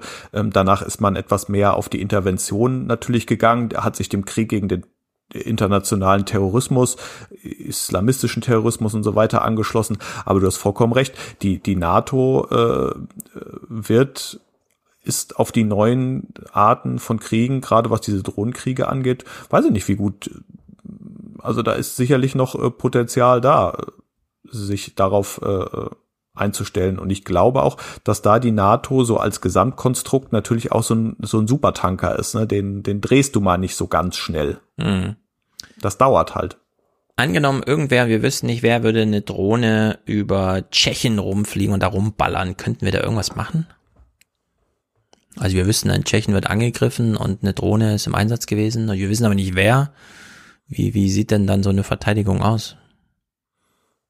Ja, also es gibt, ähm, äh, was, was, diesen, was den Luftraum angeht, gibt es ja die integrierte NATO-Luftverteidigung. Das ist im Grunde genommen ein Zusammenschluss aus ähm, den europäischen NATO-Staaten, ähm, äh, die ihre Radaranlagen überall im Land verteilt haben. Mhm. Und ähm, äh, diese diese ähm, Radaranlagen überwachen den, den Himmel. Das heißt, ähm, von Skandinavien über Polen, Tschechien, Deutschland, Frankreich und so weiter. Und diese Daten werden oder diese Luftlagebilder werden untereinander äh, ausgetauscht. Und, da stehen dann- auch immer welche bereit mit Flugzeugen, die dann sofort Genau. erstmal und so. Ja, genau, genau. Das ist halt dann die sogenannte Alarmrotte und äh, davon haben wir zwei Standorte in Deutschland, von denen aus die äh, starten und ähm, äh, Polen hat eine Alarmrotte und äh, die skandinavischen und England Ja. und Mhm. äh, jeder hat die Alarmrotte und das heißt, wenn es wieder ähm, russische Flugzeuge gibt, die dann auf gewissen Routen äh, ja. dann Richtung äh, Richtung Europa unterwegs sind, schön immer an der Grenze der Zwölf-Meilen-Zone, dann lösen sich quasi die die europäischen Alarmrotten immer so mehr oder weniger dabei ab, diese russischen Flieger dann äh, äh wieder zu äh, ja zu überwachen und zu begleiten. Bei Drohnen ist das natürlich so eine Sache, ähm, da diese Rad, äh, da ja dieses äh, dieses Radarbild oder diese Radarerfassung natürlich mhm. irgendwo ähm, auch ja, immer, oh, das, ach, das Radarbild, genau. Ähm, also auf dem Radar. auf dem Radarschirm. Ja. Genau. Und äh, das ist natürlich, wenn das so eine, wenn das natürlich eine große Drohne ist oder sowas, dann wird die schon erfasst äh, äh, werden mhm. können. Und so eine Waffenträgerdrohne, das wäre möglich. Aber wenn das irgendwie sehr klein ist und sehr tief, dann würde das mhm. natürlich irgendwo wahrscheinlich an, an technische Grenzen ja. stoßen. Ja. Ich möchte mal auf den Podcast Sicherheitshalber verweisen. Die hatten erst hm, letztens einen sehr guten, eine sehr gute Folge zum Thema Drohnen und Drohnenabwehr, weil man wieder Verweis auf Bergkarabach festgestellt hat, dass verschiedene Drohnen verschiedene Abwehrmechanismen brauchen. Und das, mal abgesehen davon, dass Armenien darauf nicht vorbereitet war, nicht so richtig geklappt hat. Ja. Das also in der, in der Hinsicht ja. müsste man vielleicht bei der NATO auch in Zukunft denken. Mhm. Ja, und das ist ja durchaus ein valides Problem, was ja nicht nur die Bundeswehr betrifft, sondern natürlich auch Flughäfen und so weiter. Äh, der äh, Londoner Flughafen stand ja irgendwie zwei Tage still, weil dort äh, Drohnen flogen und das natürlich für, auch für die zivile Luftfahrt durchaus eine Gefahr ist. Und wenn man sich vorstellt, man ähm, jetzt unter Nicht-Corona-Bedingungen, man legt halt den Frankfurter Flughafen mal zwei Tage lahm, dann wäre das schon ein erheblicher Schaden. Das stimmt. Das stimmt. Hoffentlich bist du gut versichert. Das Verteidigungsplanungsgesetz, auch wieder nur so eine fixe ja. Idee oder was hat sie da vor? Das Verteidigungsministerium allein kann nicht dafür sorgen, dass unsere Sicherheits- und verteidigungspolitische Verlässlichkeit als Verbündeter gestärkt wird. Das ist eine gesamtpolitische Aufgabe. So muss es auch die langfristige Finanzlinie des Verteidigungshaushaltes ein gemeinsames Anliegen einer Regierung sein. Ich kann mir daher gut vorstellen, in kommenden Legislaturperioden dem Vorbild anderer europäischer Länder zu folgen und ein Verteidigungsplanungsgesetz zu verabschieden, das die Finanzierung unserer Sicherheit überjährig und langfristig festschreibt, damit Sicherheit weniger Spielball der Konjunktur und kurzfristiger Stimmungsbilder ist, sondern als absolute Kernaufgabe des Staates stetig unterfüttert bleibt. Also das Mehrgeldgesetz ist das eigentlich, oder? Nee, eigentlich nicht das Mehrgeldgesetz, sondern das äh, kontinuierlich und planbarer Geldgesetz, sondern eines oder die, die Rüstungs ähm, die Rüstungspolitik und das Beschaffungswesen in Deutschland, das ist natürlich uferlos und sehr sehr kompliziert und sehr sehr schwierig. Und äh, es sehr, gibt da ganz viel äh, sehr, sehr kaputt aus ganz, ganz verschiedenen Gründen. Einer dieser Gründe ist aber auch äh, die, die, äh, die Jährigkeit des Haushalts. Das heißt, das Geld, was eingestellt ist, ist dann nur für ein gewisses Jahr eingestellt und es ist nur im, im Ausnahmefall und nur in, ähm, in, in gewissen äh, recht geringen Beträgen dann ins nächste Jahr übertragbar. Das äh, kann man sich jetzt auch als, als Beispiel nehmen. Früher wurden ja auch zum Ende des Jahres irgendwelche äh, äh, äh Brücken gebaut und so weiter. Ja. Einfach nur da, deswegen, weil Geld da war und man die Problematik hatte, damit. genau, dass die, dass die Mittel abfließen mussten, damit man sie im nächsten Jahr genauso wieder hat. Und äh, von da aus hat sie einen validen Punkt. Das ähm, wird aber in der Realität auch wieder daran scheitern, dass äh, die Finanzierung von Rüstungsprojekten ja natürlich auch eine Machtsache ist. Das wird im Parlament äh, ähm, oder im, und im, im Finanzausschuss ist das natürlich ein, ein Druckmittel gegenüber äh, verschiedenen anderen Politikern, dass äh, man als Finanzpolitiker durchaus die Mittel äh, hat, dort verschiedene Projekte zu pushen oder halt einfach auch zu bremsen. Oder halt auch, wie am Beispiel von zum Beispiel äh, von Jennys geliebten Herr Kaas, der auch sein Unwesen dort getrieben hat, die Bundeswehr plötzlich werden die Bundeswehr plötzlich irgendwelche äh, Schiffe bekommt, die sie gar nicht bestellt hat. Hm. Das heißt, äh, man, man, man bekommt einfach Rüstungsprojekte, weil sie der norddeutschen Wirtschaft äh, äh, gut ja. tun und sie fördern. Und ähm, deswegen hat sie da definitiv einen Punkt. Ähm, damit allein wäre natürlich die, die Rüstung, die Rüstungsproblematik in Deutschland auch nicht äh, ähm, irgendwie aufgelöst. Aber ein Baustein wäre schon mal ja, sozusagen. Was Budget und Beschaffung angeht, glaube ich, das ist alles Sabotage. Und das ist gewollt. Die Geschichten, die ich da gehört habe, sind so absurd, das kann man sich gar nicht vorstellen. Und in der Hinsicht äh, finde ich das immer alles so ein bisschen, ja, da will man was besser machen, aber man weiß doch, dass das irgendwie nicht hinhauen wird. Die Ideen sind immer gut. Aber irgendwie ist es doch immer so, merkwürdig. Vielleicht gilt hier aber wirklich, das mal einzustampfen und neu zu machen. Irgendwie also, so. Jenny, du hast schon auf den Sicherheitshalber Podcast hingewiesen. In seiner letzten Folge hat man sich auch mal so ein bisschen dem Thema Rüstung äh, äh, gewidmet und äh, den kann ich auch an der Stelle nur sehr empfehlen. Thomas Wiegold hat natürlich auch extrem viel Ahnung davon und mm. auch er hat dann verschiedene Probleme aufgeführt, äh, die wir dort haben und ich selbst war auch im Rüstungsbereich tätig. Es ist wirklich frustrierend und es ist wirklich schwierig. Das ja. ist wirklich, wirklich schwierig. Aber es ist auch, wie gesagt, ein, äh, eine Rüstungsförderung, die in Deutschland auch jemand wie Ursula von der Leyen äh, massiv betrieben hat, wo es dann nicht darum geht, dass die Truppe das beste Material bekommt, sondern halt auch, dass, äh, Material, dass die Truppe Material bekommt, was aus Deutschland kommt. Man braucht da nur mal eine ordentliche Doku-Reihe. Phoenix, Arte, keine Ahnung. Sechs ja, aber auch dazu Der Untersuchungsausschuss gegen Frau von der Leyen hat nicht ja. ausgereicht für dich?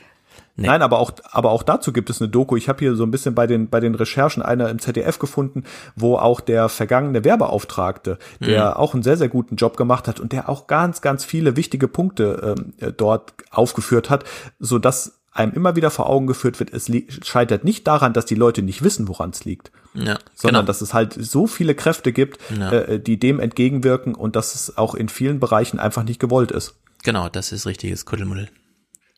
Ich glaube, Stefan hat das schon öfters bei anderen Themen angebracht. Es scheitert nicht am Wissen. Ja? Nee, es scheitert, es scheitert am nee. Wollen. Das wissen alle Bescheid. Definitiv. Deswegen wäre es so witzig, so eine Doku zu haben, so im Stefan Lambi-Style, weißt du?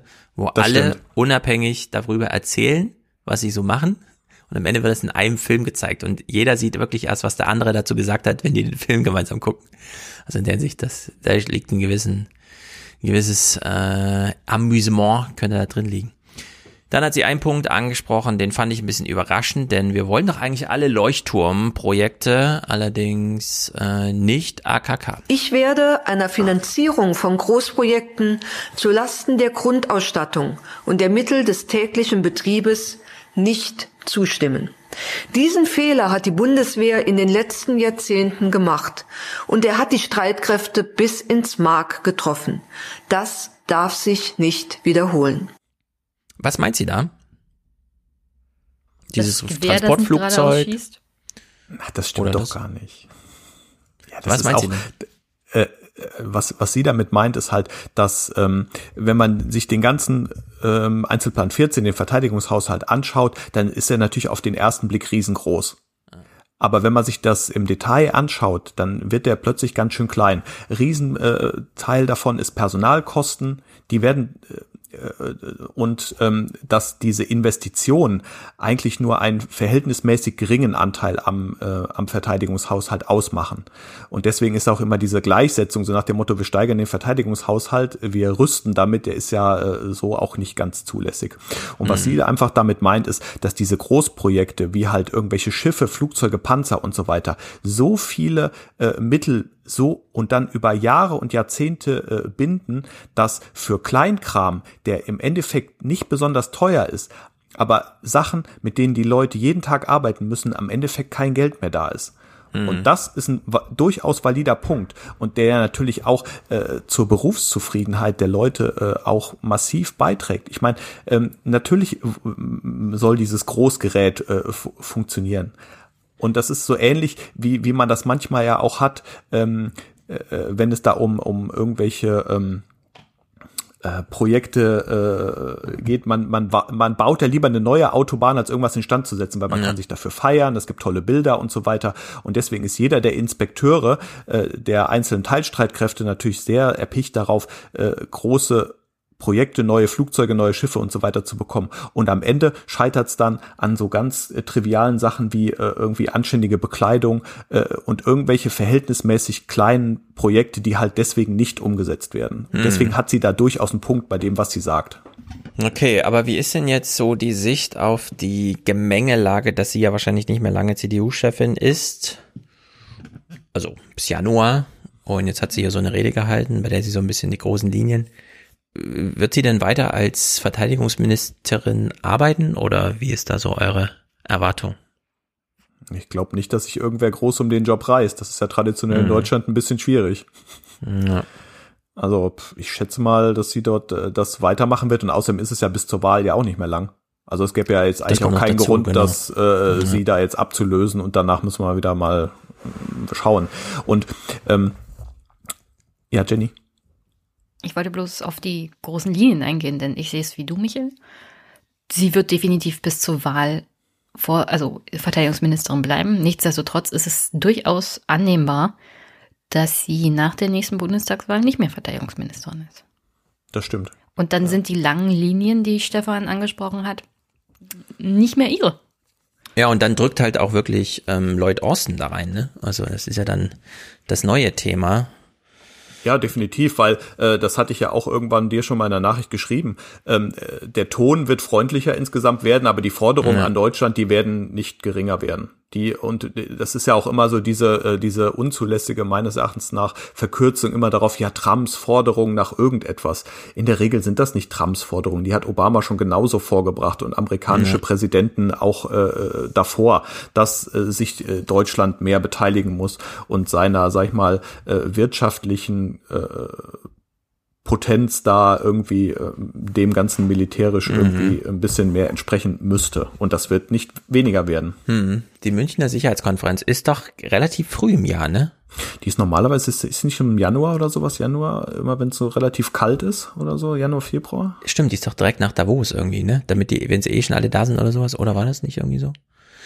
Na gut, dann fällt sie vielleicht eh Corona zum Opfer, aber das wäre so ein Moment gewesen, ne, wo der kommt so rüber, gerade neu im Amt, zack, macht dann so ein großes Ding und dann kannst du eh erstmal jede politische Planung der Bundeswehr über den Haufen werfen, weil dann sozusagen die Themen woanders, die roten Fäden woanders ausgelegt werden. In der Hinsicht, ähm, ich hab's eh vom Modus der Rede her, wo, wo ist sie denn da überhaupt? Sie ist im An der Foyer. Universität der Bundeswehr in München. Ah ja. Oder nee, also. in Hamburg. Hamburg, München. Hm. Aber sie redet hier vor Bundeswehr. Publikum und so. Okay, gut. Ja, genau, vor, äh, vor Studierenden, Offizieren und Offizieranwärtern. Ja. Naja. 19. bis 21. Februar. Februar. Naja. Naja, wenn die sich alle ordentlich also der testen Plan, und so der mal Plan. gucken. Ja. Ob es stattfindet. Wenn es stattfindet, wäre es natürlich, äh, käme beiden, glaube ich, sehr zu Pass. und ich glaube, den Deutschen nicht so sehr. Naja, sehr gut. Die Drohnen. Äh, du hast ja angeboten, nochmal kurz über Drohnen zu sprechen. Ich habe auch eine große Frage zu Drohnen, denn, also ich will jetzt nicht zu lange die Länge ziehen jetzt, aber äh, Drohnen werden ja immer angepriesen als, wenn AKK im Bundestag redet oder wie auch immer, Verteidigung der Truppe vor Ort. Da geht's nicht um Angriffe, da geht's nicht um Einsätze, da geht's, wenn der Befehl rauszugehen, zu Fuß im Auto über Land zu fahren, dann von einer Drohne bewacht zu werden. Und das verstehe ich, ehrlich gesagt. Aber gibt es nicht trotzdem die Gefahr, ähm, dass es dann ausartet, wenn sie einmal da sind, die Drohnen? Dass man vielleicht sagt, wieso schicken wir eigentlich nur die Drohnen? Müssen wir jetzt auch noch selber unten mit dem Auto langfahren? Reicht es nicht nur, die Drohnen zu schicken? Wie wird das diskutiert? Also Schutz der Soldaten natürlich und dann dieses Dammbruch-Argument also ich kann dieses Argument durchaus nachvollziehen. Ähm, äh, Schutz, du musst dir jetzt nur als eine äh, Situation Folgendes vorstellen. Du sitzt da in deinem Feldlager in Kundus. Kundus äh, in der Nähe des Flugplatzes auf so einem Hochplateau und wirst dort mit, mit Mörsern zum Beispiel beschossen. Das ja. heißt aus relativ großer Entfernung.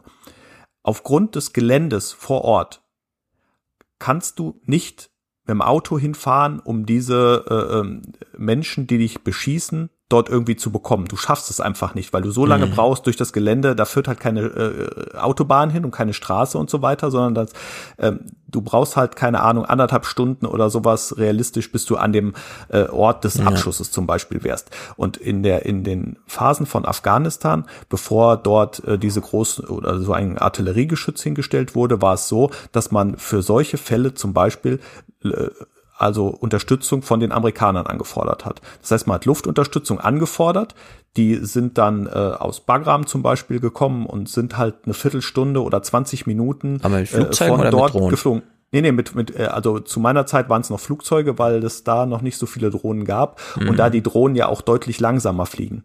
Ähm, äh, die, die können ja länger in der Luft bleiben, fliegen aber nicht so schnell.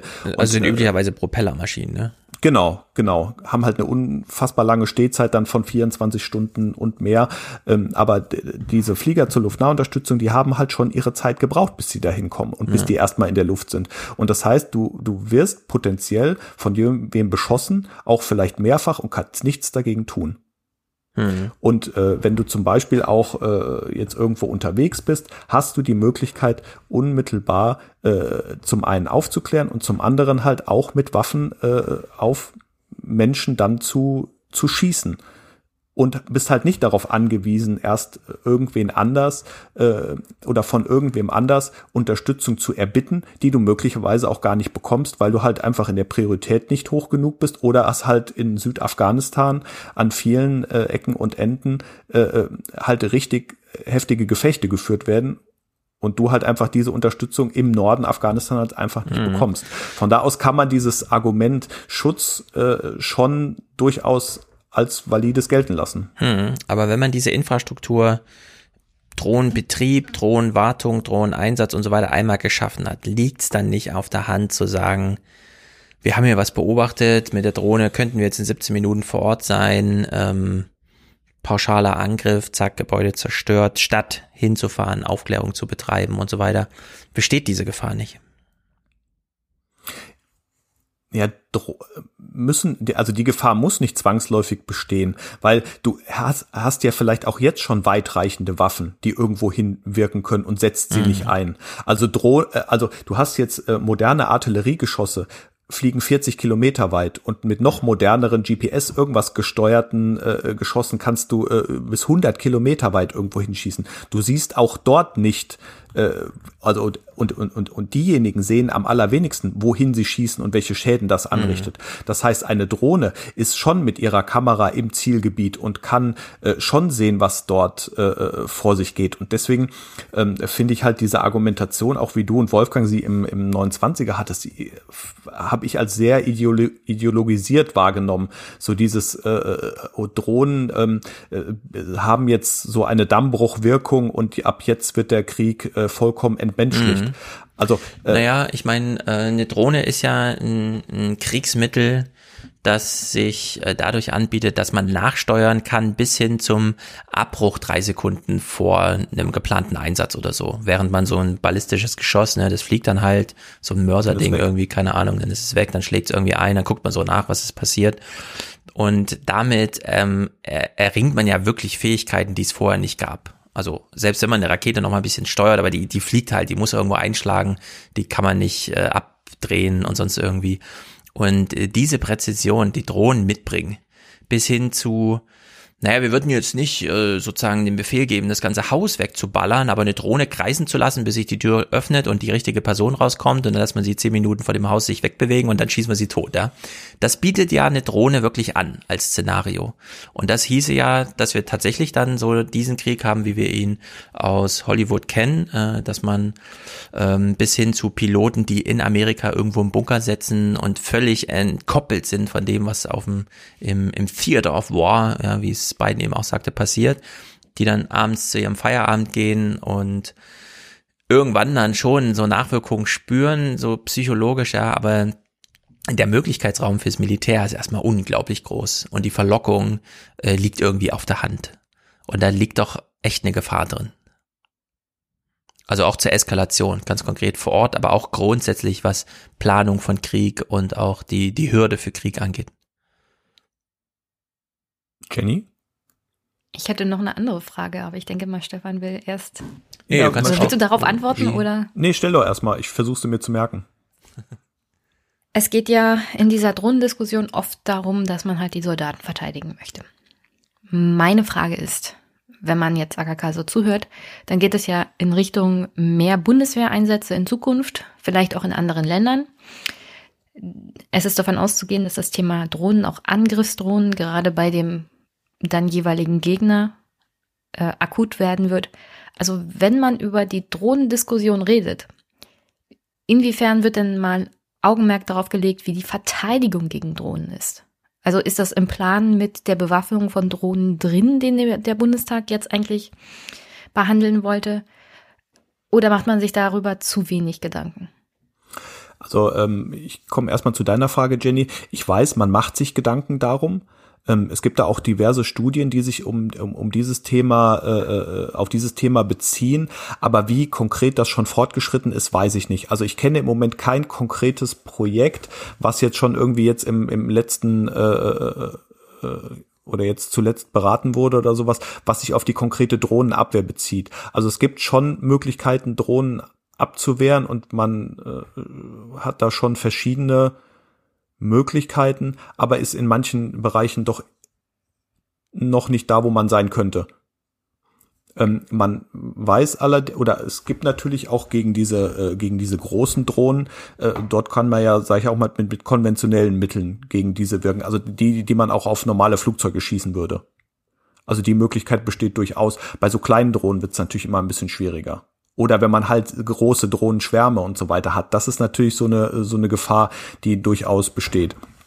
Ähm, und zu deiner Frage, Stefan, mhm. ist es ja so, man muss sich, glaube ich, auch ein bisschen von dem Gedanken lösen, den man so in den USA hat, so äh, die sitzen irgendwo in, in Nevada auf ihrer Base mhm. und gehen abends zum Grillen. Sondern äh, man legt ja auch schon in Deutschland sehr großen Wert darauf, dass die Drohnenpiloten äh, ja im Theater of War sind. Das heißt, die sind ja, ja, beim Einsatzkontingent, die sind ja vor Ort, die sitzen da und atmen äh, den gleichen Staub und sind den gleichen, äh, sag ich mal, Rahmenbedingungen unterlegen, äh, wie, äh, wie alle anderen Truppen auch, auch diejenigen, die rausfahren.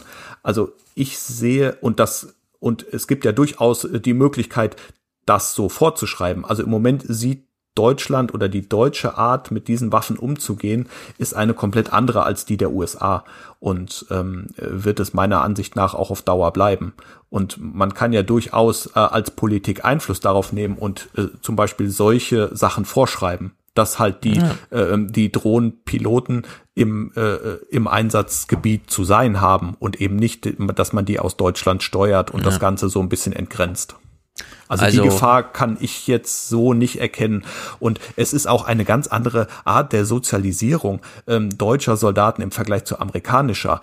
Die Gefahr besteht, oder äh, es gibt ja durchaus auch amerikanische äh, Soldaten, die so erzogen werden, schieß erstmal und stell danach mal Fragen. Und das ist ja nicht die typische Art, wie, wie deutsche Soldaten, hm. sag ich mal, ausgebildet und trainiert werden. Ja, es gibt halt ähm, mit jungen Menschen im Ausland, die äh, einen Krieg mitgestalten und auch Möglichkeiten nutzen.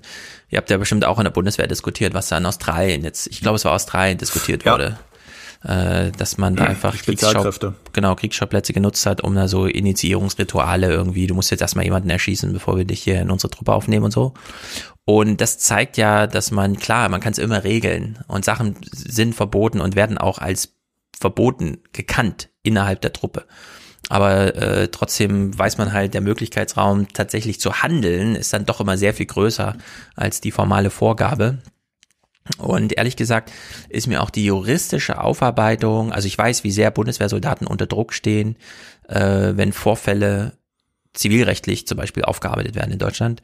Trotzdem haben wir auch von dem Drohneneinsätzen jetzt in Deutschland diese Urteile, dass sich Gerichte für nicht zuständig erklären oder solche Sachen wie mit Oberst Klein im Kundus mit den Tanklastern dann eine juristische Aufarbeitung haben, mit der die Betroffenen sehr unzufrieden sind. Und zwar finde ich auch als laienhafter Beobachter nicht ganz unbegründet, ehrlich gesagt. Wenn solche Sachen dann, also wenn so Krieg tatsächlich mal so aufgearbeitet wird, dass man das minutiös auch nachvollziehen kann, was da eigentlich passiert.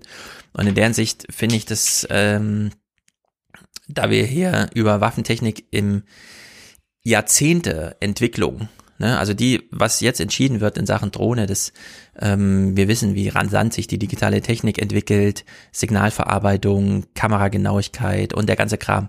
Äh, wir haben so eine gewisse Ahnung, wie das in 20, 30 Jahren, wenn dann vielleicht dann doch entweder ein Quantencomputer das Ding steuert oder was weiß ich für Aufklärungstechnik in kleinster Bauweise da einfach mitfliegt in der Drohne, ja? was so alles möglich wäre, ohne dass es halt so diesen ähm, wir können einfach mal hingehen wie in so einem Pflegeheim und uns die Zustände da angucken als Journalisten. Ja? Das ist halt in, in so Kriegsgebieten dann doch anders.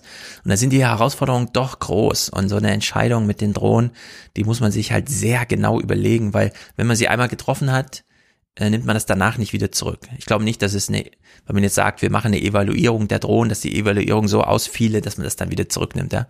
In der Hinsicht ist das eben doch eine sehr reichweite, äh, also reichweitenstarke Entscheidung, die in sehr viel unbekanntes Terrain einfach hereinreicht.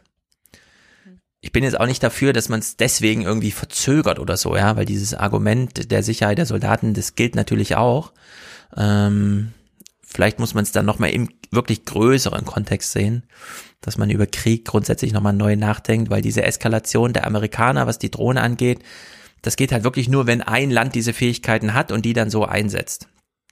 Aber wir wollen alle nicht das Szenario haben, wenn die Türkei und Indien und China mal die gleichen Fähigkeiten haben wie Amerika und sich dann genauso einfach 27 Länder auf der Welt raussucht, wo die da wild mit Drohnen rumfliegen. Ja? Also das kann nicht das Szenario sein. In der Hinsicht hat Amerika ganz schön krass übertrieben und dieses dieser Schauplatz ist jetzt erstmal da, wo das stattfindet. Und da sollte Deutschland vielleicht länger drüber nachdenken, bevor man dann so eine Entscheidung trifft. Aber es ist, wie gesagt, dadurch, dass es so hart Dual Use ist, einfach super kompliziert. Ja, aber die Einsatzfähigkeit von Drohnen, das haben wir ja in Bergkarabach jetzt wieder gesehen. Also die Türkei und Aserbaidschan haben das ja nicht umsonst so gemacht. Die haben da auch Militärmaterial getestet in Form von Drohnen. Und das, was die Amerikaner machen, das ist die Zukunft der Kriegsführung. Das wird, also den Geist kriegst du nicht wieder in die Flasche. Das werden andere Länder auch so machen. Ich bin mir ziemlich sicher, China hat das auch drauf. Mhm. Und ja, was, die freuen sich erst, also wenn sie keine Relaisstationen wie zum Beispiel in Rammstein mehr brauchen, machen die drei Kreuze auf dem Globus und dann wird losgeschossen. Also wir müssen uns nicht einbilden, nur wenn wir in Deutschland keine Drohnen einführen, dass der Rest der Welt sich mal an den Tisch setzt und darüber nachdenkt, was ist denn nun mit Drohneneinsatz? Weil das ist ein Geschenk an Militärs, wie man Krieg führen kann, ohne dass du deine eigenen Leute verlierst, weil das ist das, wovor ja Bundeswehr so, also wirklich Soldatinnen und Soldaten und die Leute, die sie befehligen, am meisten Angst haben, weil da haben sie Konsequenzen zu fürchten. Mhm. Auch in ihrer Karriere. Und das fällt alles weg. Und äh, was ich eigentlich noch sagen wollte, ist, jetzt weg. Hm. Ist aber auch nicht so schlimm, denn wir können also, ja auch doch, bald jetzt, jetzt fällt mir wieder ein. Ja. Das mit den Drohnen passiert ja jetzt nur, weil die SPD das zurückgezogen hat. Aber es ist Wahlkampf. Ich nehme ganz stark an, bei dem nächsten Kabinett, wenn die SPD drin sitzt oder nicht, mhm. kommt das wieder auf den Tisch und dann geht es ganz locker durch. Mit den ja. Grünen vielleicht in der Koalition. Also ja, aber die SPD. Die Sache ist entschieden die SPD, äh, also jetzt diesen Punkt zu machen, das sei nicht ausreichend diskutiert. Also wie viel als acht oder zehn Jahre will man das denn noch diskutieren? Also das ist ein Argument, was ich nicht nachvollziehen kann. Und Jenny, ja, schön, dass das gut, dass das Argument von dir kommt. Ich denke auch, es ändert sich im globalen Kontext nichts, ob Deutschland jetzt Drohnen einführt oder nicht. Absolut also ich, ich lehne das total ab. Ich sehe es wie Stefan und äh, und Wolfgang. Ich sehe da eine sehr sehr große Gefahr. Aber wir müssen uns halt nicht die Augen zuhalten und denken, das wird alles gut, wenn nur wir es nicht machen. Ja, global mhm. betrachtet ist er auch eine Gefahr und die Amerikaner haben es natürlich übertrieben, aber so krass wie die Amerikaner, dass man einfach über irgendwelchen afrikanischen Ländern fliegt und dort äh, Leute tötet, die man am Dienstag zuvor auf irgendeine Liste gesetzt hat und die man dort abgerogert hat, sowas wird es halt in Deutschland nicht geben und die Gefahr sehe ich bei uns halt eben nicht. Und ja. ich sehe auch, äh, oder ich sehe Rammstein extrem kritisch und dass äh, sich die Gerichte dort sehr einfach äh, gemacht haben, ähm, äh, dort einfach mhm. zu sagen, ja, die Bundesregierung hat ja schon alles getan und hat sich versichern lassen, dass naja, das alles richtig genau. ist. Ja, naja, also das globale Argument stimmt. Wir haben es aber anders als bei der atomaren Abschreckung, die nun wirklich mal nur Drohmacht blieb, haben wir es jetzt mit einem äh, Technikwettlauf mit einer Waffe zu tun, die dann eben auch wirklich eingesetzt wird. Ja, also da wird es nicht bei, wenn ihr uns mit Drohnen angreift, dann greifen wir und deswegen macht's keiner, sondern na klar, die werden ja, sich natürlich, die Drohnen aber, werden im Einsatz sein. Atomwaffen eingesetzt wurden. Ja, vielleicht, naja, kriegerisch nur zweimal und danach eben nicht mehr. Das heißt, die atomare Abschreckung hat als Abschreckung schon funktioniert. Vielleicht braucht man die Drohne tatsächlich auch über, also über einen militärischen Rahmen hinaus, äh, im Sinne von, dass man entweder als interessierter Bürger oder als Wissenschaftler einfach immer weiß, was da rumfliegt. Jede Drohne, die im Einsatz ist, muss einmal als Duplikat an der Bundeswehr-Uni stehen und dann kann man sich als Wissenschaftler einen Termin holen und kann sich das begutachten und zwar Soft- und Hardware und kann damit, äh, kann daran Fragen stellen, ja, und äh, irgendwie so, dass man es nicht nur im Kriegsgebiet belässt, sondern irgendwie halt doch nochmal einen Rahmen findet, denn vermeiden lässt sich die Technik wahrscheinlich auch nicht. Und ich bin auch sehr dafür, dass wir unter allen Ländern, die ich so genannt habe, sie dann, wenn schon, dann in Deutschland richtig einsetzen.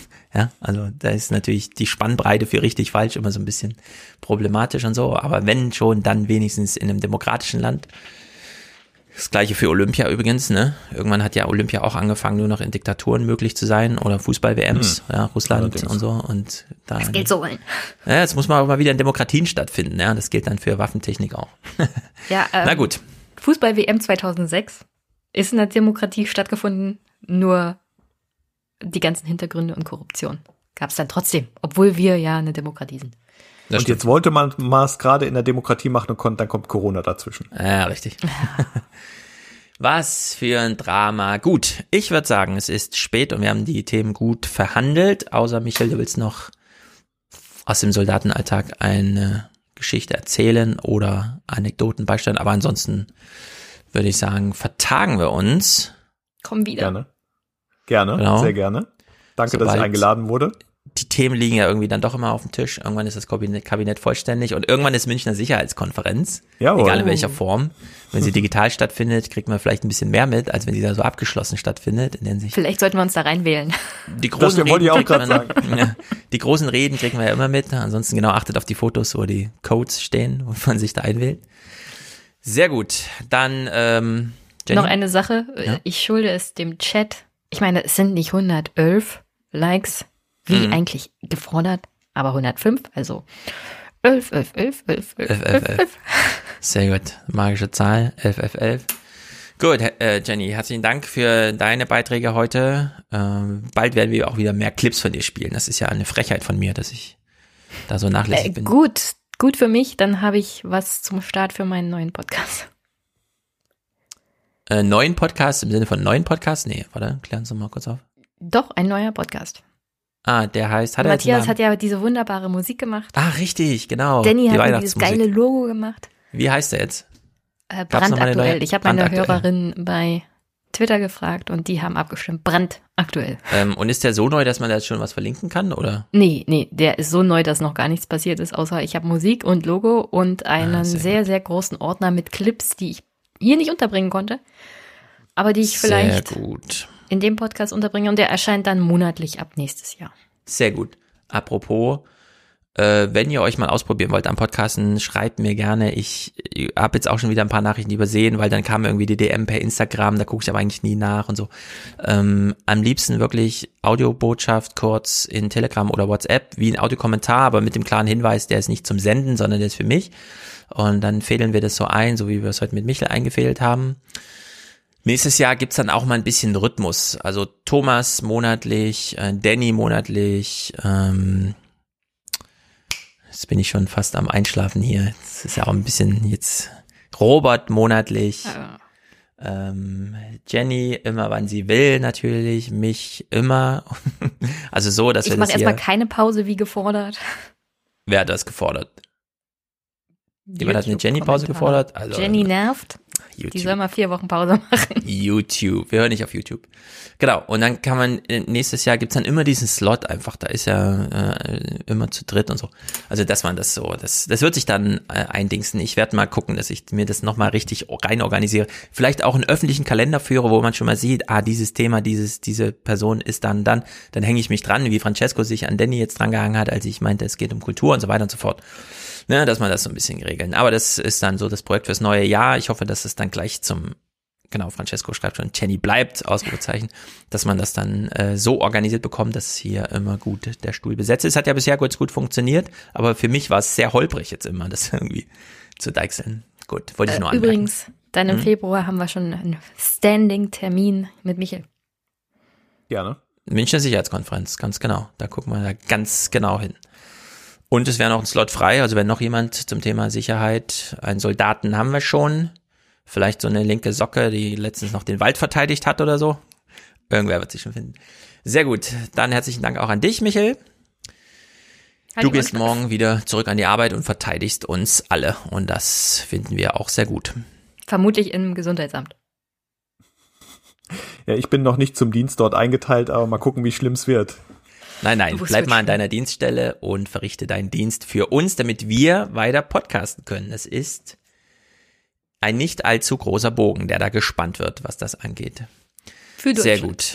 Dann gehen wir jetzt zum Unterstützerdank. Den habe ich natürlich wieder vorher eingesprochen. Eigentlich wollte ich auch, da wir heute sensationelle, tolle Unterstützung haben, äh, Gunther, der das hier präsentiert und produziert von weiteren, immer auch am Anfang so ein bisschen mit reinbauen. Das werde ich mir nächstes Jahr auch vornehmen, dass ich mir die Lücke kurz nehme, um den Präsentatoren und Produzenten zu danken. Jetzt machen wir das alles in diesem Unterstützerdank, der jetzt folgt. Und ich sage nochmal, danke Jenny, danke Michel. Und danke Chat, danke, danke Mules. Chat, Mules, großartige Arbeit. Die hört nachher Matthias Danke Musik. Michel, danke Da sage ich Stefan. kurz was dazu. Genau. Und damit eine gute Nacht. Und jetzt geht's zum Unterstützerdank. Hier nochmal genannt und gedankt Gunther, zweiter Vorname Christian. Wer weiß, welcher von beiden eigentlich zählt. 142 Euro, sehr gut. Danke für viele Stunden. Kontroverse Keep on Podcasting. Malaike produziert mit 52 Euro. Die Jahresgebühr aus dem Elsass schickt sie damit. Sebastian schickt 50. Danke für einen gelungenen Podcast. Meinte wahrscheinlich allgemein, weil die heutige Folge kenne ich ja selber zu diesem Zeitpunkt noch nicht. Martin schickt 50. Söder vor Wiener Schnitzel. Äh, ist das so eine Art Hannibal-Kochanleitung oder was? 42 von Stefan alias Fernsehpodcast. Grüße aus Dresden. Ich sag Grüße nach Dresden. Frank unterstützt den Fernsehpodcast, wie er anmerkt, sehr gut. Jörg ohne Kommentar. Aber ich nehme an, damit ist ein Dank verbunden. Also zeige ich mich auch dankbar. Christoph alias Podcast. Wohlan, Kutscher. Mhm. Stimmt, ich werde mir das mal wirklich bereitlegen, dass ich hier dann auch abspiele. Sehr guter Trigger-Hinweis. Fabian, Dauerauftrag für gute Mikrofone und tiefe Provinz. Genau, wir werden mehr auf Provinz achten. Jan, kleine Aufwandsentschädigung, danke für deine Arbeit. Fernsehzuhören, schreibt Simon, damit ist er beschäftigt, sehr gut. Timo schickt Weihnachtsgeld, Tom weist darauf hin, Ayas 2020 ab 21 Dauerauftrag. Sehr gut, dann kommst du mit in die Liste. Oliver unterstützt, Gernot macht eine Überweisung, sehr gut. Marek ist hier dabei. Kevin wird von mir genannt. Aufruf hat gewirkt, Dauerauftrag jetzt. Sehr gut. Henrik auch dabei. Genau wie Stefan für das öffentlich Richtige. Das finde ich super gut. Dimo grüßt Hendrik mit Hinweis auf Fernsehpodcast-Unterstützung. Und Markus schreibt, alias Harald Schmidt geht immer. Die Tage erst wieder Harald Schmidt geguckt und Wolfgang auf eine Szenerie hingewiesen. Lukas ist dabei, Sebastian, Fernsehgucken, sagt er, macht er. Tim, weniger, aber jetzt regelmäßig, danke fürs Mitnehmen in diesem Raumschiff. Karl hat einen Dauerauftrag, spektakulär. Mick, und zwar unser Mick, unser Amerika-Mick. Springen klingt die Münze mit großem Dank an den besten Podcast der Welt für Inspiration, Einordnung und Fo. Und da hört die Zeile auf. Aber ich nehme an, es sind wohlwollende Grußworte, die da anschließen. Jan ist hier dabei, Markus, Martin, der macht eine Entschwärzung für diese Düse. Steht da zumindest, wenn ich es richtig interpretiere. Thomas, Go Podcasting, schreibt er. Sehr guter Aufruf. Maria und Leon, mehr ist gerade nicht drin, aber ihr hättet mehr verdient. Jede Woche. Stefan, einer von 3000, ganz genau, einsortiert. Johannes, Grüße an dich. Ich bin kein Schwarzhörer und sage Danke. Marc, Benjamin, Michael, Andreas sind ja auch noch genannt. Herzlichen Dank an euch alle. Wir kommen zur Musik von Matthias. Sie ist schon etwas älter, wurde aber noch nie gespielt. Ich weiß gar nicht, warum ich nicht. Ich habe das Spiel, äh, das Ding vorhin gehört und war hin und her gerissen von dieser musikalischen Komponente. Gesprochen wird allerdings auch sehr gut. Danach Audiokommentare. Ich hoffe, ich habe vorhin schon äh, Jakob ausführlich gedankt. Er hat die juristische Einordnung nochmal gemacht. Es klingt sehr aufgeklärt. Ich fühle mich zumindest dann als Hörender des Audiokommentars aufgeklärt. Danke auch an Fabian und alle weiteren Audiokommentare, die hier fleißig kommen. Das freut mich sehr, denn dann lernen wir alle noch was. Ich vor allem auch. Herzlichen Dank.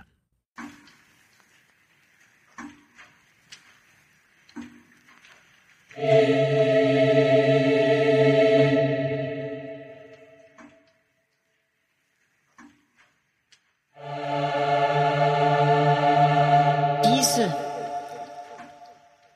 Repräsentatio Mundi,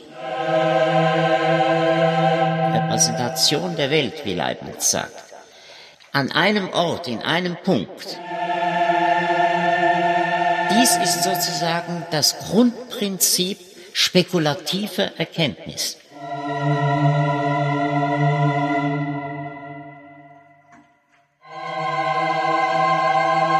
Sie ist eine Erkenntnis, die das Unendliche in sich hineinzieht, ohne selbst unendlich sein zu müssen. So wie der Kugelspiegel alles, was um ihn ist, in alle Fernen hinein, in sich hineinziehen kann, ohne dass er ja selbst ein unendliches Objekt ist. Nun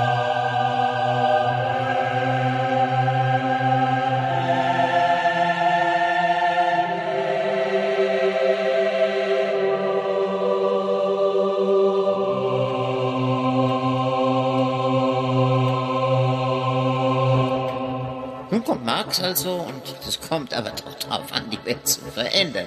Und nicht nur sie zu sehen, nicht nur sie zu interpretieren. Nein, selbstverständlich müssen wir sie interpretieren, um sie verändern zu können. Aber es kommt darauf an, in sie hinein zu handeln. Wir wollen beispielsweise die Menschheit so auf einen Entwicklungsstand hinzuführen, dass sie nicht mehr in ihrer eigenen in ihrem eigenen Stoffwechsel, indem dass sie die Natur bearbeitet, die Natur zugleich zerstört.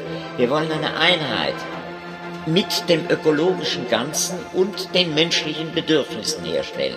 Diese Einheit ist ja nun beileibe nicht hergestellt, im Gegenteil. Sie führt uns dauernd in die ähm, äh, Momente der ökologischen Krise hinein. Und in dieser Setzung dieses Weltverhältnisses äh, realisiert sich das, was der Mensch als Vernunftwesen, die Menschlichkeit des Menschen ausmacht. Äh, insofern ist spekulatives Denken, ist das Denken anhand von spekulativen Entwürfen, und das heißt überspekulative Sätze, ist eine unentbehrliche Notwendigkeit äh, des ich sage es jetzt etwas pathetisch, des Überlebens der Menschheit in einer Zeit, in der all ihr Tun in Einzelheiten zerfällt.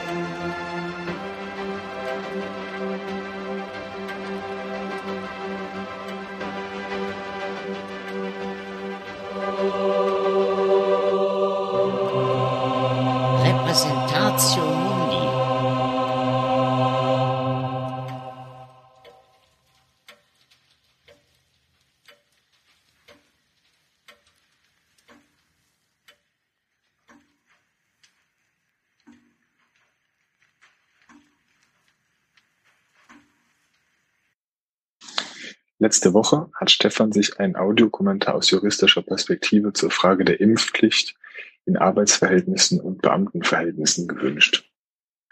Diesem Wunsch komme ich nach einer kursorischen Recherche gerne nach und versuche die vorgelagerte Frage, ob und wie eine allgemeine Impfpflicht rechtmäßig ist, allenfalls erläutern zu streifen. Außerdem lasse ich viele Details und parallele Probleme weg, um den Rahmen eines Audiokommentars nicht zu sprengen. Damit ein einigermaßen differenziertes Verständnis möglich wird, möchte ich verschiedene Sachverhalte unterscheiden und getrennt behandeln. Immer spielen dabei die Grundrechte eine erhebliche Rolle. Daher möchte ich mit dem allgemeinen grundrechtlichen Thema beginnen. Danach möchte ich auf die Masernimpfung eingehen, die bei Stefan, wie wir gelernt haben, anscheinend ihre Wirkung verfehlt hat. Erst dann gehe ich auf die konkrete Frage bei Corona ein. Enden soll dieser Kommentar mit einem kleinen einordneten Fazit.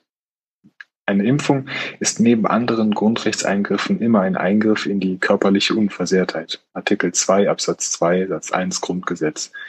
Dieser Eingriff darf nur aufgrund eines Gesetzes erfolgen (Artikel 2 Absatz 2 Satz 3 Grundgesetz), der sogenannte Gesetzesvorbehalt. Noch allgemeiner gesprochen ist demnach stets eine Rechtfertigung erforderlich. Zu berücksichtigen ist an dieser Stelle, dass Grundrechte unmittelbar nur zwischen dem Staat und den Bürgern und Bürgerinnen gelten. Daher müssen wir bereits an dieser Stelle zwischen Beamten und Beamtinnen und Angestellten im öffentlichen Dienst einerseits und Arbeitnehmerinnen und Arbeitnehmern in privatrechtlichen Arbeitsverhältnissen andererseits unterscheiden.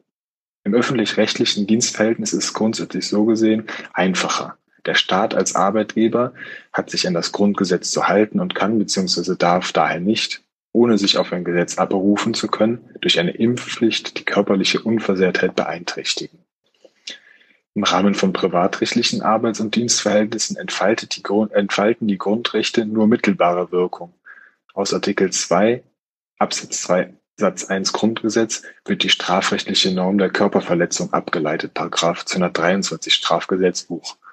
Also darf auch ein Arbeitgeber seine Arbeitnehmer nicht ohne weiteres impfen dass Arbeitgeberinnen und Arbeitgeber in der Realität allenfalls ihre Arbeitnehmer und Arbeitnehmerinnen anweisen, sich impfen zu lassen und daher eher der Strafbestand,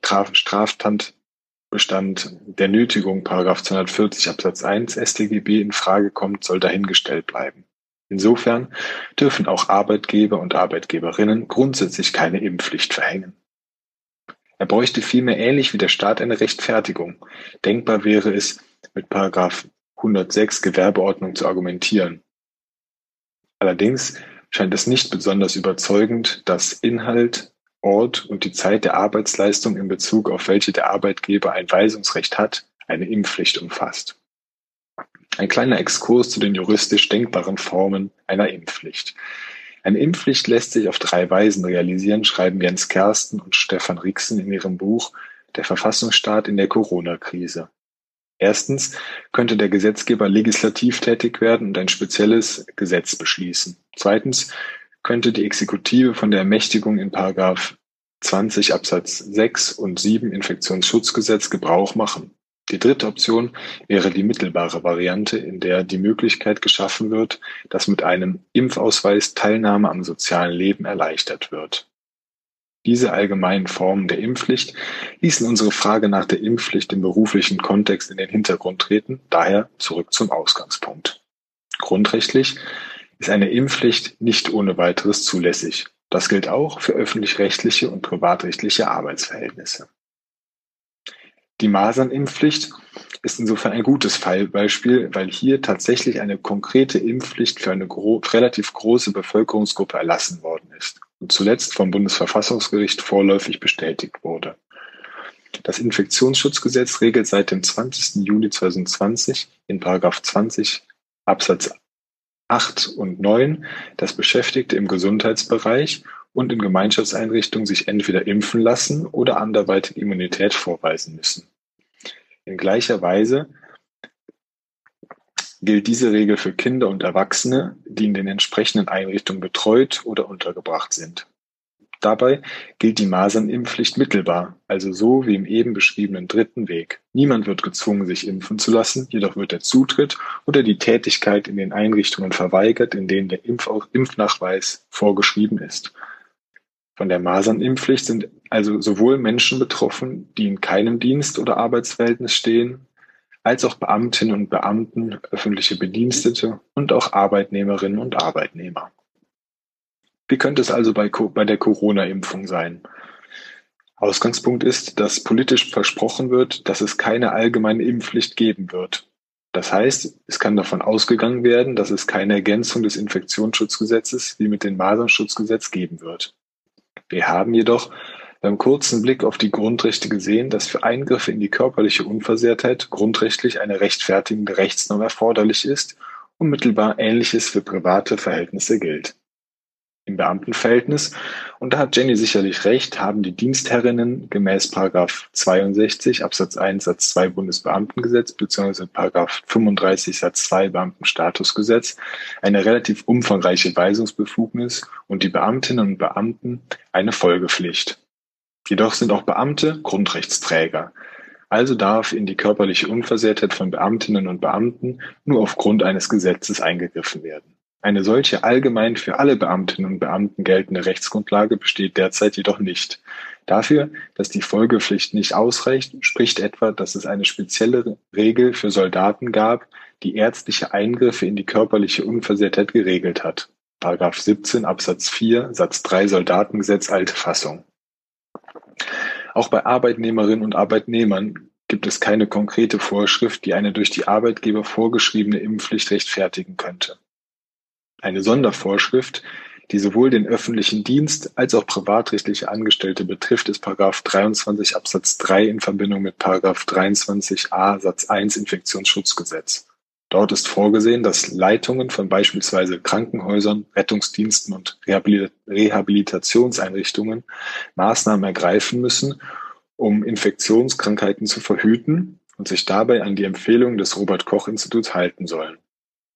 Ergänzt wurde im, im Mai 2020 die Regel, dass der Arbeitgeber Impfdaten der Beschäftigten verarbeiten darf um über die Begründung eines Beschäftigungsverhältnisses oder über die Art und Weise einer Beschäftigung zu entscheiden. Anhand dieser neuen Gesetzeskonstellation könnte etwa eine Krankenhausleitung eine Impfpflicht für Beschäftigte juristisch begründen, unabhängig davon, ob Beamtenrecht oder Arbeitsrecht gilt. Ohne bereits in den letzten Verästelungen der Literatur eingestiegen zu sein, möchte ich jetzt zu meinem Fazit kommen. Aus meiner Sicht ist nicht zu erwarten, dass im großen Ausmaß Arbeitgeber oder Dienstherrinnen ihre Beschäftigten zu einer Corona-Impfung verpflichten werden, solange nicht Gesetze oder Verordnungen in diese Richtung verändert werden. Dabei ist zu beachten, dass auch im Rahmen der Normensetzung die Grundrechtsdogmatik gilt. Damit geht einher, dass undifferenzierte Regeln unwahrscheinlich sind. So zeigt sich etwa bei der Masernimpfpflicht, dass diese nicht für alle gilt, sondern lediglich für besonders betroffene bzw. vulnerable Bereiche. So hat beispielsweise auch der Wissenschaftliche Dienst des Bundestages beschrieben, dass es letztendlich am Einzelfall hängt, ob eine Impfpflicht angemessen und damit der Verhältnismäßigkeit entspricht. Um noch etwas allgemeiner zu werden und gleichzeitig eine Entscheidung nicht aus dem Weg zu gehen, noch Folgendes. Impfpflichten sind im Rahmen von allen Beschäftigungsverhältnissen nach derzeitigem Stand in aller Regel rechtswidrig. Schlussendlich bleiben jedoch die Details im Einzelfall entscheidend, die eine konkrete Güterabwägung ermöglichen. Hallo, liebe Alias Crew, ich höre gerade die aktuelle Folge und ihr redet über die Eventbranche beziehungsweise die Frage, ob Clubs denn im Sinne des Baugesetzbuches äh, Kultur sind. Und jetzt muss ich selbst stark sein. Ich werde jetzt äh, Horst Seehofer in Schutz nehmen, aber keine Angst, ich werde ihm am Ende noch eine mitgeben. Und zwar ist es so, dass hier sicherlich nicht darüber beschieden wird, ob die Clubszene in gesellschaftspolitischer ähm, Hinsicht ähm, Kultur darstellt, sondern hier ist ganz klar ähm, die Motivation, diese Art der Definition oder der des Ausschlusses äh, von Clubs aus der Kultur vorzunehmen, um den Emissionsschutz zu gewährleisten. Und zwar ist es so, dass äh, die Bundesregierung im Jahr 2017 bereits einmal das Baugesetzbuch beziehungsweise die Baunutzungsverordnung geändert hat. Und in der sogenannten Baunutzungsverordnung sind die ähm, Baugebiete, die man im Rahmen von Bebauungsplänen festsetzen kann, definiert. In diesen sind also dann durch den Gesetzgeber dargestellt die darin zulässigen, allgemein zulässigen Nutzungen und ausnahmsweise zulässigen Nutzungen. Und da hat das urbane Gebiet eine Lücke gefüllt zwischen dem sogenannten Kerngebiet, ähm, das grundsätzlich ähm, in den Altstädten, also in den Stadtmitten quasi festgesetzt wird und bestimmte Nutzungen vorhält. Ähm, insbesondere auch die äh, Barszene, Clubs und so weiter und so fort. Und zum anderen ähm, den Mischgebieten, in denen ungefähr eine 50-50 äh, Mischung von Wohnnutzungen, Gewerbe, Gastronomie etc. Ähm, beabsichtigt ist. Und insbesondere dieses letzte Baugebiet ist häufig Gegenstand von sogenannten Normkontrollverfahren, also äh, Klagen in verwaltungsrechtlicher Hinsicht. Und ähm, dazwischen war halt eine große Lücke und diese Lücke soll das urbane Gebiet füllen.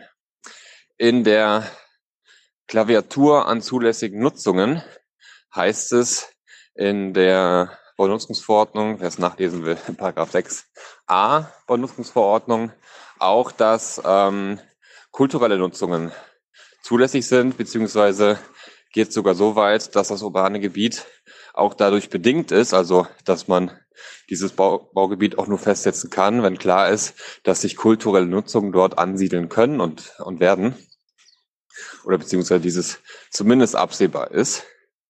Und ähm, dementsprechend geht es ähm, bei dieser Neudefinition darum, die Aufstellung von Bebauungsplänen dahingehend zu vereinfachen, dass man ähm, ja für diese urbanen Gebiete weniger Schallschutz vorsehen muss. Also ähm, der Schallschutz ist eigentlich das zentrale Thema in der in der sogenannten Bauleitplanung, also Bebauungsplanaufstellung.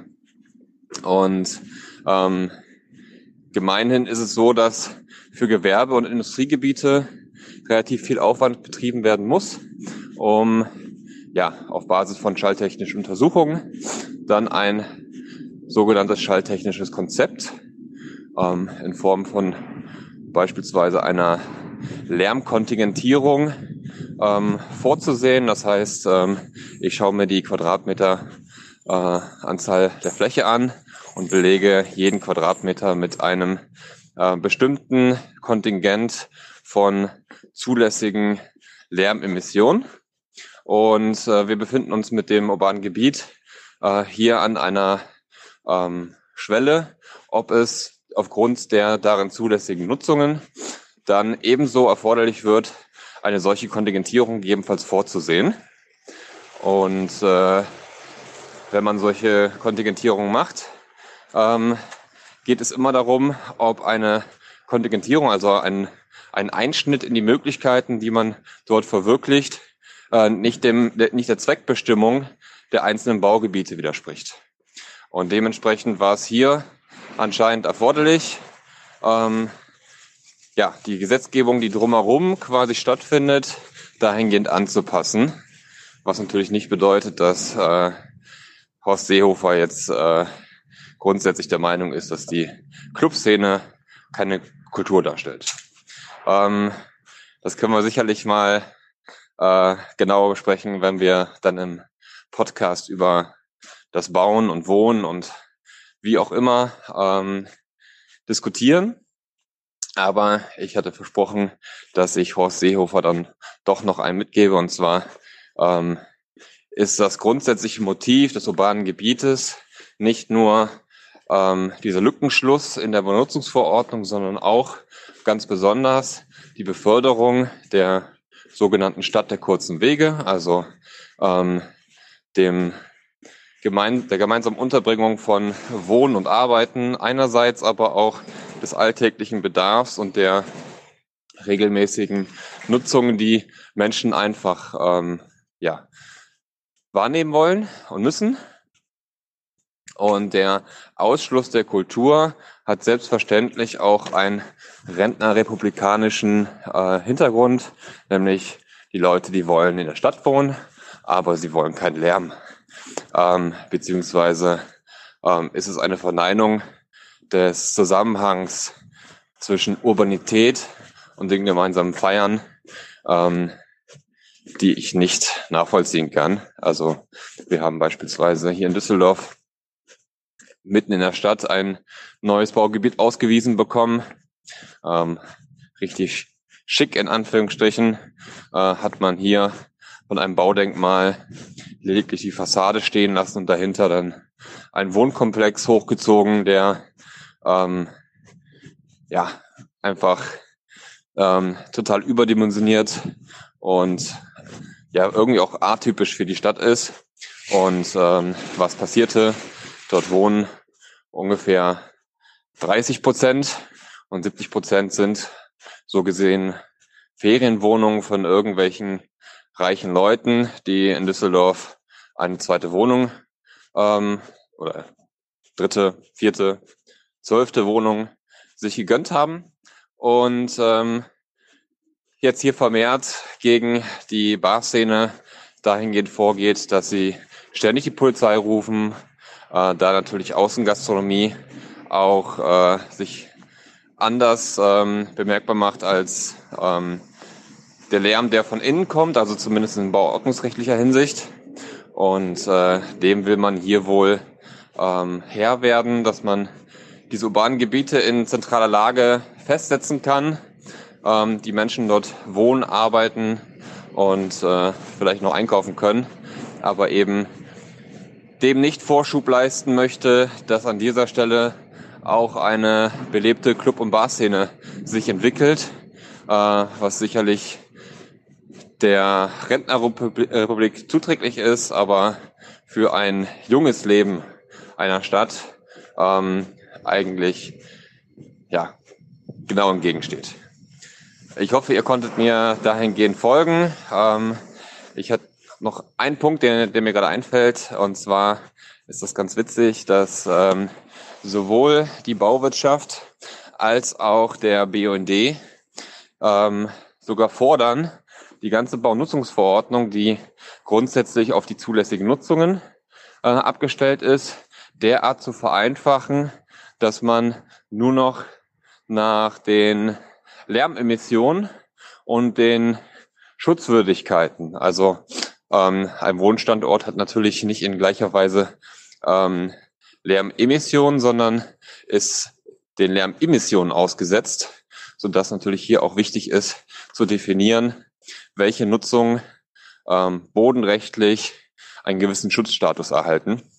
Und äh, die Bauwirtschaft auf der anderen Seite sieht natürlich in dem Aspekt eine Entfesselung der Wirtschaft, ähm, dem ich sogar zustimmen würde. Also ich äh, schreibe und zeichne Unterlagen für Bebauungspläne selbst und äh, das kann schon sehr, sehr komplex werden und äh, da wird das Lärmthema eigentlich, ähm, auch wenn da viel Aufwand betrieben werden muss, eigentlich das äh, geringste Problem, weil man plötzlich aufgrund des Lärmthemas ähm, bestimmte Baugebiete wählen muss, die dann wiederum die Schwierigkeit aufweisen, äh, dass man die Nutzung, die eigentlich beabsichtigt sind, in diesem gar nicht unterbringen kann.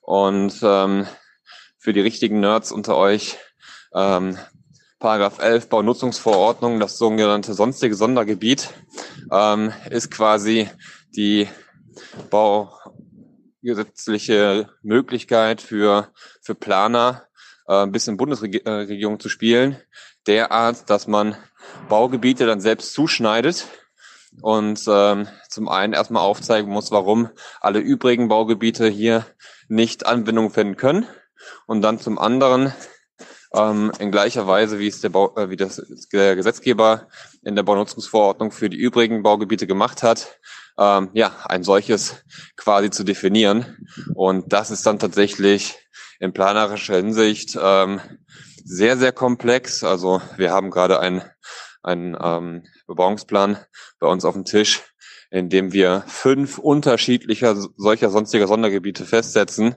Und ähm, ja, wir sind allein an der Abstimmung der darin zulässigen Nutzung seit über einem Jahr dran. Und dementsprechend äh, kann ich das durchaus nachvollziehen aus planerischer Sicht. Aber die Frage ist, welche politische Motivation haben wir eigentlich unterschiedliche Nutzungen in der Stadt oder in der zentralen Stadtlage ähm, ja unterzubringen und dementsprechend äh, indirekt äh, habt ihr mit äh, Kritik an Horst Seehofer recht, ähm, wobei der Vorwurf, dass er die Clubszene nicht als Kultur ansieht, dann doch ein bisschen zu weit geht. Ich wünsche einen schönen Tag. Grüße aus Düsseldorf. Tschüss. Noch ein kleiner Nachtrag, beziehungsweise gänzlich anderes Thema. Äh, Jenny hat Stefan getriggert mit der Diskussion zu Hartz IV. Ähm, ich kann das äh, argumentative Dilemma äh, nachvollziehen. Ähm, ich glaube, dass Jenny einen sehr, sehr relevanten Punkt ähm, angesprochen hat, ihn nur viel zu negativ und äh, ja auch teilweise ein bisschen unfair gegenüber dem Protagonisten des Clips dargestellt hat. Ähm, ich glaube nämlich, dass Jenny eigentlich ähm, ja für Solidarität mit den Hartz-IV-Empfängerinnen wirbt.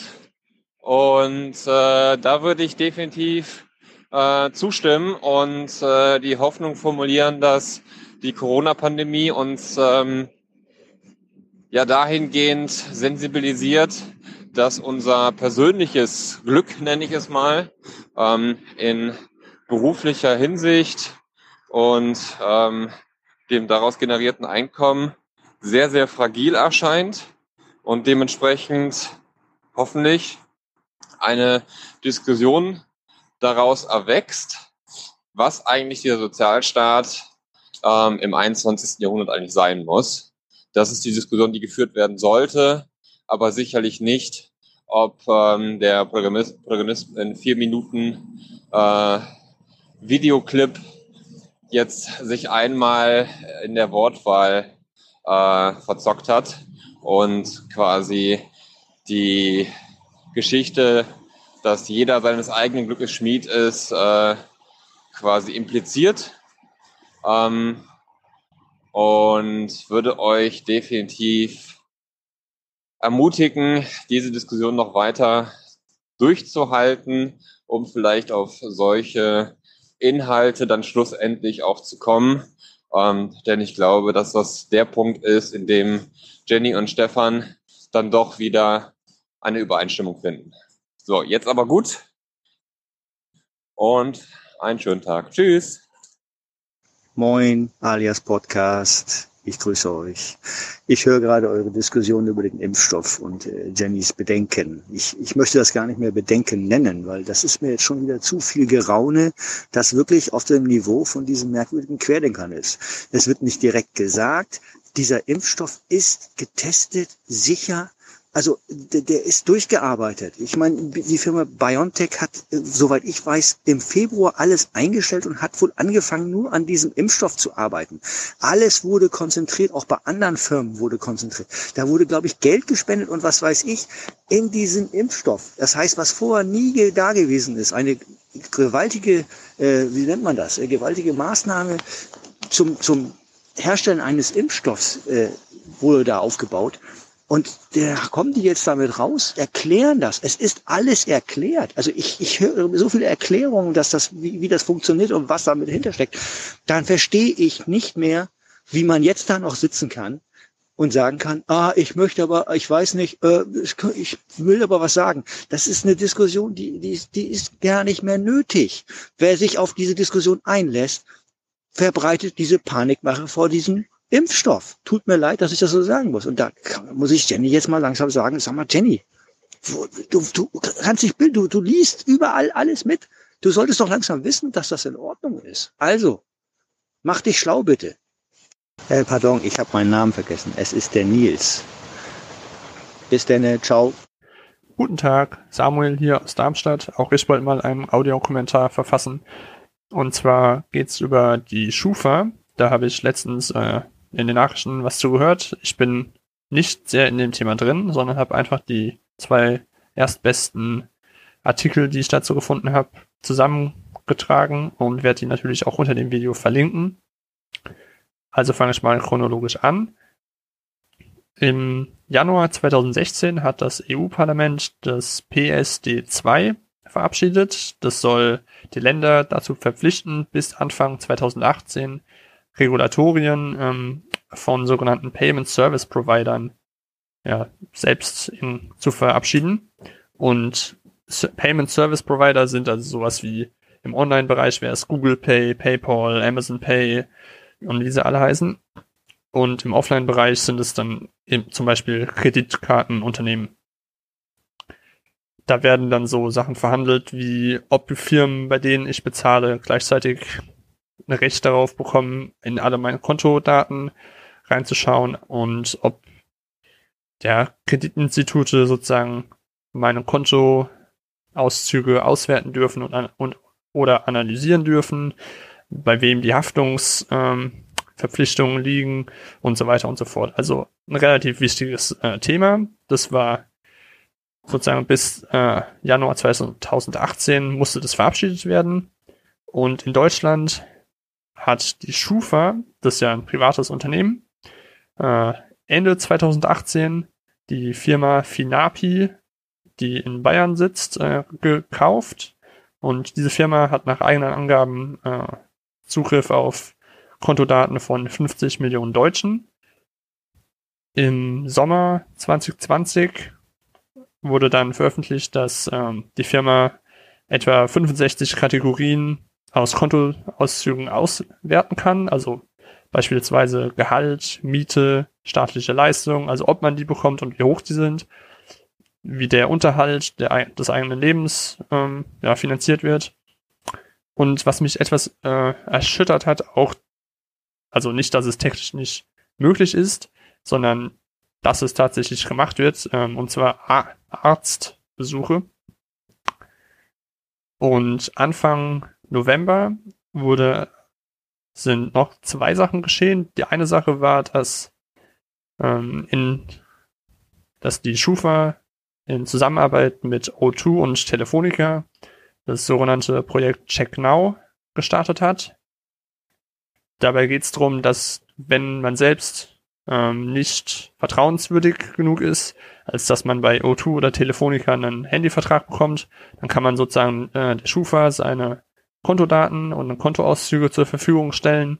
Und falls die Schufa einen dann für kreditwürdig hält, oder für vertragswürdig in dem Fall, bekommt man eben doch einen Handyvertrag. Die Daten werden nach eigenen Angaben wieder gelöscht nach dieser Testphase. Allerdings beunruhigt mich dann schon, dass die dadurch entstehenden Algorithmen natürlich bestehen bleiben und später dann nicht mehr so lange trainiert werden müssen, sondern dann bereits fertig sind. Außerdem das zweite Projekt, was gestartet wurde, ist, dass man freiwillig ähm, die Einwilligung zum Zugriff auf die Kontodaten geben kann. Die werden nach eigenen Angaben drei Monat, Monate lang gespeichert und eben zur ja, Analyse der Bonität genutzt. Auch hier besteht natürlich das Problem, dass die Algorithmen nach der Testphase bestehen bleiben und bereits trainiert sind. Und was mich ähm, auch noch misstrauisch macht gegenüber diesem Vorgang, ist, dass die Firma sitzt ja in Bayern. Deshalb ist das Bayerische Landesamt für Datenschutz äh, für die Prüfung zuständig. Allerdings wurde dem Amt das Projekt erst am Tag des Projektstarts gemeldet, so dass ich davon ausgehe, dass das äh, nicht datenschutzrechtlich konform ist. Und ich wollte einfach mal darauf hinweisen, dass das gerade stattfindet und deshalb wünsche ich euch jetzt noch einen schönen Tag mit dieser Nachricht und gute Nacht.